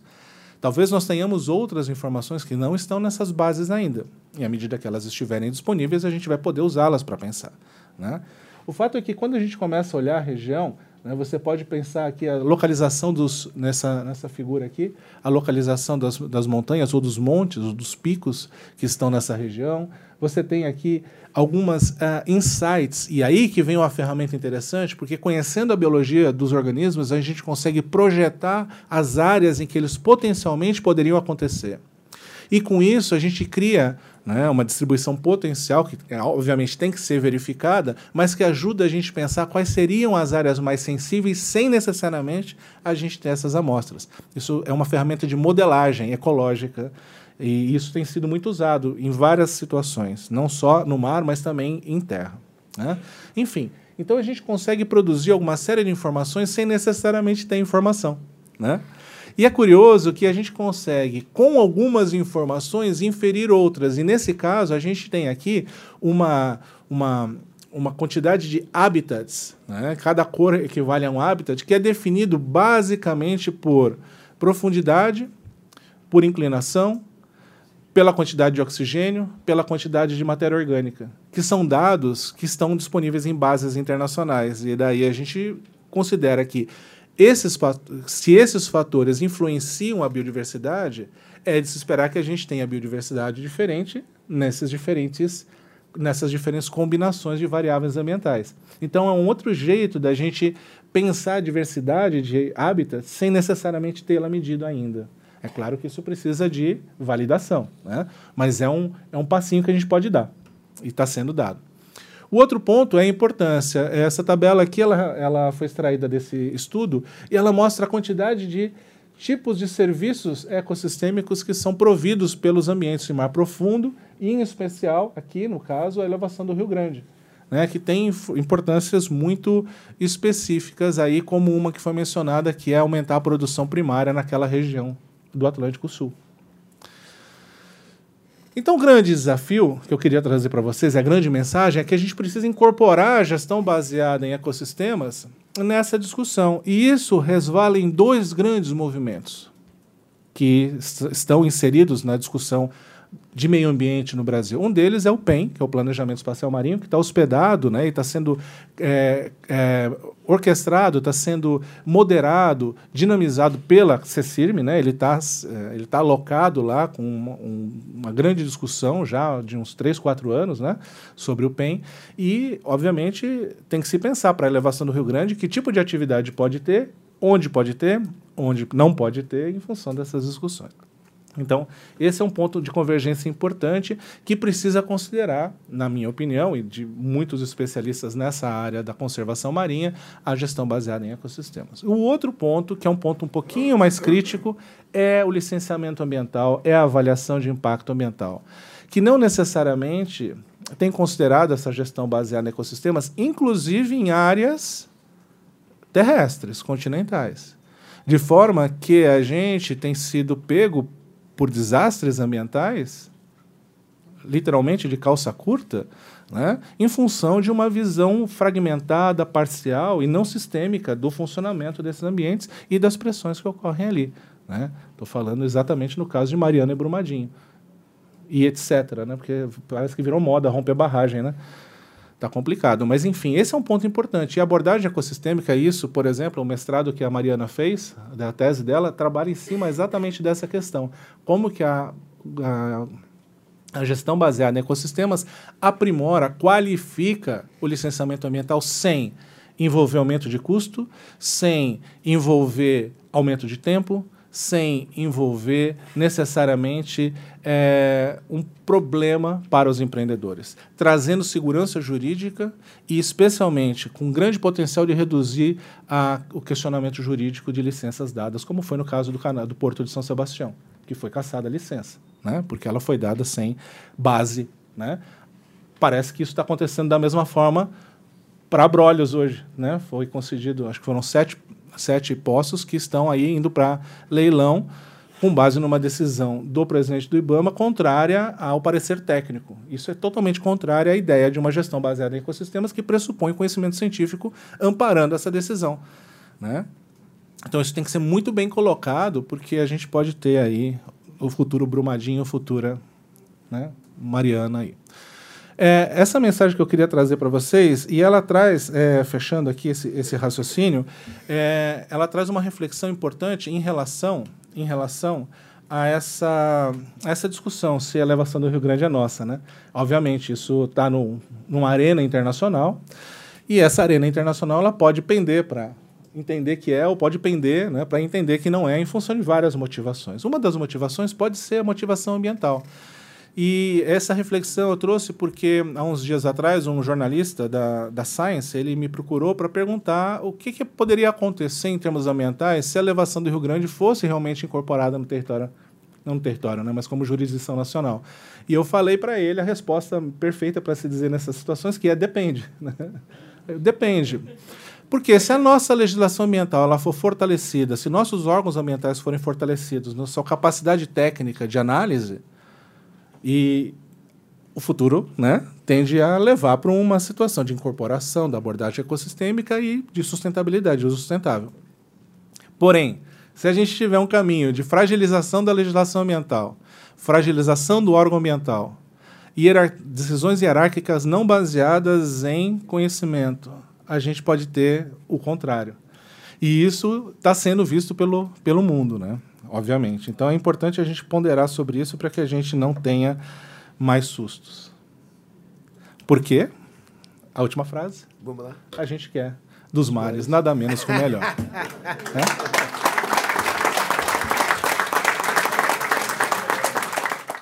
Teremos a oportunidade agora de abrir para perguntas. Eu vou pedir que as perguntas sejam concisas. Nós vamos recolher aqui umas quatro perguntas e voltar à mesa. Então as pessoas levantam a mão, se identificam e fazem a pergunta no microfone. Paulo Nascimento, cônsul de Portugal em São Paulo. Pronto, eu já fiz a sua identificação. Muito obrigado, Sérgio. Sérgio, uh, muito obrigado a todos. Eu queria só fazer um breve comentário àquilo que foi referido a propósito da extensão da plataforma continental Portugal. Uh, em primeiro lugar, vincar de uma forma clara que a extensão da plataforma continental foi preparada devidamente por uma estrutura de missão constituída por peritos que fizeram estudos técnicos adequados para poderem apresentar em conformidade com o artigo 9, com o artigo 76, número 9 da Convenção de Montego Bay, aquilo que é a demanda de Portugal em relação à extensão da plataforma continental. Em segundo lugar, destacar que não é de estranhar a dimensão da plataforma continental proposta pelas autoridades portuguesas, na medida em que Portugal é um país não tanto continental, mas eu diria atlântico. É bom não esquecer que nós temos os arquipélagos dos Açores da Madeira e que se trata verdadeiramente de dois arquipélagos, não estamos a falar nem de rochedos, nem de penedos eh, ou de, qualquer, ou de ilhas artificiais que sejam. Tal permite-nos estender realmente a plataforma continental com base nos estudos científicos que foram desenvolvidos, muito além daquilo que poderia ser expectável inicialmente quando se olha para a dimensão territorial continental do país. E por último, hum, gostava só de, de, referir que também no nosso caso, uh, e naquilo que diz respeito à extensão da plataforma continental, estamos profundamente cientes que o que está em questão é uh, o, o solo e o subsolo. Nós estamos a falar da coluna d'água. E, portanto, em nosso entender, também não se coloca tão, de uma forma tão perentória e tão necessária em relação à extensão da plataforma continental, a questão do domínio territorial das águas, por assim dizer. De qualquer forma, mesmo em relação a este aspecto, permitam-me só destacar que nos últimos anos a Marinha Portuguesa, e até 2020, tem previsto a entrega de. Uh, perdão, 2029, tem previsto a entrega de nove uh, navios oceânicos, patrulheiros oceânicos, uh, construídos também em Portugal, o que também nos garante alguma projeção e capacidade de controle dessa, de, de, dessas águas. Mas estamos a falar de controle não das águas, repito, quando se fala da plataforma continental, e peço que me corrijam se estiver enganado, porque não sou, obviamente, um especialista na matéria, não estamos a falar do controle da coluna d'água, mas sim do solo e do subsolo. Um, e, portanto, não se coloca de uma forma tão, tão premente essa necessidade de controle. Por último, como foi aqui dito uh, pelo conselheiro, uh, meu colega do Ministério dos, Ministério das Relações Exteriores do Brasil, é óbvio que uh, cada país tem a capacidade que tem, não deve ser prejudicado por isso. Estamos a falar de um interesse global da humanidade e também, no mesmo sentido, me parece que não é por termos maior ou menor capacidade de projetar forças que se deve pensar que a extensão da plataforma continental a isso está associada. Muito obrigado, Sérgio. A propósito da pergunta do Paulo, evidentemente que Rodrigo e, e Beirão poderão fazer uso da palavra na resposta. Essa pergunta foi direta para você, Beirão. Quem mais? Bom, em primeiro lugar, se, se identifica. Hector, trabalho com educação há 25 anos. É uma das poucas vezes que eu vou sair daqui mais esperançoso. As outras, a gente sai um pouco em cabisbaixo. É, a minha pergunta é bastante objetiva. Não ficou claro é, se existe já ou não um organismo único internacional que cuide dessa temática toda. O que eu entendi é que tem vários tratados, vários documentos. Eu imagino que ainda não haja um organismo internacional. E aí, se não, qual é a posição, se é que existe uma posição oficial do Estado brasileiro sobre isso? Porque parece estar claro que, em alguns momentos, é, a discussão ambiental é utilizada de maneira oportuna, em outros momentos ela é descartada também de maneira oportuna. Então, talvez um. Eu não estou aqui jogando contra nem a favor, mas eu acho que a gente tem que ter clareza sobre os interesses que estão, afinal, as discussões são bastante complexas. Então, é, tem que ter honestidade moral, como diz o presidente Fernando Henrique, hum. para encarar o debate né? e não ficar usando o meio ambiente como desculpa. Respeitando o meio ambiente, é claro. Uhum. Essa é a minha pergunta. Muito bom, Arthur. Uh, quem mais? Ali? Quem mais? Tem alguém na ponta? Ortélio, se identifica, por favor. Okay. Eh, Ortélio Palácio, da Consultoria Internacional da Força Sindical. Eh, a minha pergunta iria para o, o amigo do Itamaraty que falou. Eh, falando na geopolítica e considerando que este ano o Brasil, a sede dos BRICS, e diante do esse debate, e eu sei que o guarda-chuva maior desse debate se dá na ONU, mas como os blocos, e neste caso dos BRICS, se há algum espaço institucional nos BRICS que debate com profundidade esse tema para fortalecer o debate na ONU, que me parece muito importante. Atualmente, a Força Sindical preside os BRICS sindical eh, aqui no Brasil e por isso gostaria de escutá-lo sobre esse assunto. Obrigado. Muito bem. Se... Rogério. Obrigado, bom dia. Meu nome é Rogério Ruschel, eu sou o editor desse livro que está em alguns uh, envelopes aqui, O Valor do Mar. A questão é o seguinte: é, em muitos dos temas que aqui estão sendo colocados hoje, desde o começo da manhã, é, tem uma área cinzenta de valores ou uma área cinzenta de direitos. Me parece, eu sou um homem de marketing e jornalista, me parece que em alguns momentos a posição oficial do país é, poderia ser beneficiada se houvesse uma mobilização da população a favor daquilo, ou a favor do conceito de uma visão ecossistêmica, ou a favor de uma visão de defesa dos nossos valores, qualquer uma das visões aqui colocadas, e inclusive as que serão colocadas baseadas em economia exclusivamente. Então, a minha pergunta é: isso se chama. É, é, como é que chama? É, é consciência marítima. Ocean Literacy, né? Consciência marítima.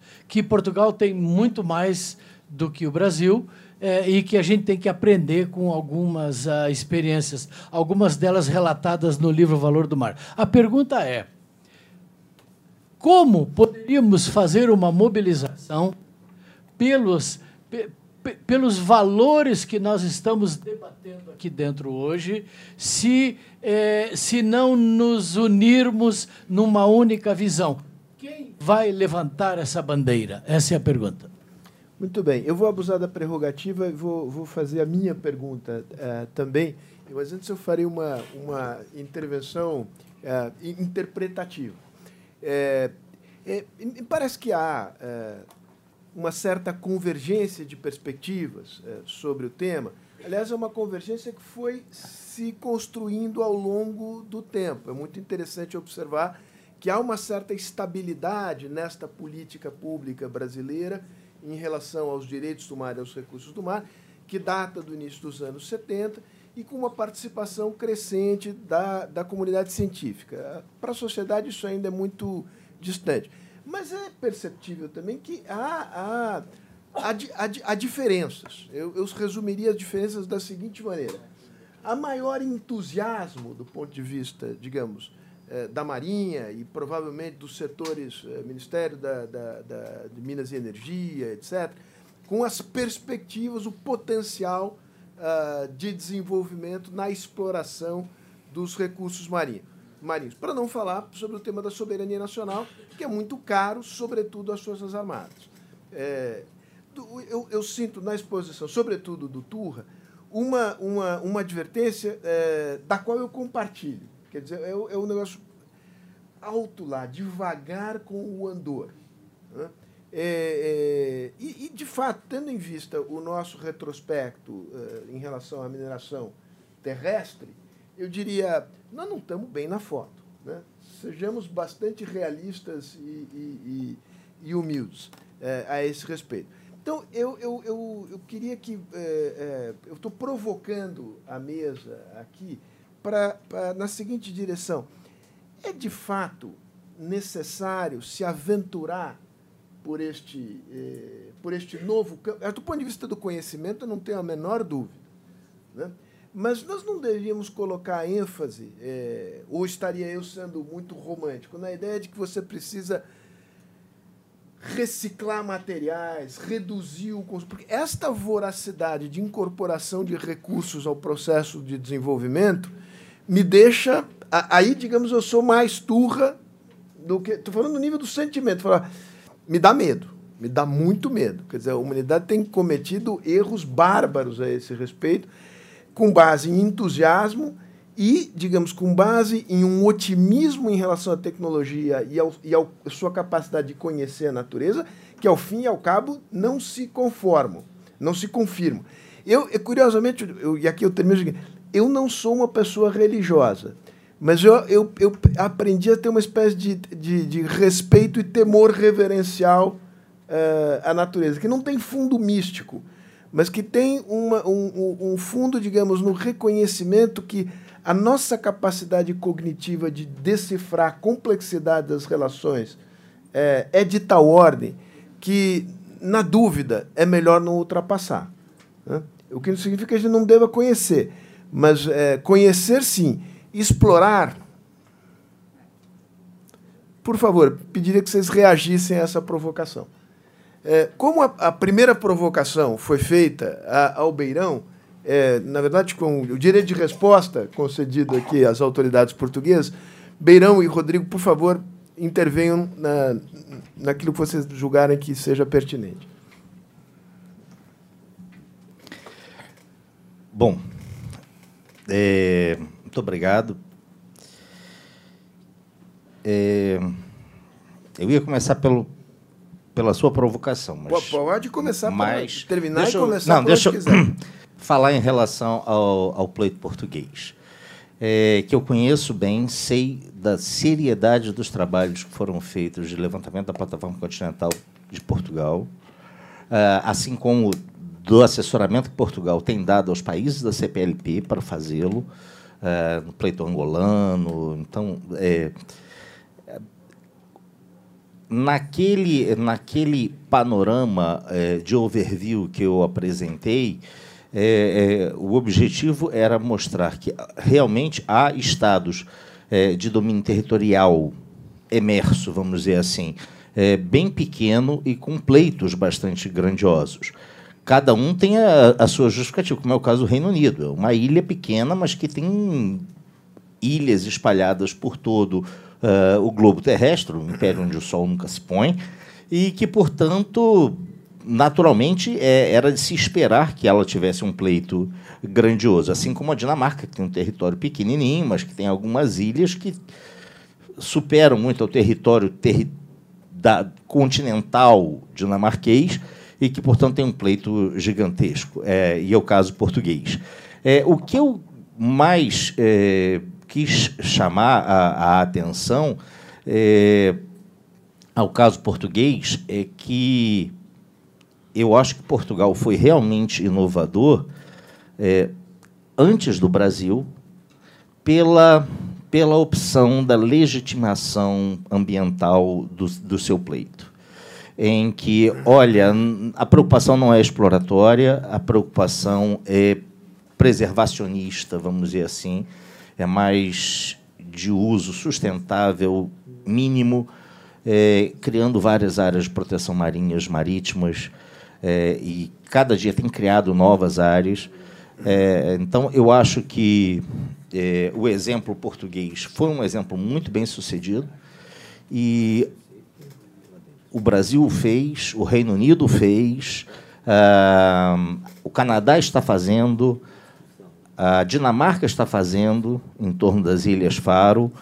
Uh, então, há vários países seguindo essa mesma trilha iniciada por Portugal. Então, é, e, e, não, e o pleito não, não tem uma correlação com o tamanho de marinha ou de poder naval. Meu amigo Silva Ribeiro, atual ENCFA da, das Forças Armadas Portuguesas, é, eu converso bastante isso com ele.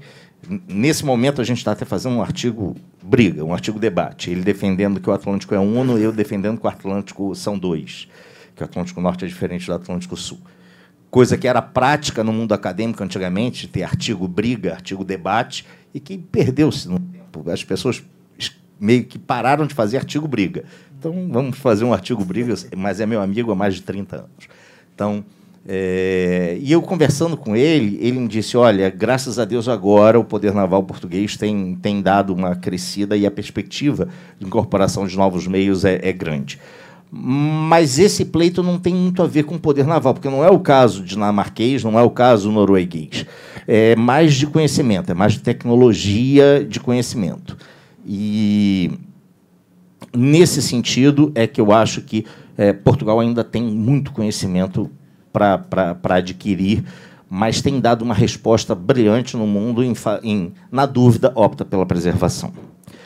É, em relação à pergunta do professor Hector, se é um organismo internacional, é, a convenção criou alguns organismos e o meu amigo Rodrigo falou de algum deles. O tribunal para dirimir controvérsias quando elas fossem jurídicas, a, a comissão de limites, que não é um órgão, é um órgão complicado, porque não tem personalidade jurídica internacional, portanto não tem jurisdição, Bem, mas é um deixa eu cometer órgão de assessoria. Uma, uma ah. extrema indelicadeza.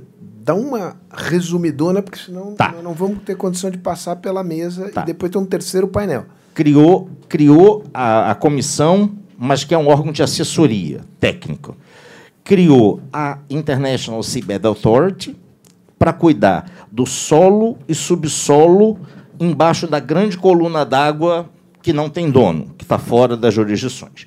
Mas a grande coluna d'água não tem dono.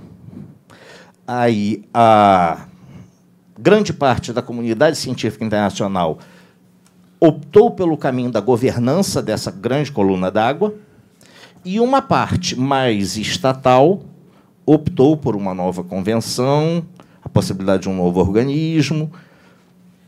Quer dizer, há uma corrente tentando criar uma nova organização e uma corrente dizendo não, não é para criar nova organização para cuidar do, dessa grande massa d'água e que seria só é, deixada para toda a humanidade apesar da coluna d'água não ser o patrimônio. Patrimônio é só o solo e o subsolo. Para fechar, a questão da dúvida. Não é, é, o que eu mostrei é um panorama. Olha, o, vários países têm procurado aumentar seu quinhão. E dei alguns exemplos, é, não querendo transformá-los em território, mas expandir poder e, e recursos, possibilidade de recursos. E a dúvida do, olha, os danos podem ser de tal ordem, de tal magnitude, que, na dúvida, não o faça. É, o, o, Alex ali tocou num ponto, e eu cutuquei aqui o Rodrigo, falei, do ponto de vista jurídico, uma das melhores formas que a questão ambiental resolveu foi isso, foi o princípio da precaução. Que só isso daria uma outra palestra para discutir aqui. O princípio da precaução é algo muito complexo no mundo jurídico da segurança, mas ele basicamente ele vem para resolver isso. É na dúvida não faz, na dúvida não faça. E então é, para a questão marítima e ele nasceu do, da discussão do soft law ambiental. Então o princípio da precaução vem para resolver isso. Para ah, quem você na hora da dúvida não faça, Mas para você fazer ou não fazer, primeiro tem que conhecer.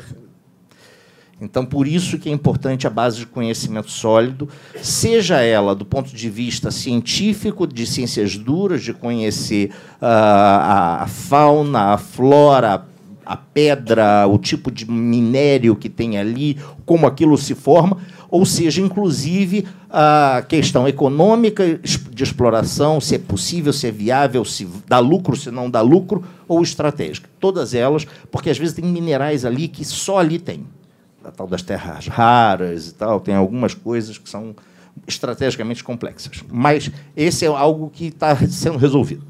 Rodrigo, você quer complementar? Por favor. Obrigado. Eu queria agradecer as perguntas. Essa, pessoalmente, é a minha fase favorita aqui da, desses eventos, porque é quando a gente consegue saber exatamente quais são as indagações e, e agradeço a qualidade realmente e a, curiosidade aí que, a, que as pessoas expressaram. Eu começaria só complementando as palavras aqui do comandante Beirão em relação à pergunta do cônsul de Portugal. Uh, eu acho que o senhor está completamente coberto de razão em relação a, a, essa diferenciação de fato. Não se trata, trata-se de plataforma continental, de solo subsolo, não de coluna d'água. Né? Isso é uma coisa que talvez na, nas explanações aqui a gente não tenha, mas é exatamente isso. Né? Quer dizer, a gente não está falando... Da, tanto é que uma parte da minha apresentação foi justamente sobre BNJ, que é justamente essa, essa questão da área da coluna d'água. Né? Então, é realmente um outro viés de negociação. É, eu só faria uma ponderação em relação à comissão de limites, né, quando o senhor fala que não se trata de soberania, se eu entendi bem, não é bem uma questão. Uh, segundo o artigo 76 e 77 da Convenção do Mar, na verdade, o, a plataforma continental exatamente, quer dizer, o estabelecimento do bordo exterior é exatamente para determinar os direitos de soberania de aproveitamento dos recursos que estão naquela área, não na coluna d'água novamente, né, no solo e subsolo. Mas envolve, então, a questão da soberania nesse caso. Né. Um, o professor Hector fez a, indagação em relação a, a, essa questão do se existe um organismo só. Né? Eu acho que o Nante já, já respondeu bem. Uh, eu só ponderaria também, quer dizer, não, eu acho que não se trata tanto de uh, da questão de ser um órgão, senão marcos jurídicos, né? Então a gente tem uma certa fragmentação, uh, existem uh, lacunas, como a BBNJ, que exatamente quer dizer, a convenção, ela tratou, ou pelo menos tentou tratar de todos os temas. Era impossível. Nenhuma, nenhum instrumento internacional faz isso. Uh, mas eu acho que ela foi muito bem sucedida em vários setores, né? e justamente essas pequenas lacunas que existem, né? ou não tão pequenas, essa questão da coluna d'água, a gente está justamente nesse processo de elaborar um novo instrumento para poder ter uma regulamentação. Uh, eu acho que é importante a gente colocar a questão da, da, quer dizer, como é que os países atuam? Por que, que o Brasil, qual é a intenção do Brasil nesses fóruns? Né? Primeiro, defender o interesse nacional. E segundo, que as, uh, uh, todas as atividades que sejam consequência desses, desses marcos jurídicos sejam, de fato, eh, respeitem as regras que estão estabelecidas. Então, na verdade, o, o Brasil procura fazer com que, bom, se vamos estabelecer o bordo exterior da plataforma continental, que seja exatamente como é, é, prega a Comissão de Limite, como colocou o comandante. Quer dizer, o Brasil foi um dos países que ajudou a legitimar o papel da Comissão de Limites das Nações Unidas, porque, ao contrário de outros, uh, nós estamos seguindo a receita de bolo. Né? A gente está indo lá com o pleito, explicando, passando dados técnicos. Então, acho que, apesar de ser realmente, seria muito mais fácil se houvesse um só organismo para reger tudo isso. Mas há um certo sistema já criado pela convenção, quer dizer, esses três organismos que eu mencionei aqui, e há essa questão da coluna d'água que também está sendo resolvida agora. E quero crer que, digamos, isto uh, jogar dentro do, digamos, da lógica dos limites e, e, do, e, das regras da comissão vai ao encontro da defesa do interesse nacional, porque evidentemente que esses mecanismos multilaterais eles protegem potências médias da, da lei do mais forte. Né? Se for na força bruta, quando as, as, as armas falam e as leis calam, quem tem menos poderio naval perde a parada. Né? Exato, é perfeito. Essa é uma boa opção. Ah, eu não tenho a menor dúvida que é uma boa opção. Aliás, eh, seria uma, uma rematada sandice o Brasil jogar por fora da, da Não, não, digo ter um organismo. É pródigo em ter várias leis. É, isso aí, aí você discute em paralelo depois. Vamos passar a mesa aqui.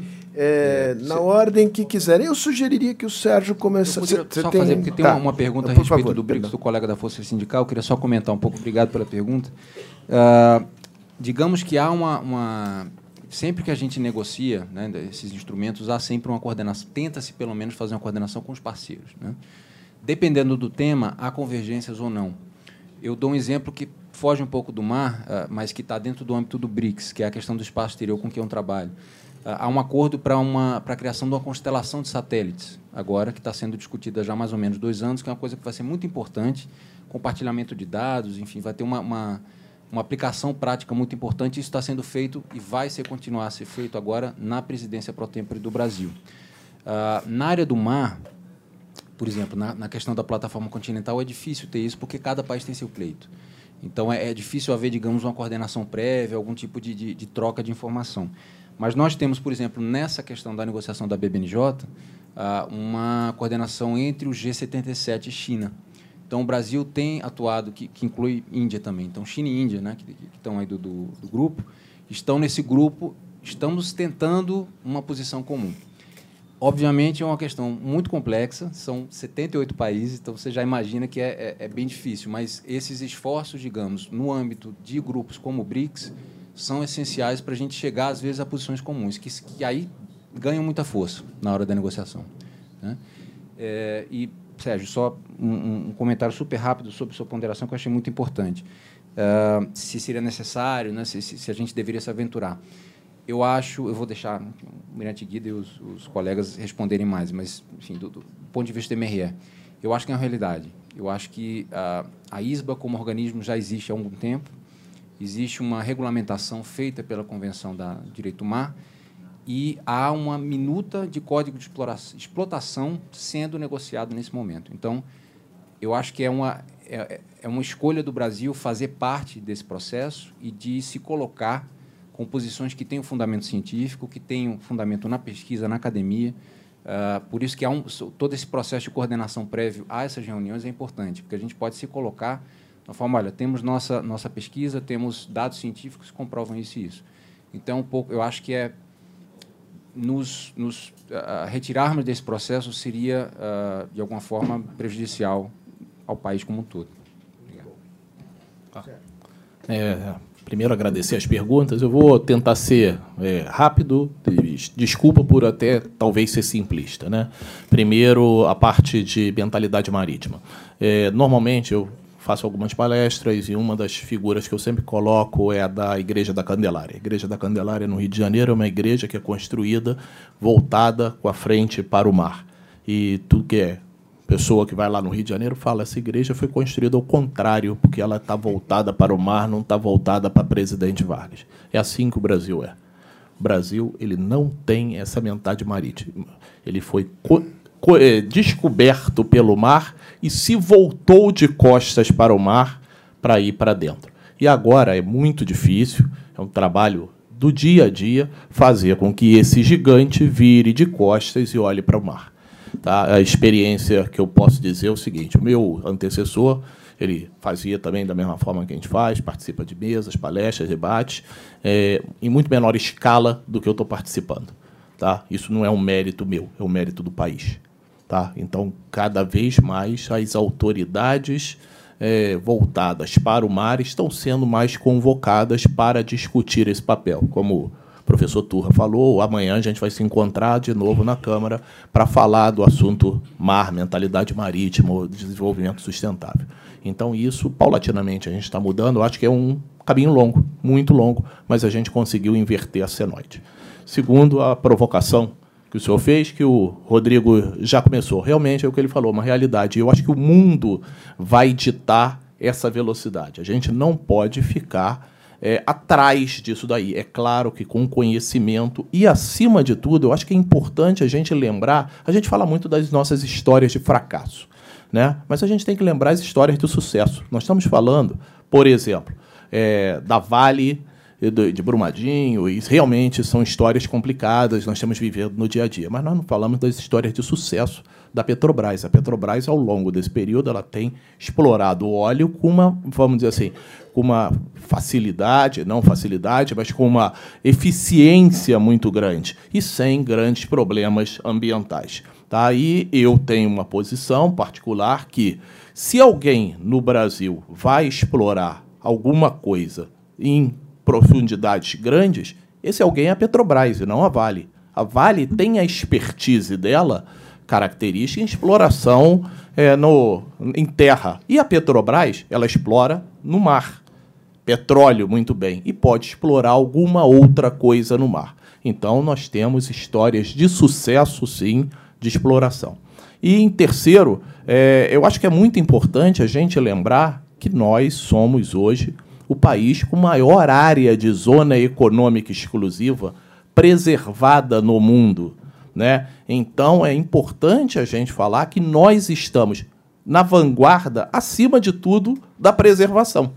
Tá? Então, preservação é uma, é uma expertise, é um conhecimento que o Brasil tem e explora bastante.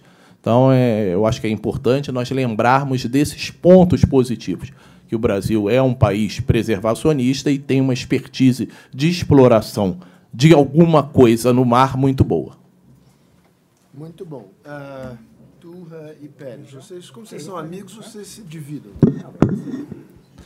Bom, rapidamente, uh, em relação a Portugal, ele não está, mas eu diria que Portugal é de potência ultramarinha, né? Ultramarina se tornou potência submarina, né? Assim, não um demérito, na verdade, mas ela complementa, especialmente na questão da produção de conhecimento. A gente tem colegas em Portugal, né, o Portugal é um dos países que mais estuda mar profundo no mundo de, com uma qualidade muito grande. Então é muito importante fortalecer, lá, fortalecer a, isso.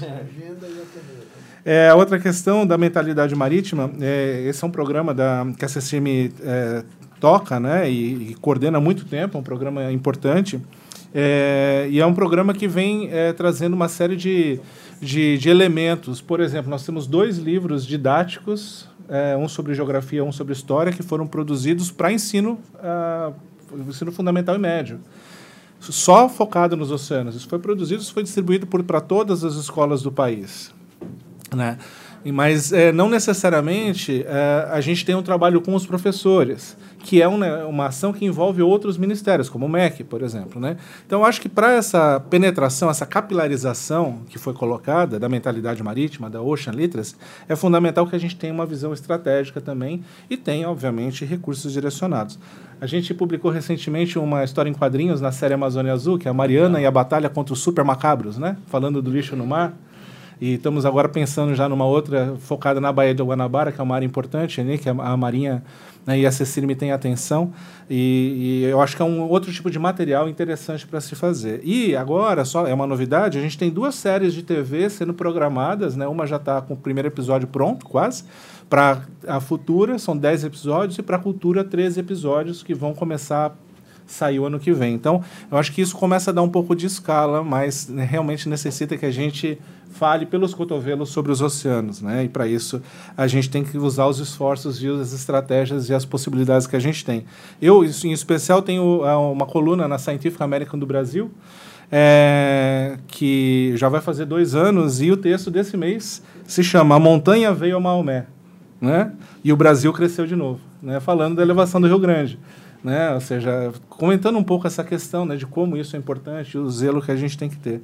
Né? E para essa resposta, né, pergunta mais uh, abrangente, eu diria assim que a gente precisa ter uma estratégia, uma visão de longo prazo, uma visão de Estado, uma visão que seja blindada de oscilações é, de curto prazo, interesses é, de curto prazo, para que a gente tenha, talvez ali não um recurso na mão, na hora, mas tenha ali uma poupança para o nosso futuro, né, quando a gente precisar.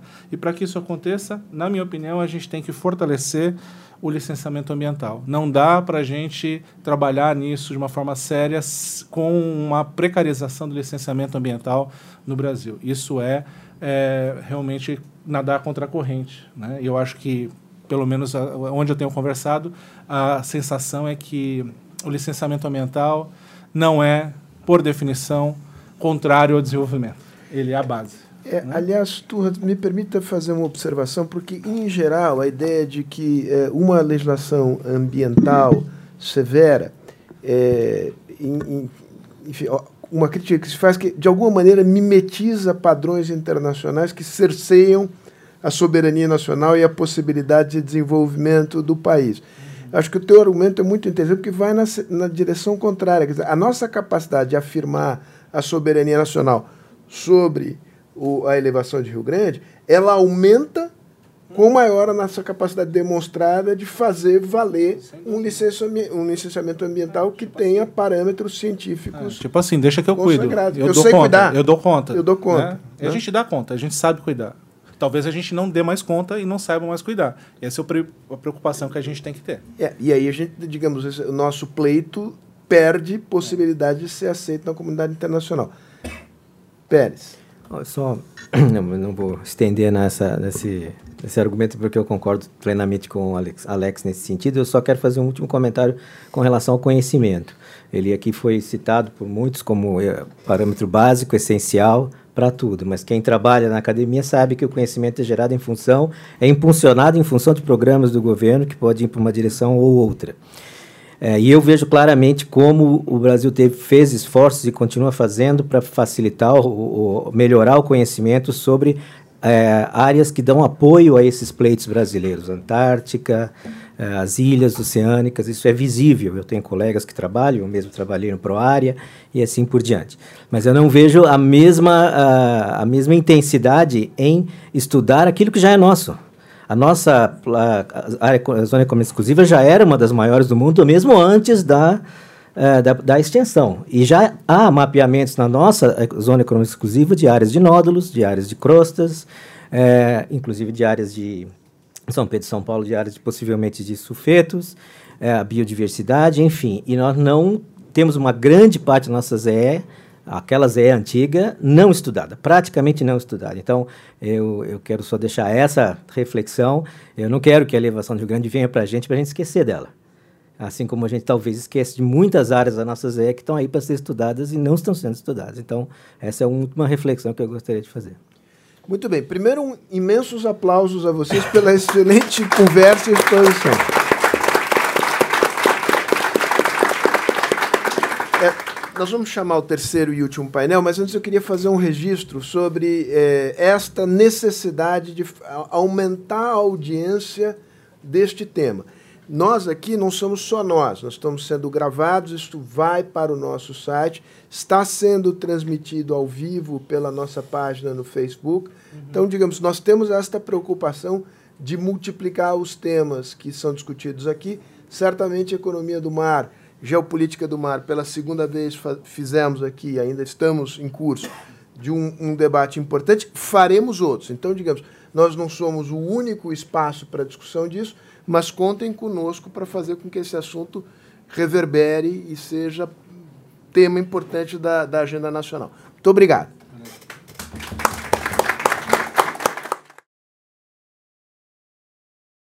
Enquanto as pessoas se acomodam, eu faço uma breve explicação é, do porquê deste painel. Né? É, há duas razões. É, a primeira, porque o Miguel disse que a gente tinha que fazer, e o que o Miguel disse para a gente fazer, a gente faz. A segunda razão, é, tão importante quanto, é de que é, o Ceará é, se distingue dos demais estados brasileiros, a que eu saiba, é, por ter incorporado o tema da economia do mar no seu planejamento estratégico de longuíssimo prazo, tanto Fortaleza como também o Estado do Ceará, e fez isso eh, através de uma cooperação entre, entre o governo eh, e a sociedade, com protagonismo da Federação das Indústrias. Então, acho que é um exemplo muito importante e eh, este é o objetivo deste, deste painel. É, eu acho que valeria a pena começarmos pelo, pelo Sampaio, que fará uma. Você começa, Miguel? Então, não, aqui eu, eu cedo, é, graciosamente. É, Miguel começa e, e depois é, Sampaio faz a sua intervenção. Bom dia a todos. Muito obrigado pelo convite. Eu vou falar no português falado em Portugal.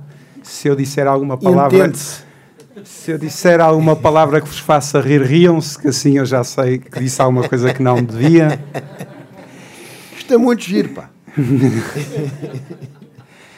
E também me irão desculpar porque, sendo economista, mas tentando falar no mar de uma forma muito abrangente, certamente eu direi um ou outro termo de direito ou de ciência menos correto. E aí eu vou-me refugiar no português de Portugal. Dito isto, e eu estou aqui a falar em nome da PwC Portugal, mas com a premiação de sócio Vinícius da PwC Brasil, somos uma equipa em conjunto. Falarei também com o, chapéu de líder da PwC Global para os Assuntos do Mar, um projeto de responsabilidade social da PwC a nível mundial. Somos uma organização com mais de 250 mil pessoas, com escritórios em mais de 150 países e uh, no tema do mar já temos este projeto há 15 anos atrás. E nessa longa uh, maratona de analisar o mar, com certeza com uma perspectiva económica, mas a economia não se pode dissociar da perspectiva social. A economia é uma ciência social. E este painel, em conjunto com, com o meu amigo Sampaio, um excelente gestor e um homem que emprega muita gente no Brasil e certamente quererá empregar mais, ajudando também neste caminho, eh, eh, este painel vai ser dedicado às pessoas. Portanto, são as pessoas que têm os pés mergulhados na água que realmente não esqueceram o mar. Aqui já foi dito que muitas vezes os cidadãos de todos os países viram as costas ao mar, exceto as comunidades marítimas exceto a comunidade de pescadores, os desportistas, os que passam grandes momentos de solidão a bordo de navios, esses nunca esqueceram o mar. Portanto, o mar, embora não tenha muitos uh, fãs uh, em quantidade, os que tem são de extrema qualidade, tenazes e resistentes. E trouxeram o mar até aqui. Portanto, nós vamos tocar num tema que é centenário, que é milenar, que é o mar.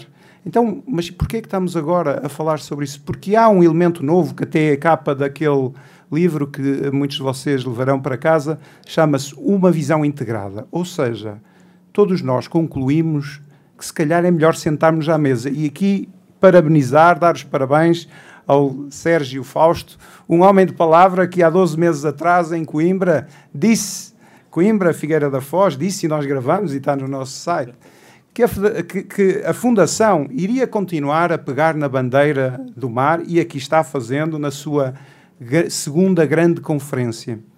Mas eu tive na primeira grande conferência, em 2015. E agora, até partilhando uma confidência consigo, você conhece bem Carlos Mendonça, nosso sócio da PwC Brasil, e há sete anos atrás, ou seja, dois anos antes de vir aqui, eu me cruzei com ele numa reunião da nossa empresa em Xangai. Ele é um homem muito importante na economia do Brasil, tem ajudado muitas empresas e, como vocês sabem, o Brasil é um potentado em tudo o que diz respeito a petróleo, a gás, a mineração. E como eu sabia que, se agora as coisas são assim, há sete anos atrás, cativar alguém para o mar era muito difícil, eu tive que pegar num, num gancho terrestre, que é pegar no, no, no, meu correligionário brasileiro e dizer: Você sabia que os australianos já têm mapas para minerar o mar? E aí parou. Aí parou. Aí parou e sentou. Mas depois eu disse: Olha, vou-lhe contar essa história, que é verdadeira. Eles vieram se sentar comigo em Lisboa, porque, sabe, os Açores têm uma região subaquática bastante vulcânica. E há uma coisa, agora eu vou entrar em algo técnico, portanto, se eu errar, vocês desculpam, eu sou economista e estou falando em português de Portugal. É, o que acontece, na minha linguagem uh, possível da altura, é que o vulcão expel muita da, da geologia incandescente e depois aquilo resfria e há de chover. Só que é curioso que a química faz destas coisas milagrosas em que aparentemente essa chuva vem primeiro o cobre, ou depois, a sequência não sei se é esta, depois o ouro, o que faz com que toda a crosta terrestre subaquática tem poderes de concentração de cada tipo de metal superiores aos da Terra. Bem, aí ele ficou mais tempo. Mas depois de toda esta conversa, eu disse: é fundamental que este tesouro não seja tratado como foram tratados os tesouros do passado. É fundamental olhar de uma forma mais abrangente, se for possível, e não necessário proteger e não explorar negativamente, e para isso é preciso que todos nos sentemos à mesma mesa. E aí a PwC pode e deve ter uma responsabilidade social grande, que é clarificar. Em tudo o que diz respeito à economia, faltam números. Faltam, uh, na altura e ainda agora, o espaço para demagogia sem números é tremendo. E, portanto, o nosso projeto de responsabilidade social é meramente colocar números em cima da mesa. E aí a gente para. A gente está com a comunidade, está sentada com os outros, com os pescadores, com os trabalhadores, com os ambientalistas. Os números que temos são estes. Se calhar daqui a dois anos teremos mais. Agora, o que fazer com o que existe é uma decisão comunitária. E é isso que nos move. Move-nos, acima de tudo, as pessoas, numa perspectiva das pessoas de hoje mas das pessoas da amanhã. E a isto nós chamamos sustentabilidade, que tem os três pilares: o ambiental, o social e o económico. E achamos que qualquer ausência de um destes pilares é um contexto, vá lá, em que falta um órgão ou uma pessoa.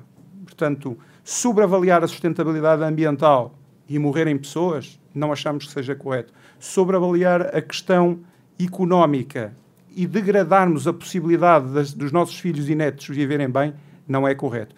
E este balanceamento não é fácil de fazer, e depois verão com um exemplo concreto, porque isto parece baseado filosófico, mas eu acredito que o Ceará está trilhando esse caminho, porque eles chamam à mesma mesa toda a gente. E eu tive o privilégio com Sampaio, ele explicará melhor do que eu, até explicará como nos conhecemos. Hum, nós tivemos com os pescadores e todos à mesma mesa, com a capitania, de, de, de Fortaleza, com as pessoas dos transportes e todos disseram muitas coisas. E é curioso, quando eu estava ouvindo a primeira mesa e a segunda mesa, que foram brilhantes, na primeira mesa, claramente o discurso foi o Brasil no mundo, com outros, eh, eu diria amigos, porque não podem haver países não amigos. E, portanto, é um debate. E mesmo que haja coisas que nós achemos estranhas, algumas delas até de há muitos anos atrás, Ainda bem que pela primeira vez na história da humanidade a definição de fronteiras está sendo, na sua maioria, baseada no diálogo, no debate, na questão científica. Portanto, devemos parabenizar todos estes especialistas do direito que certamente dizem coisas que nós às vezes não entendemos, mas eu entendo uma coisa: que se mantenha o debate nesses fóruns e que se tomem as decisões. Porque no fim do dia nós estamos a, a falar de concílios, de convenções foi muito difícil nós chegarmos ao grau zero do meridiano em Greenwich. Nessa altura existia o grau zero em Greenwich, na Universidade de Coimbra, numa Universidade de Paris, numa Universidade da Rússia, todos queriam ser o grau zero. Foi necessário sentar, demorou imaginem, havia navios a navegar segundo o, o grau zero de determinado referencial. A própria língua é um código, nós estamos a falar de códigos. E se nós não tratarmos dessa harmonia, nós não nos vamos entender. Portanto, acho que estamos a começar pelo primeiro passo, que é vamos falar sobre as regras que nos levam ao entendimento. Portanto, aí acho que esse. No entanto, o, o primeiro painel foi uma visão, uh, uh, uh, o, o Brasil no mundo. Mas depois há a visão do Brasil no Brasil. E aí entramos nos debates muito importantes, mas então se isto é do Brasil, mas de que Brasil? De que Estado? De que comunidade? E aí, a mesma dificuldade que nós encontramos no entorno nacional, disse Brasil, mas podia dizer Portugal ou outro país qualquer, o debate interno é tão importante que assim seja feito, como está a ser feito o debate internacional, porque senão as tensões internas aumentam. portanto, dos nossos estudos de 15 anos, o que nós achamos é que, se não continuarmos esta metodologia de todos falarmos e chegarmos a entendimentos, a tensão externa e interna vai aumentar. Isto não é algo que tenha nascido na academia ou vontade nossa. Os números que nós temos dizem, nos últimos 20 anos, nós usamos o dobro o mar em relação ao passado. Só em 20 anos. Só em 20 anos.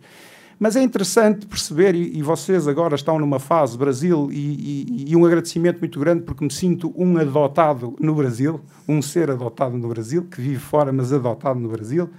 Uh, isto porque me chamam para estar em, em, em, reuniões, eu diria, com muito gosto, íntimas vossas, e, e, e, faço o mesmo aqui que faço noutro país, que é não falar, ouvir e partilhar no sentido da construção. Mas nestes 15 anos aprendi duas coisas que são um pilar fundamental para a nossa estratégia na PwC no que diz respeito ao mar, que são, Primeiro, o mar não é homogéneo.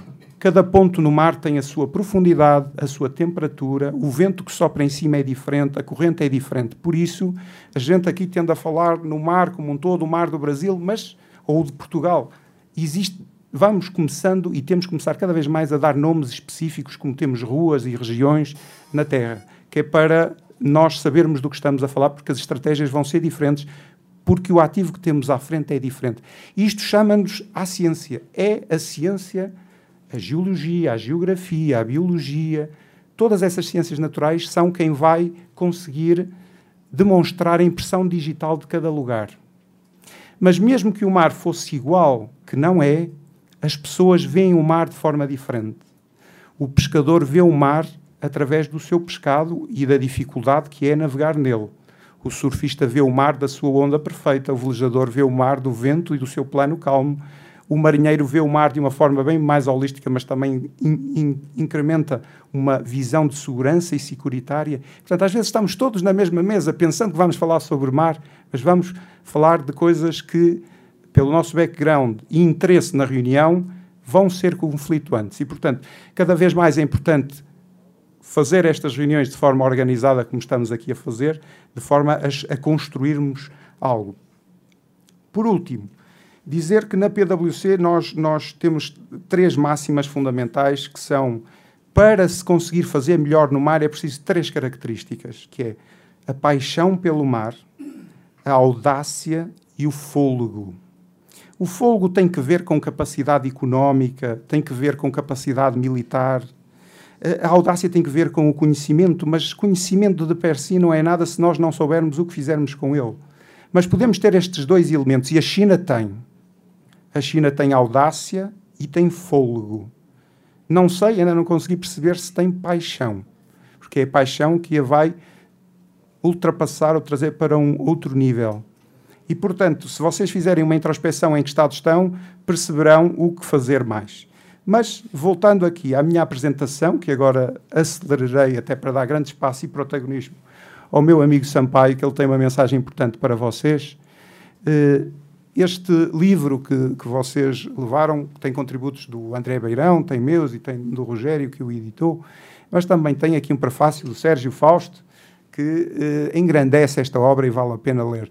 Não vou eh, seguir todos os capítulos do livro, vou só dizer que neste livro, no contributo que me pediram, eu falo do ano de 1998, onde eu acho que é um ano importante para esta nova visão integrada é o ano em que as Nações Unidas decretam um ano totalmente dedicado aos oceanos, porque o mundo como um todo, porque como nós não somos peixes, nós nunca nos vi, nós o, o, vemos o mar muitas vezes como um obstáculo, algo a ultrapassar ou algo a retirar.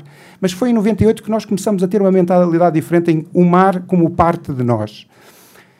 Como português também noto que coincidentemente 98 é o ano anterior da entrega de, do território de Macau à China depois de um período de transição longo. Portanto, é, é, coincide com, a quem alguém disse, digamos, o fim final do Império Ultramarino. E, e, para quem é português, sabe que são um povo positivista. Não creio que nós tenhamos visto isso como o fim de nada, mas o início de outra coisa. E alguém já disse aqui que nós nos estamos a especializar no mar profundo. Foi esse o caminho foi tentar ir para o mar profundo. Falando em mar profundo, aqui no Brasil, e eu tive o privilégio de estar na COP e em outras universidades também há muito conhecimento, no mundo há poucas pessoas ou entidades ou países que tenham o vosso conhecimento no que diz respeito ao mar profundo. Eh, vocês, a Noruega, e agora começa a ser a China, porque também aprendeu muito convosco. Há equipas inteiras de chineses lá no Rio aprendendo convosco, assim como vocês aprenderam com os outros. E, vocês estão muito bem, muito bem em termos do conhecimento do mar profundo, que é um, é um valor imenso. Portanto, usem-no bem, no bom sentido, conforme aqui foi falado. Mas dar esta nota que o que há de novo é uma visão integrada e essa visão integrada começa a nascer. Ou, houve uma grande consolidação no ano de 1998, no nosso entendimento. Como foi dito aqui também, Portugal está dentro da União Europeia e aí sim a União Europeia tem contribuído para o reforço desta visão integrada. Cada vez vão ouvir nomes diferentes: economia do mar, economia oceânica, crescimento azul. Eles têm todos nuances que as distinguem, mas têm um centro comum, que é ter uma visão holística e integrada. Mas eu não vou investir muito tempo nisto porque queria falar um bocadinho sobre aqui as questões dos números. Como compartilhei com, com, consigo, Sérgio, há, há, sete anos atrás cativei a atenção do Carlos Mendonça que me disse, olha, eu conheço bem a Fundação Fernando Henrique Cardoso, este era um tema que eles iam gostar de ouvir. Subsequentemente aqui, estive, aqui estive e, como veem, não tem sido um caminho parado só de observador, já nos últimos quatro anos, com conhecimento uh, deste Centro de Excelência Global da PwC, já produzimos o, quatro edições do Brasil no mundo e, portanto, Sr. Almirante, confirmo, em 2010, os dados que apresentou, o vosso produto interno bruto rondava aos 20%. Como sabe, com a queda do dólar, a questão do petróleo baixou muito e a percentagem agora achamos que é relativamente diferente. Mas creio que depois desta sessão e depois de falarmos aqui um bocadinho com o Sampaio, neste momento o Brasil tem condições para ser dos melhores países em termo, uh, em tempo real, em perceber a sua dimensão do mar. Como já tínhamos quatro edições do país como um todo, uh, nós começamos a percorrer o país por estado. Primeiro o Ceará, dois anos atrás, agora Ceará e Pernambuco. Estimamos que provavelmente o próximo será o estado uh, da Bahia. Porquê o, nor o, o Nordeste? Por várias razões uma delas é que nas vindas que vimos aqui em São Paulo e, e, e no Rio, como vocês sabem, há 5, 4, 3 anos atrás, há muitos tópicos quentes em São Paulo e no Rio e no país como um todo. Achamos que, se calhar, eh, no Nordeste poderíamos encontrar Estados que tivessem tempo para olhar para isto com calma. E foi um autêntico achado termos encontrado a estabilidade, razoável estabilidade económica que existe no Estado de Fortaleza, como é do conhecimento de, de vocês e também o interesse e encontramos pessoas que têm a paixão, a audácia e o fogo. A mesma coisa que vemos na Marinha Brasileira. Portanto, tive o privilégio, com a ajuda do comandante Beirão, que me convidou a estar na vossa escola naval, e que é uma escola naval de referência, a melhor escola naval do Atlântico Sul, e eu diria, até é pena que o André não esteja aí, mas eu sou amigo dele, vou, vou dizer que ele foi pouco ambicioso. Acho que o Brasil tem a ambição, tem que ter a ambição mundial. Como aqui foi dito, o Brasil é um bom aluno, está a fazer as coisas como deve ser. Vejo que está extremamente focado na sua zona de influência imediata. Não tem mal nenhum disso, é uma condição necessária, é é por aí que se começa. Mas não creio que isso seja suficiente. A estabilidade marítima de um país só acontece até para dirimir tensões internas no país, quando o país também tem uma ambição para lá da sua confrontação imediata, até para se justificar muito uh, dos investimentos que tão, vão ter que ser feitos de caráter nacional. Uh, e, e, e, a nacionalidade também se afirma na internacionalidade. Mas isso abriria outra vez o painel da manhã, dizendo que eu concordei totalmente com ele, mas desafiando a que o Brasil pode e deve ter uma ambição maior a nível internacional. Porque, como estão a ver, há países grandes que estão a ter essa ambição. Vamos ver quais são. Portanto, temos cerca de 70 relatórios emitidos e, e rapidamente. Aqui só uma nota: nós temos relatórios LEMS. Como é um, um trabalho de responsabilidade social, tudo está no nosso site, pode ser consultado. O LEM traz o que aconteceu na economia na realidade, a bússola quer projetar o futuro a 12 meses. Portanto, o que é que pode acontecer a 12 meses? Vem aqui a última capa do LEM Brasil. Aqui alguns números que os fazem centrarem que o Brasil, nos últimos anos, tem tido dificuldade económica e, obviamente, não se pode desenvolver um setor da economia, que é o do mar, sem esquecer a economia em geral. Começando pelos portos. Não vem aqui nas bandeiras o Brasil. Portanto, os Estados que têm bandeira forte digamos, comercial são os que aí se apresentam. Mas reparem, a Grécia, no que diz respeito a controle de navios, e a Grécia sofreu muito economicamente e é muito mais pequena do Brasil, mas, mas a Grécia, no que diz respeito à marinha mercante, tem paixão, tem audácia e tem fôlego. É número um em controle de navio comercial. Isso é um exemplo. Mas podemos olhar para baixo, a bússola tem ali uma média e vê-se que a Grécia está a crescer a 6% em termos de, de, de tonelagem de navios que controla. Portanto, ela é importante e continuará a ser importante. Se olharmos para a Alemanha, vemos uma redução, o que é curioso perceber isso. Se olharmos para a China e para a Singapura, vemos um aumento. Mas eu estaria uma tarde a falar sobre este gráfico. Gráfico em frente. Vemos aquele gráfico que tem umas cores. Aqui o crescimento é muito mais acentuado do que aqui. Aqui, uh, uh, mais ou menos nesta altura, a China entra na Organização Mundial do Comércio, portanto, tem direito a exportar e importar e relacionar-se com o mundo de uma forma normal como outra entidade. O que é que isso provocou? Um grande crescimento do comércio, logo um grande crescimento de navios. A China já não está a crescer ao que crescia, o que faz com que o crescimento não é muito grande. Isto tem consequências grandes para várias indústrias do mar. O shipping está sob uma pressão grande. Há navios a mais. Uh, não se prevê que a economia que tenha taxas de crescimento tão grandes quanto teve no passado. Isso significa que, já vamos ver aqui à frente, ups, na construção naval, eu aponto, tem lá um gráfico, mas relativamente a portos, os 10 maiores portos de contentores do mundo são asiáticos, 7 chineses. Por isso, o mundo precisa do Brasil ou de países grandes que façam alguma, algum balanceamento os, os, europeus aparecem no top 20 com Rotterdam e aparecem os americanos às vezes Los Angeles e Nova York. Portanto, no top 20 é tudo asiático. Portanto, o Atlântico está literalmente a perder importância. O Brasil disse aqui que era um país atlântico. Uh, relativamente ao Brasil, no que diz respeito ao transporte marítimo, a sua força advém da quantidade de carga que exporta. E, portanto, como não está no, na, na avenida principal de transportes, a sua força advém da, da, da, carga que tem para transportar.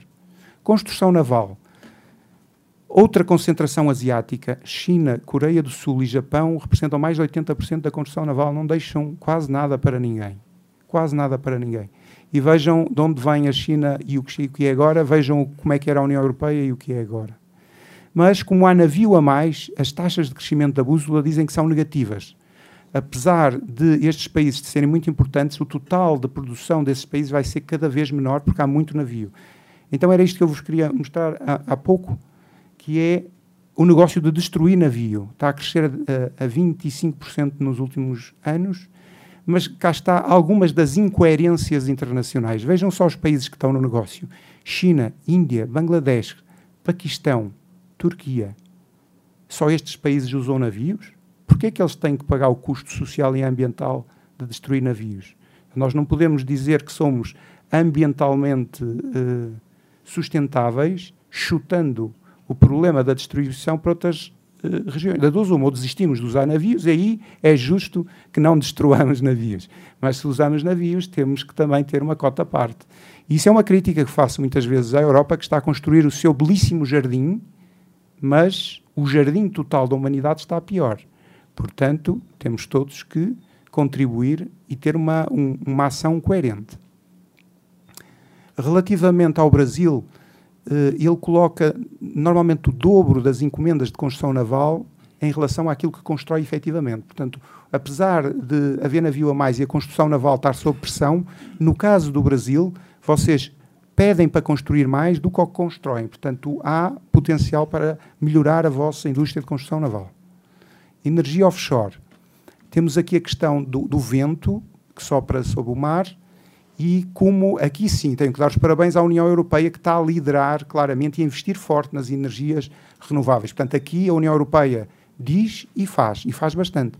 Mas olhem só para a China, aqui é demonstração que a China não só se preocupou com uma economia tradicional que criou poluição, mas está a alterar o seu comportamento porque há cerca de quatro anos neste, neste painel a China não aparecia no top 5 sequer, já está no top 3. E provavelmente vai ser número 1 em breve na, na energia renovável. Aqui é a praia do Brasil, em termos de, de contribuição para o produto interno bruto brasileiro do mar. Estamos a falar de petróleo e gás, Brasil, ali na quinta posição. Isto é um gráfico que tem quantidades, não tem valor porque se tivéssemos ali o valor, haveria uma redução, apesar da quantidade aumentar. Pesca e aquacultura, o, o gráfico muitas vezes se apresenta, da estabilidade da pesca e do aumento da aquacultura. Atenção, a, a pesca não reduziu no mundo. A pesca reduziu muito nos países desenvolvidos, mas foi altamente compensada pelos países não desenvolvidos. Portanto, o tema da pesca ainda não está. E aqui dar também os parabéns aos pescadores sustentáveis e às armadas que pensam na sustentabilidade, porque são essas três entidades as que originaram o conceito de mar e exploração do mar. Foi a partir daí. coisas como o turismo ou outro tipo, a, a exploração petrolífera, vêm muito mais tarde. Portanto, devem ser sempre comunidades ouvidas. Porquê é que é importante proteger uma comunidade marítima? Porque, como nós não somos peixes e temos tendência a virar as costas para o mar, só os das comunidades marítimas estão mais alertados. Se formos ver ao bilhete de identidade das armadas, ou da pesca, ou da marinha mercante, nós vamos ver que aparece uma comunidade marítima. Todas as comunidades marítimas que nós matemos por lhe tirar o sustento, estamos a destruir o berço das pessoas que vão construir a economia do mar sustentável amanhã. O que é que nos países desenvolvidos estão a tentar fazer para resolver isto?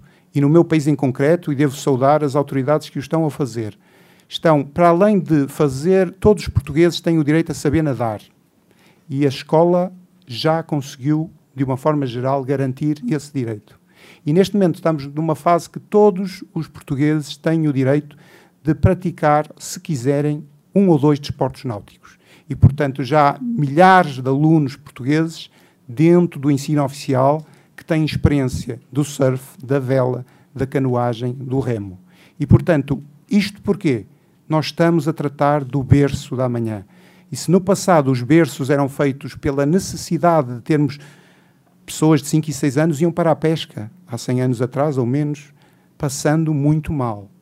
Isso não é desenvolvido. Nós temos é que dar a essas comunidades, através do turismo e do alimento responsável, a capacidade deles continuarem lá, dando-lhe essas condições, se quisermos ter as pessoas que vão construir uma economia do mar sustentável amanhã. Uh, isto aqui tem que ver com, com a pesca, também uma liderança asiática, mas reparem, os Estados Unidos são o terceiro no mundo na pesca. Os Estados Unidos também são um país de pescadores. Portanto, uh, ter pesca não é mau, desde que ela seja sustentável. Uh, até porque nós achamos que para atrair pessoas para o mar, muitas coisas têm que ser feitas, principalmente dignificar a profissão. Se não se dignificar a profissão do mar, não se cativará pessoas para o mar. Sem pessoas para o mar, não se desenvolverá a economia do mar. A aquacultura, no último reporte lançado das Nações Unidas, eles puseram o Brasil ali no, no resto do mundo. Acho que é injusto porque ele apareceria muito próximo do top 10. Já é um, um país da aquacultura. Mas reparem, faz sentido que a China represente 62% da aquacultura mundial? A, a China não tem um grande mar tem alguma água, mas não tem um grande mar. O Brasil tem muito mais mar e muito mais água interior. E, e, atenção, esta nossa análise da economia do mar contempla rios, lagos, achamos que é fundamental até para qualquer coesão territorial. Se dentro do projeto estratégico os rios e os lagos não tiverem, estamos a excluir os estados não de água salgada. Isso é um, aliás, nas conversas que têm tido em África, o Banco Africano de Desenvolvimento tem uma sensibilidade extrema para isso. Em África há países que não têm costa, mas têm lagos imensos. Se calhar podem ser muito mais fortes em aquacultura do que países como, por exemplo, Portugal, que tem muito mar, mas é, é o mar de Atlas, diziam os gregos, uma espécie de, tenta, de titã que personifica as forças selvagens da natureza. Ou seja, o Atlântico tende a tirar tudo da água e, portanto, tudo o que seja estável é mais difícil. Aqui a pesca e a aquacultura, o Brasil tem uma importância, mas tem uma importância muito menor do que o potencial. O alimento, na nossa opinião, pode ser o novo petróleo para o Brasil. Um alimento sustentável, baseado numa aquacultura sustentável, mas mais do que isso. Qualquer eh, pescado que saia da água começa imediatamente a perder valor, porque o seu estado é na água. E, portanto, capacidade de conservar através da indústria da, dos enlatados, ou da indústria dos congelados, ou da indústria do seco, é fundamental para vocês conseguirem se ingrar nesta indústria que, na nossa opinião, num mundo a caminhar para os 9 mil milhões de pessoas muito rapidamente, o tema central de debate destas mesas não vai ser o petróleo, não vai ser a energia, vai ser a água e o alimento. E nós temos que conservar bem esse alimento, proteger, limitar aquilo que está demasiado pescado mas aquilo que não está, temos que valorizar e conservar. O turismo é muito importante, tem um grande potencial para o Brasil, mas eu diria que o Brasil está muito aquém do seu potencial turístico. Relativamente a cruzeiros, vem, está, eh, nos próximos 10 anos a indústria vai continuar a crescer muito, até porque se vocês virem, 50% dos turistas que lá estão são norte-americanos. Portanto, não achamos que os norte-americanos vão desistir, vão manter a ter uma cota importante, mas basta que a China, a Alemanha, Reino Unido cresçam um pouco para que esta indústria continue a crescer nos próximos 10 anos. Só que o problema do Brasil é que está abaixo do Equador e abaixo do Equador existe, existem ataques de piratas. Eu não vou dizer que o Brasil tem ataques de piratas, tem aí um, uma planilha que diz que nos, nos, anos 2010, 11 e 12 houve alguns. Eh, aqui o conceito de pirata, se é roubo amado, uh, aliás, o André chamou-me a atenção da importância disso. Eu depois, nas visitas ao Ceará, é que percebi que roubo amado é competência da Polícia Federal e pirataria é competência da Marinha, então eu percebi o cuidado, mas o que eu acho é que é competência do Brasil resolver o problema, não é? Porque não faz sentido nós eh, visitarmos paraísos onde os nautas dizem se eu ponho ali o meu barco ele vai ser completamente roubado. Portanto, eh, o potencial do eh, Brasil no turismo eh, está de alguma forma sequestrado e por isso é preciso desatar esse sequestro. Eh, mas não é só no Brasil Atlântico Sul, e se o Brasil, como aqui foi afirmado, quer ser a potência do Atlântico Sul, e eu, como cidadão do mundo e como português, uh, dou as boas-vindas a isso, tem que ter palavras a dizer com o que passa no seu vizinho em frente. Vejam só, vocês ouviram, até está tá colocado em filmes a questão da, da, da, dos ataques no, no, no, Oceano Índico, mas vejam só, o Golfo da Guiné, mesmo, mesmo à vossa frente, em 2010 tinha registro de 18 ataques. Em 2018, registro de 78 ataques. Em 2010, representava 4% dos ataques mundiais. E em 2018, representa 40% dos ataques mundiais. Vejam o mapinha como ele está. E é curioso, o epicentro dos ataques de piratas é ali na Nigéria, 207 ataques no total deste período. A Nigéria é o único país que tem fragatas todos os outros não têm. Portanto, o país que teoricamente se poderia proteger melhor é o que tem mais ataques. Portanto, isto não é só um quantitativo de força naval. Isto é um quantitativo de cultura de defesa do interesse do país. E, portanto, é muito importante o que o Fausto está aqui a fazer. Se não trabalharmos as mentes, o resto são mecanismos que falham. Uh, pronto, tenho aqui, de, de uma forma muito corrida, o Brasil está no top 25 de ZES, portanto, independentemente de estender ou não a sua plataforma continental, é um grande país marítimo e, portanto, no meu entender, a questão deve ser mais colocada o que vamos fazer com a ZEE que já temos e depois também com as outras, mas não nos distraiamos com o que vem, concentremos-nos também no que já temos. Relativamente a, a, aos transportes marítimos, tem que aproveitar as matérias-primas que tem. Relativamente à construção naval, produz metade do que encomenda, portanto, tem uma oportunidade para crescer. No que diz respeito à energia fóssil, é líder, número 5, está no top 10 do, do petróleo e do gás. Gostaríamos de o ver também no top 10 das energias renováveis. Eh, relativamente, está nas maiores marinhas de guerra do mundo. Eh, consta dos registros internacionais de ataques de piratas. A produção de produtos alimentares em águas interiores tem elevado potencial que não está totalmente explorado.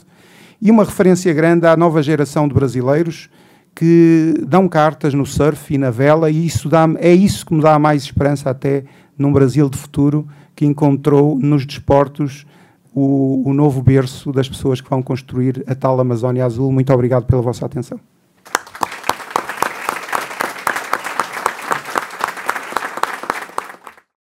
Eu, primeiramente, eu queria agradecer à Fundação Fernando Henrique Cardoso, na pessoa do Sérgio, os agradecimentos eles, eles vêm do presidente Beto Estudo, que é o presidente da nossa Federação das Indústrias do Ceará. Agradecer ao amigo Miguel né, por, por nos ter inserido nesse ecossistema tão forte aqui a nível nacional. A gente já começa a projetar a nível nacional. Haja visto a gente já ter se projetado também a, a nível mundial, porque nós recebemos sábado agora, último, o prêmio Valores Mares, lá em Figueira da Foz, lá, dado pela PwC, exatamente por tudo isso que nós vamos apresentar aqui para vocês. Agradecer também a nossa equipe, que compõe o Observatório, nas pessoas da nossa coordenadora Edvânia, brilhante, e da nossa pesquisadora de Economia do Mar, é, a Leila, que nos acompanha nessa, nessa nossa trajetória aí, desse avanço que nós estamos tendo. Queria falar aqui sobre um pouco do observatório e ao longo do tempo a gente vai contando toda essa história que culminou na chegada até próximo do, do Miguel e, o, e a premiação. A nossa missão é construir e articular o conhecimento com foco na inteligência competitiva da indústria cearense, né? e para isso nós temos uma, uma equipe multidisciplinar com alto nível acadêmico, composta de psicólogo, administração, administradores, engenheiros civis, economistas, estatísticos, pedagogos, enfim, cientistas de dados. Temos vários compostos também por doutores, mestres e tudo, todos, todos jovens. Todos jovens, é uma equipe muito jovem, entre 25 e 30 anos, e a gente aposta muito nessa juventude que nós temos. Com muitas mulheres. Né? Muitas mulheres, muitas mulheres, a maioria são mulheres, e mulheres que desenvolvem, que, que o mais interessante é quando a gente leva um questionamento, esse questionamento vem, vem assim numa forma de brainstorm dele e a coisa fica muito mais fácil de ser resolvido, até porque essa multi, multidisciplinaridade entre a equipe, ela ela concorre a isso. A gente escuta um psicólogo na mesma hora que está ouvindo um engenheiro, na mesma hora que está ouvindo um cientista de dados, e isso dá um, um enriquecimento muito grande nas discussões. Nós temos dois pilares, um é a prospecção de futuro e articulação, onde nós começamos a trabalhar numa visão a 2025 é, para a indústria, para o desenvolvimento econômico da indústria do Ceará e, consequentemente, para o nosso Estado. Começamos a trabalhar os setores estratégicos. Desses setores estratégicos saíram as rotas estratégicas, nós pegamos 14 rotas estratégicas que mais se destacaram e que davam um impulso muito maior e mais rápido para o desenvolvimento da economia do Ceará e começamos a trabalhar essas 14 rotas. E essas rotas ela têm uma visão, como eu disse, uh, para 2025. E quando chegar a 2025, qual é o perfil que essas indústrias estão precisando, que vão precisar. E para isso nós começamos a trabalhar já com os perfis profissionais de futuro. Já nessa discussão, juntando o governo, a academia e o setor produtivo. Nós não acreditamos nessa, nesses potenciais isolados. Se esses potenciais não tiverem integrados né, e dentro dessa interação não tiver essa comunicação rápida, fácil, né, que dê celeridade a todos esses projetos, nós não conseguimos chegar a nenhum, a nenhum ponto. Por outro lado, nós temos a ferramenta do Masterplan, acredito que vários de vocês já devem ter sido distribuídas as caixinhas aí, vocês devem ter recebido. É uma ferramenta que nós utilizamos exatamente para poder dar vida àqueles projetos. Nós trabalhamos as rotas estratégicas nas 14, nos 14 setores, e esses 14 setores nós temos vários, eu posso citar aqui alguns, energia, saúde, é, metal mecânico, economia, economia do mar, economia criativa. Né? E isso, quando nós fomos é, é, fazer uma apresentação, nós fomos participar de um evento em, em Lisboa, que era o Web Summit, e paralelo a esse evento nós tivemos uma agenda, e nessa agenda nós tínhamos 15 minutos com a PwC exatamente para apresentar esse projeto que vocês estão, estão, estão conhecendo aqui agora, isso foi em setembro de 2017. E esses 15 minutos, a pessoa que nos recebeu era o Miguel Marques, e desses 15 minutos nós passamos para uma hora e 40 minutos, porque quando ele viu a economia do mar, ele começou a perguntar e, e nós abrimos tudo que, que a gente estava fazendo em relação à economia do mar. E até então ele não tinha, ele estava só como representante da PwC e, e para nossa surpresa, uma surpresa muito positiva, ele vinha ao Brasil e era em Fortaleza dar uma palestra no centro de eventos, lá do, do Ceará, né, na, na Expolog. No mês seguinte, que era o mês de outubro, ele ia para o Brasil e era lá em Fortaleza, e nós convidamos ele para conhecer a federação e todo o trabalho que nós estávamos desenvolvendo. E criamos todo essa, esse relacionamento que transformou-se hoje numa amizade, mas existe um profissionalismo muito forte em relação a isso. E para disseminar também todo esse trabalho nosso, nós começamos a trabalhar os fóruns regionais. Por quê? Porque nós estávamos trabalhando mais a capital Fortaleza e a região metropolitana. Mas o potencial que nós enxergávamos no nosso estado, no interior do estado, era um potencial muito grande. E nós tínhamos que também disseminar todas essas informações para todo o interior do nosso estado, e isso vem através dessa, dos fóruns regionais da indústria falar do master plan exatamente para poder dar vida às rotas estratégicas. Por quê? Porque a gente, nós fizemos as rotas estratégicas com um roadmap com a visão até 2025 das ações de curto, médio e de longo prazo, né, onde nós tínhamos os fatores críticos para chegar naquelas visões de transformação para o desenvolvimento do nosso Estado. Mas isso não poderia sair do papel se nós não tivéssemos uma ferramenta, se nós não fizéssemos toda uma articulação junto com o setor produtivo, academia e o governo. Né? E para isso surgiu a ferramenta do, do Master Plan.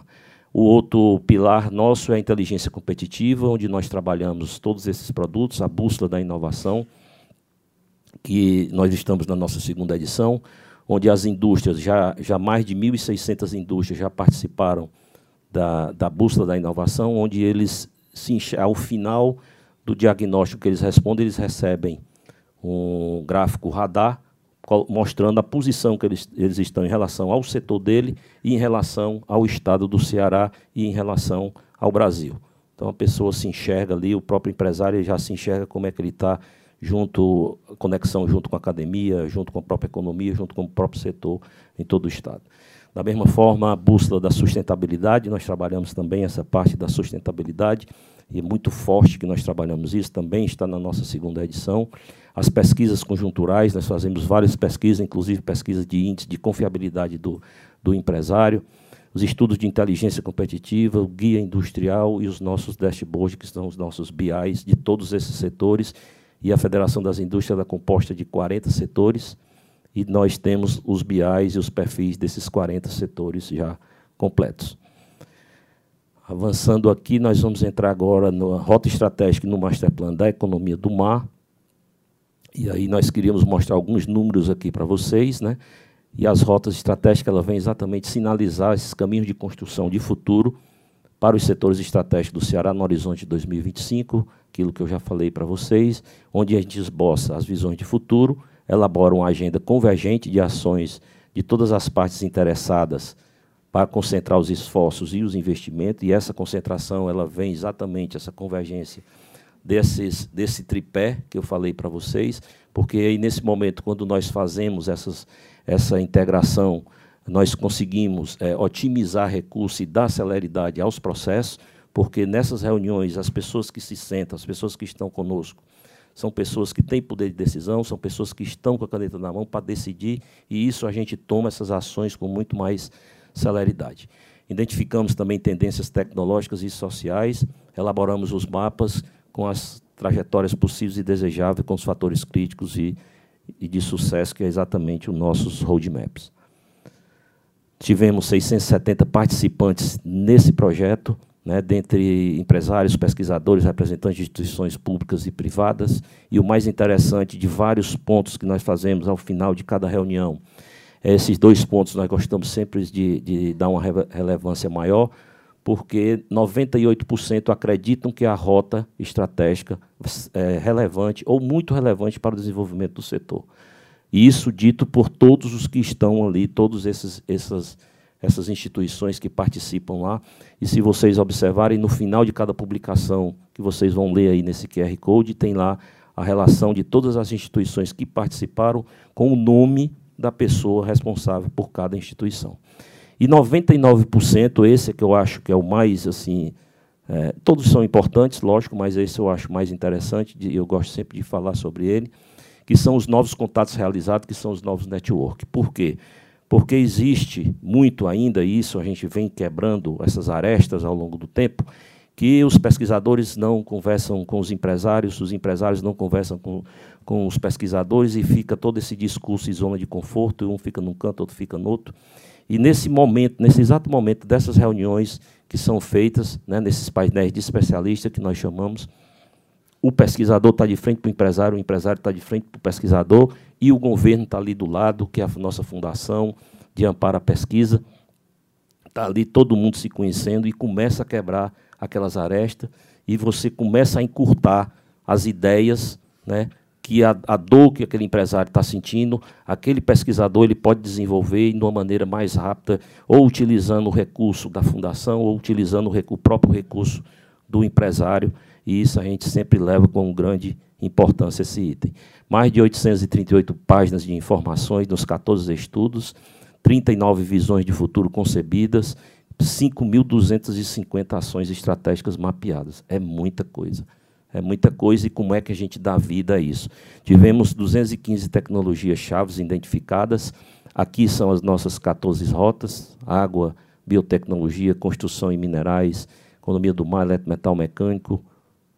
Está ali a nossa economia do mar, né, que eu vou falar um pouquinho mais à frente do quão nós já avançamos.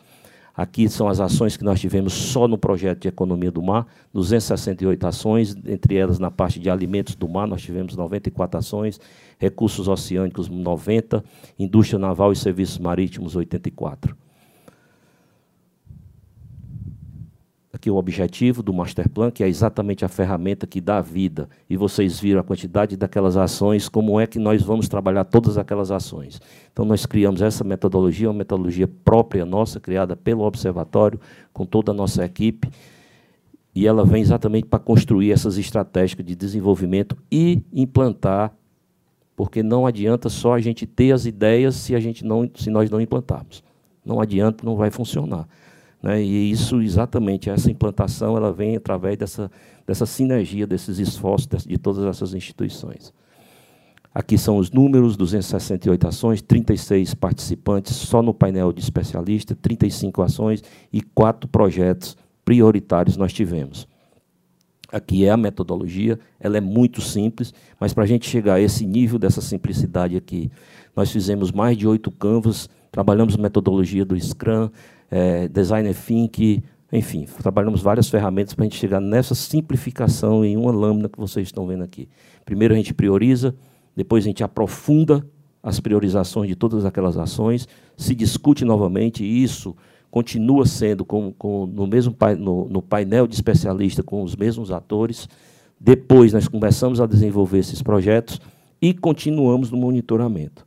E aqui eu queria dar um exemplo de do porquê esse monitoramento, que a Federação das Indústrias ela, ela faz esse monitoramento. É para poder ficar cobrando? Não, até porque nós não temos esse poder de, de, de estar tá ali cobrando do pesquisador, cobrando da academia, cobrando do, do, do governo.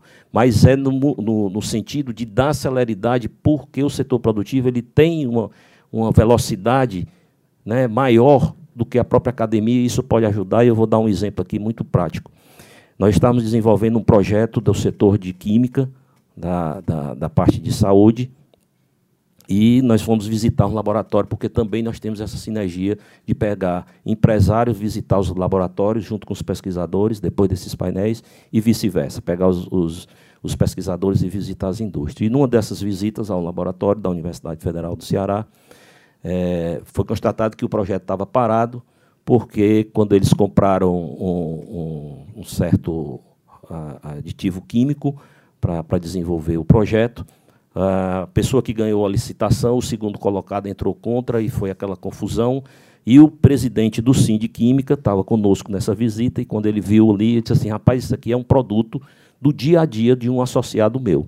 Então, na mesma hora, ele ligou para o associado, no outro dia de manhã o produto estava lá e deu continuidade e já estava parado há mais de oito meses. Então, assim, é nesse sentido que a gente faz esse monitoramento para a gente dar essa continuidade, essa celeridade. A priorização, como é que nós trabalhamos essas priorizações, e, e o que é mais interessante são essas ações conjuntas que nós fazemos com relação às outras rotas e a gente interliga tudo elas, porque nós temos na economia do mar, todos nós sabemos que o turismo é muito forte na economia do mar, a logística né, de portos, do, do, dos, dos cruzeiros, passa tudo por economia do mar, meio ambiente, energia, biotecnologia. Então, nós já integramos também as ações da economia do mar com essas outras rotas também, que são outros pesquisadores, outros públicos, mas que se integram e dá esse fortalecimento para que a gente possa ter, é, com toda essa, essa desenvoltura, as ações que nós vamos desenvolver. Aqui são, são as nossas publicações né, dos projetos, é exatamente isso que vocês receberam aí, as 35 ações, passa por uma agenda prioritária, e aí nós temos ali as visões que foram transformadas já em quatro projetos que coloca-se numa curva ABC, pega-se aqueles projetos que dão mais impacto para desenvolver a, a, o setor, né, que tem uma velocidade maior de resposta. Por quê? Porque nós ainda não só os empresários, como todos nós, temos ainda aquela, aquela máxima de ver para crer. Né? Então, enquanto a coisa não acontece, muita gente não acredita no que, que, que poderá vir a acontecer. Então, nós fizemos essa curva ABC, pegamos os projetos de mais impacto e que sejam mais rápidos de serem desenvolvidos. Aí vem a, o, o Masterplan, nossos quatro projetos, né? as ações estratégicas que nós desenvolvemos ao longo. Essa foto é do nosso, do nosso, do nosso mar, lá de, lá de Fortaleza. Quem conhece, estão todos convidados para conhecer, quem não conhece ainda. E aqui é uma linha do tempo que nós fazemos. Em abril de 2017, nós fizemos o painel da Rota de Economia do Mar. Em outubro, nós fizemos a publicação. E aí é o governador do estado do Ceará e o presidente da nossa federação. E uma coisa muito interessante, porque logo no início nós tivemos esse. esse porque não, a gente aparece de todos os lados, todo mundo diz que não vai dar certo. Né? Não, não, não, não. Aí a gente começa a questionar, por que, que não vai dar certo? Né? Diga por que ou não. Não, não, não diz nada. Né? Mas aquelas pessoas que não querem sair da zona de conforto. E um dos principais assuntos que o pessoal falava é que o governador do estado do Ceará, o partido dele é do Partido dos Trabalhadores, é PT. E o presidente da Federação das Indústrias do Ceará, o partido dele é o PSDB. Então, pronto, daí já não ia dar mais certo, que isso não ia funcionar, que nunca ia dar certo nem nada.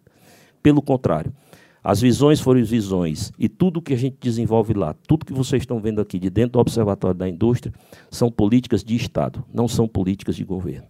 E isso foi bem passado, e devido à construção de como foi feito desde o início, que sentou governo, academia, sociedade, setor produtivo, não se tinha como ele não enxergar de outra forma.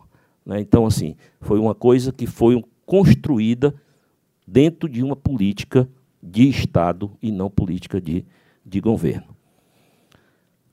Ali, ali foi o lançamento da. Foi uma das primeiras reuniões que nós fizemos com a PwC para lançar o, o, o leme, o primeiro leme. Aqui o Miguel, lá conosco, na publicação em fevereiro de 2018, foi a primeira, nós lançamos agora a segunda esse ano. Aqui são, são as reuniões dos painéis de especialistas, só para vocês terem uma ideia, são mesas redondas, que geralmente senta de 8 a 10 pessoas, divididas entre o setor produtivo, pesquisadores, governo, para a gente ter uma mescla das ideias e esse brainstorm ficar, ficar bem mesmo abrangente e, e falar aqui no artigo que o, que o Beirão falou aqui, né, do, da, do artigo, artigo, briga. artigo briga. Então, essas mesas são quase que artigos brigas ali, porque, mas é interessante o resultado final. Articulação da criação, e aqui que eu queria falar para vocês, assim, a interação que nós tivemos com o governo. Nós trabalhamos muito com a ADES, a Agência de Desenvolvimento do Estado do Ceará, e nós não tínhamos uma Câmara Setorial da Economia do Mar. Então, a partir desse trabalho que nós desenvolvemos na federação, nós fizemos um, um alinhamento e um nivelamento de todas as câmaras do estado do Ceará e, e fizemos a, a, a de, colocamos a ideia da criação da Câmara de Economia do Mar e Águas Continentais. Tá? Por quê? Porque tem muita criação de camarão e de tilápia que é feita no, no, nos açudes, no, nos rios lá do, do, do Ceará. Então, devido a todo esse, esse trabalho, né, devido à confirmação também do governador, foi muito fácil, muito fácil. Inclusive, o Miguel participou agora da entrega do ofício para a criação da Câmara né, de Economia do Mar, que nós entregamos agora em fevereiro, se eu não me engano. Né. E aí continuamos, aí nós designamos cada setor é designado oficialmente pelo presidente da Federação das Indústrias para ser o líder daquele setor e tomar conta daqueles projetos. Né? Ele tem toda a estrutura nossa, toda aquela equipe das 25 pessoas trabalham para ele, para esse líder que está lá, e fora toda a, a, a estrutura que a federação tem, é colocada à disposição dele para que ele possa dar continuidade ao setor. A entrega da agenda, em julho, nós entregamos a, a agenda dos portfólios, em, em, julho tivemos a primeira reunião com, com a liderança, que é a dona Elisa, ela é, ela é presidente da, do INASE, que é, o, que é o estaleiro lá do estado do Ceará. Aí as lideranças setoriais, né, reconhecidas no, no setor, nós não indicamos qualquer pessoa, não. A pessoa tem que ser do setor, ela tem que ser bem articulada no setor, ela tem que ser respeitada pelo setor, para poder ela ser o líder daquele setor. Vem a articulação, que aí tem os especialistas nomeados pela liderança, a liderança ela nomeia aqueles especialistas para fazer as articulações dos projetos junto às universidades, junto ao governo, junto a instituições de fomento instituições financeiras. E a nossa equipe de projeto, composta por todos os pesquisadores do Masterplan. É que o nosso relacionamento com as instituições, foi o que eu já falei para vocês, nós tivemos agora uma aproximação muito forte com o terceiro setor e a capitania dos portos, muito forte lá com o capitão Madison, é uma pessoa que, assim, eu, eu é, ele, ele tem um pensamento totalmente diferenciado. É, é, é, interessante porque ele tem a visão econômica e tem a visão social da, da economia do mar. Né? Então, quando nós levam, quando a gente vai conversar com ele, que vai levar alguma situação né, que seja complexa ou não, a visão dele é muito mais ampliada e tem uma visão periférica muito forte academia, né, o governo do estado, então todo esse relacionamento a gente integra e faz esse, esse alinhamento dessas iniciativas, fortalece as governanças e realiza os projetos todos em conjuntos. Aqui são os nossos os nossos BIs, os nossos dashboards que eu vou mostrar para vocês. Não vou entrar em detalhe porque nós vamos ter um videozinho de 4 minutos e 38 segundos, vocês vão ver aí a, a todo, todo esses dashboards aí falado aí. Ações estratégicas de 2019, na linha do tempo, é, fizemos a reunião de alinhamento do setor, agora em fevereiro, a apresentação da reunião do Sindifrios na Secretaria Nacional da Pesca, então a gente já começa a entrar também dentro dos ministérios, mostrando isso que nós estamos fazendo aqui, mostrando para vocês, mostrando também para o, o governo que está sendo feito lá, e articulação com as instituições da terceira semana do mar, que é exatamente essa parte social que nós tínhamos falado aqui. E aí eu queria aqui só me dedicar mais um pouquinho a esse, esse, essa parte social, porque que é interessante isso aí. Quando nós fizemos o, o trabalho que o Miguel, apresentamos o Miguel, o Miguel fez algumas colocações e algumas críticas positivas, né? É, e mostrando para a gente que estava faltando ainda o, faltando o, o mais um, o lado social. A gente trabalhar mais a parte social, trabalhar a pessoa, o filho do pescador, entender por que, que o filho do pescador não quer ir mais para o mar, né? E nós lá temos as nossas jangadinhas, os nossos, os nossos pescadores, eles são artesanais. Hoje nós somos um dos maiores produtores de atum do Brasil e, são pescas artesanais. Você imagina isso se nós conseguirmos industrializar e isso vai ser uma das metas nossas e nós vamos conseguir. Então, assim, é enxergar o porquê dessa não continuidade né, de, de, da, dessa conquista que eles tiveram ao longo do tempo. Do mar, os, os familiares não, não, não têm isso aí. E aí começa a inserção entre a capitania para a gente começar a treinar e dar capacidade, né, dar curso para esse pessoal, mostrar uma segurança que se tem dentro do mar, quando você tem, é, é, quando você está preparado, isso é que é, que é, que é muito importante. E aí essas associações, nós reunimos associações de, de velas e motores, associações de stand-up, associações de kitesurf, de mergulho, de esportes náuticos, enfim, reunimos toda essa turma que fazem um trabalho brilhante com os moradores das comunidades mais carentes, né, de algumas favelas que ficam ao longo dos nossos 573 quilômetros de mar, e começamos a fazer esse trabalho e estamos avançando. Só que eles estavam todos isolados, né, como eu falei no início, e eles faziam pela, pela, pela boa vontade mesmo de cada um, daquele esforço de cada um de fazer o bem, de fazer o melhor para as pessoas. Mas eles tinham a dificuldade ainda financeira, financeira. Isso o financeiro leiam é, para financiar o projeto em si, para poder colocar aquelas crianças dentro do. incluir aquelas crianças, voltar elas serem dentro da sociedade. E aí, quando nós entramos, quando o ator, é, Federação das Indústrias, setor produtivo, entrou, que eles mostraram o trabalho deles, nós temos aquela lei de incentivo nossa, de ICMS, que, que aplica, pode aplicar até 2% do valor do ICMS, e rapidamente nós conseguimos aí viabilizar um projeto com um dos associados nossos, que é a Enel, que é, é a nossa companhia de energia lá do Ceará, e eles aportaram o valor total, integral do projeto, né, quer dizer, mostrando só uma ação que eles estavam fazendo. Então, essa, toda essa união que eu quero mostrar que essa união, ela, ela tem esses resultados e ela tem essa celeridade que eles estavam com mais de dois anos que não conseguiam viabilizar financeiramente o projeto deles.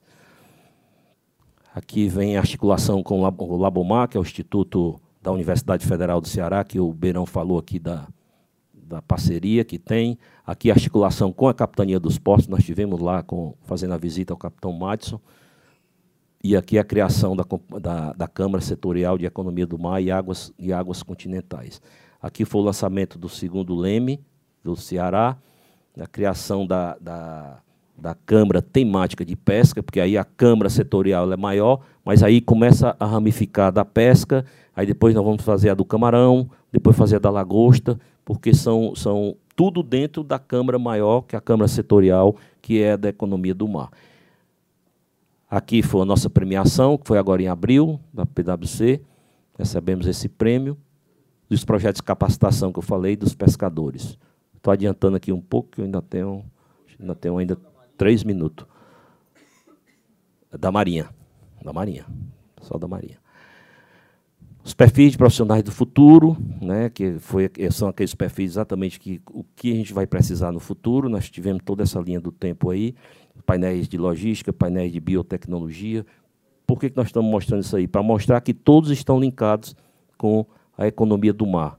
Né? Os projetos que nós temos, os quatro projetos, aperfeiçoamento da gestão de operação dos portos, mapeamento e zoneamento de recursos marinhos do Estado, minuta de uma lei da, da aquicultura e, um curso de e o curso de qualificação e aperfeiçoamento de de profissionais. Esses foram os quatro primeiros projetos que nós estamos desenvolvendo nesse momento, já junto com todos aqueles atores. Então, obrigado, era isso que eu queria passar para vocês e estou aberto aqui às perguntas.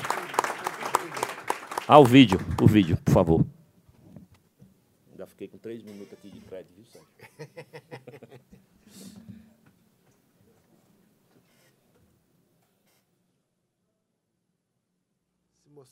A Federação das Indústrias do Estado do Ceará ela é uma instituição que fortalece o desenvolvimento das indústrias do nosso estado. Né? Ela é composta por 40 sindicatos e tem uma representatividade a nível nacional, que é a Confederação Nacional das Indústrias. Desde o início da gestão do presidente é Beto, ele tinha como visão de futuro trabalhar a parte da inteligência e da tá competitividade, né, do conhecimento e da inovação.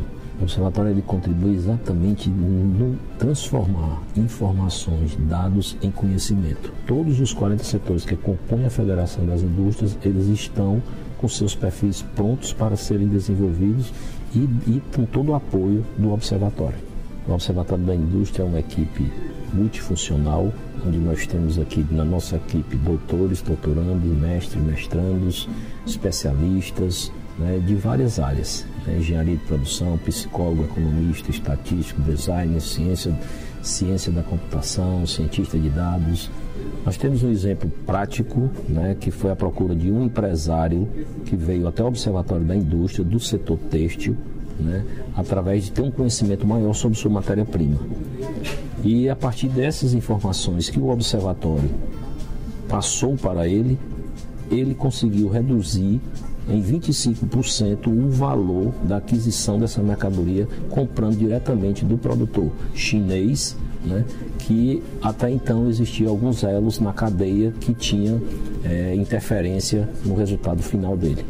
Para fomentar a ação pública e privada no desenvolvimento desses setores e negócios, o Observatório da Indústria fornece painéis de inteligência competitiva, reunindo informações de qualidade, é, visualmente atrativas e atualizadas que podem ser acessadas aqui na sala de situação e também em ambiente online, seja pelo celular e pelo computador, onde, consequentemente, empresários, os nossos governantes e também pesquisadores da academia podem acessar as informações mais atualizadas sobre a indústria, determinantes de competitividade, comércio exterior, infraestrutura e, enfim, tomar sua decisão cada vez de forma mais assertiva, garantindo políticas públicas mais eficientes, decisões empresariais mais competitivas e pesquisas mais adequadas à realidade da nossa indústria. Os nossos painéis de inteligência competitiva eles podem ser acessados através do site da FIEC. Nós temos uma área de informações estratégicas, onde em um rápido cadastro nossos empresários, governantes e pesquisadores podem acessar informações é, para cada um desses setores estratégicos, como a economia do mar, no que se refere desde a oferta de ensino técnico, ou seja, onde, onde estão as turmas de ensino técnico do, ligadas à economia do mar no Ceará, número de alunos, onde é que geograficamente se encontram e, consequentemente, buscar informações sobre a parte educacional, né? Graduação ligada à economia do mar e também programas de pós-graduação. E, por fim, todos os empregos gerados por essa atividade né, que gera um número substancial e a gente tem informações detalhadas que chegam, inclusive, ao número de empregos de cada ocupação e o salário médio, por exemplo, para basear é, a tomada de decisão de um investidor que quer se instalar em um município. Da mesma forma, fornecemos informações detalhadas sobre o comércio exterior, onde é possível para cada um dos produtos da pauta de exportação cearense entender quais mercados que são comercializados esses produtos, é, que municípios cearenses são os responsáveis por essa exportação e acompanhar o crescimento e a dinâmica de cada um desses produtos. São mais de 10 dashboards à disposição com informações como a infraestrutura, toda a parte de oferta de serviços portuários, onde a gente acompanha a chegada dos navios, a carga que é disponibilizada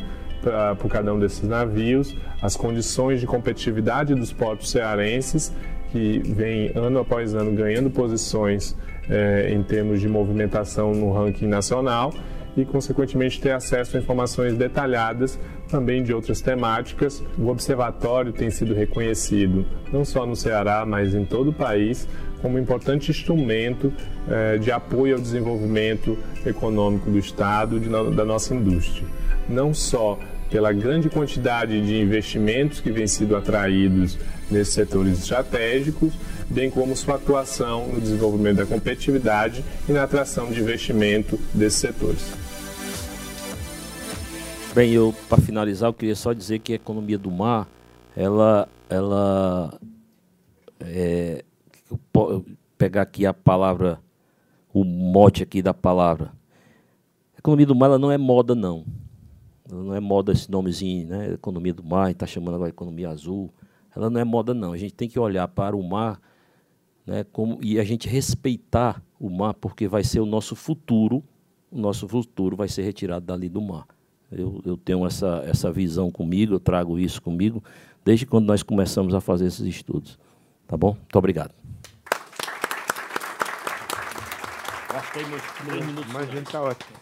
Miguel, quer fazer uma Nós estamos, Sim. enfim, é, já quase uma e meia da tarde, então vamos ser breves. Sim, um segundo só.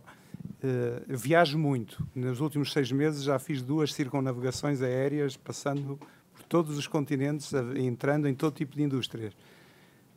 Com uma capacidade de análise de megadados, com uma equipa tão transversal e com uma estrutura que já está montada e que na raiz escutou todo, todos os atores, ou a maioria dos atores, eu não conheço no mundo igual. Portanto, parabéns, e eu acho que o Brasil está de parabéns por causa disso. Também me permito uma, um, um comentário uh, final, porque o, o, o, Ceará realmente é um exemplo extraordinário. Não estou dizendo isso para fazer, enfim, elogio é fácil e tal. Mas para quem acompanha, a, enfim, a história brasileira e a, a, a história do Ceará nos últimos 30 anos é, ou mais, o, o Ceará passou por um. Talvez tenha sido um dos estados brasileiros que passaram por uma transformação mais positiva e, e extraordinária. O Ceará que eu conheci na, na, adolescência, conheci de estudar, não conheci de, de, é, de convivência, era um estado oligárquico, é, dominado por três famílias. Está né? Tá lembrando aqui sem demérito nenhum as, os personagens que eu vou aqui mencionar, mas tinha uma troika, que era Vigílio Távora, César Caos e Adalto Bezerra, Exatamente. que se revezavam no poder, controlavam a Federação das Indústrias, controlavam o Estado, os municípios, etc. Quem quebrou, acho que é justo reconhecer, quem quebrou este, este domínio foi Teixeira Issati, né? que foi presidente da, da federação. Foi a partir daí que ele se lança. Então, é muito interessante observar trinta e tantos anos depois, com toda a saudável alternância política que houve no, no Estado, e é bom que haja, né, que é, é, o Estado engatou uma marcha, pegou um trilho do qual ele não saiu. Né? É impressionante o, a capacidade de coordenação e de liderança que a Federação das Indústrias tem é, sobre, esse, sobre esse processo. Creio que, é, tomara haja outros exemplos brasileiros, é, eu não conheço. Então, quando a gente se desanima muito com o Brasil, é bom olhar para alguns exemplos de, de extraordinária capacidade de transformação. O Ceará ainda é um estado pobre, mas era muito mais pobre do que, do que é hoje. Né? Se formos comparar a trajetória do Ceará nos últimos 30 anos, em termos relativos, o Ceará melhorou extraordinariamente. Eu acho que fica um, uma, uma lição que o Ceará dá, é, digamos que, para além dessa disputa estéril é, entre esquerda, direita, tchutchucas e tigrãos, etc., com, com, com alguma visão de futuro, capacidade de coordenação e com a sociedade assumindo um papel é, de liderança, a gente pode resolver problemas. É claro que a, a, liderança governamental é fundamental, mas nós não precisamos, podemos ficar parados esperando que o maná caia dos céus. Né? E o Ceará deu uma demonstração, tem dado uma demonstração de que é possível é, avançar. Né? Então, parabéns aqui ao, ao, ao parabéns à equipe, parabéns à Federação das Indústrias, parabéns ao Estado do, ao estado do Ceará. Né? É isso. Obrigado.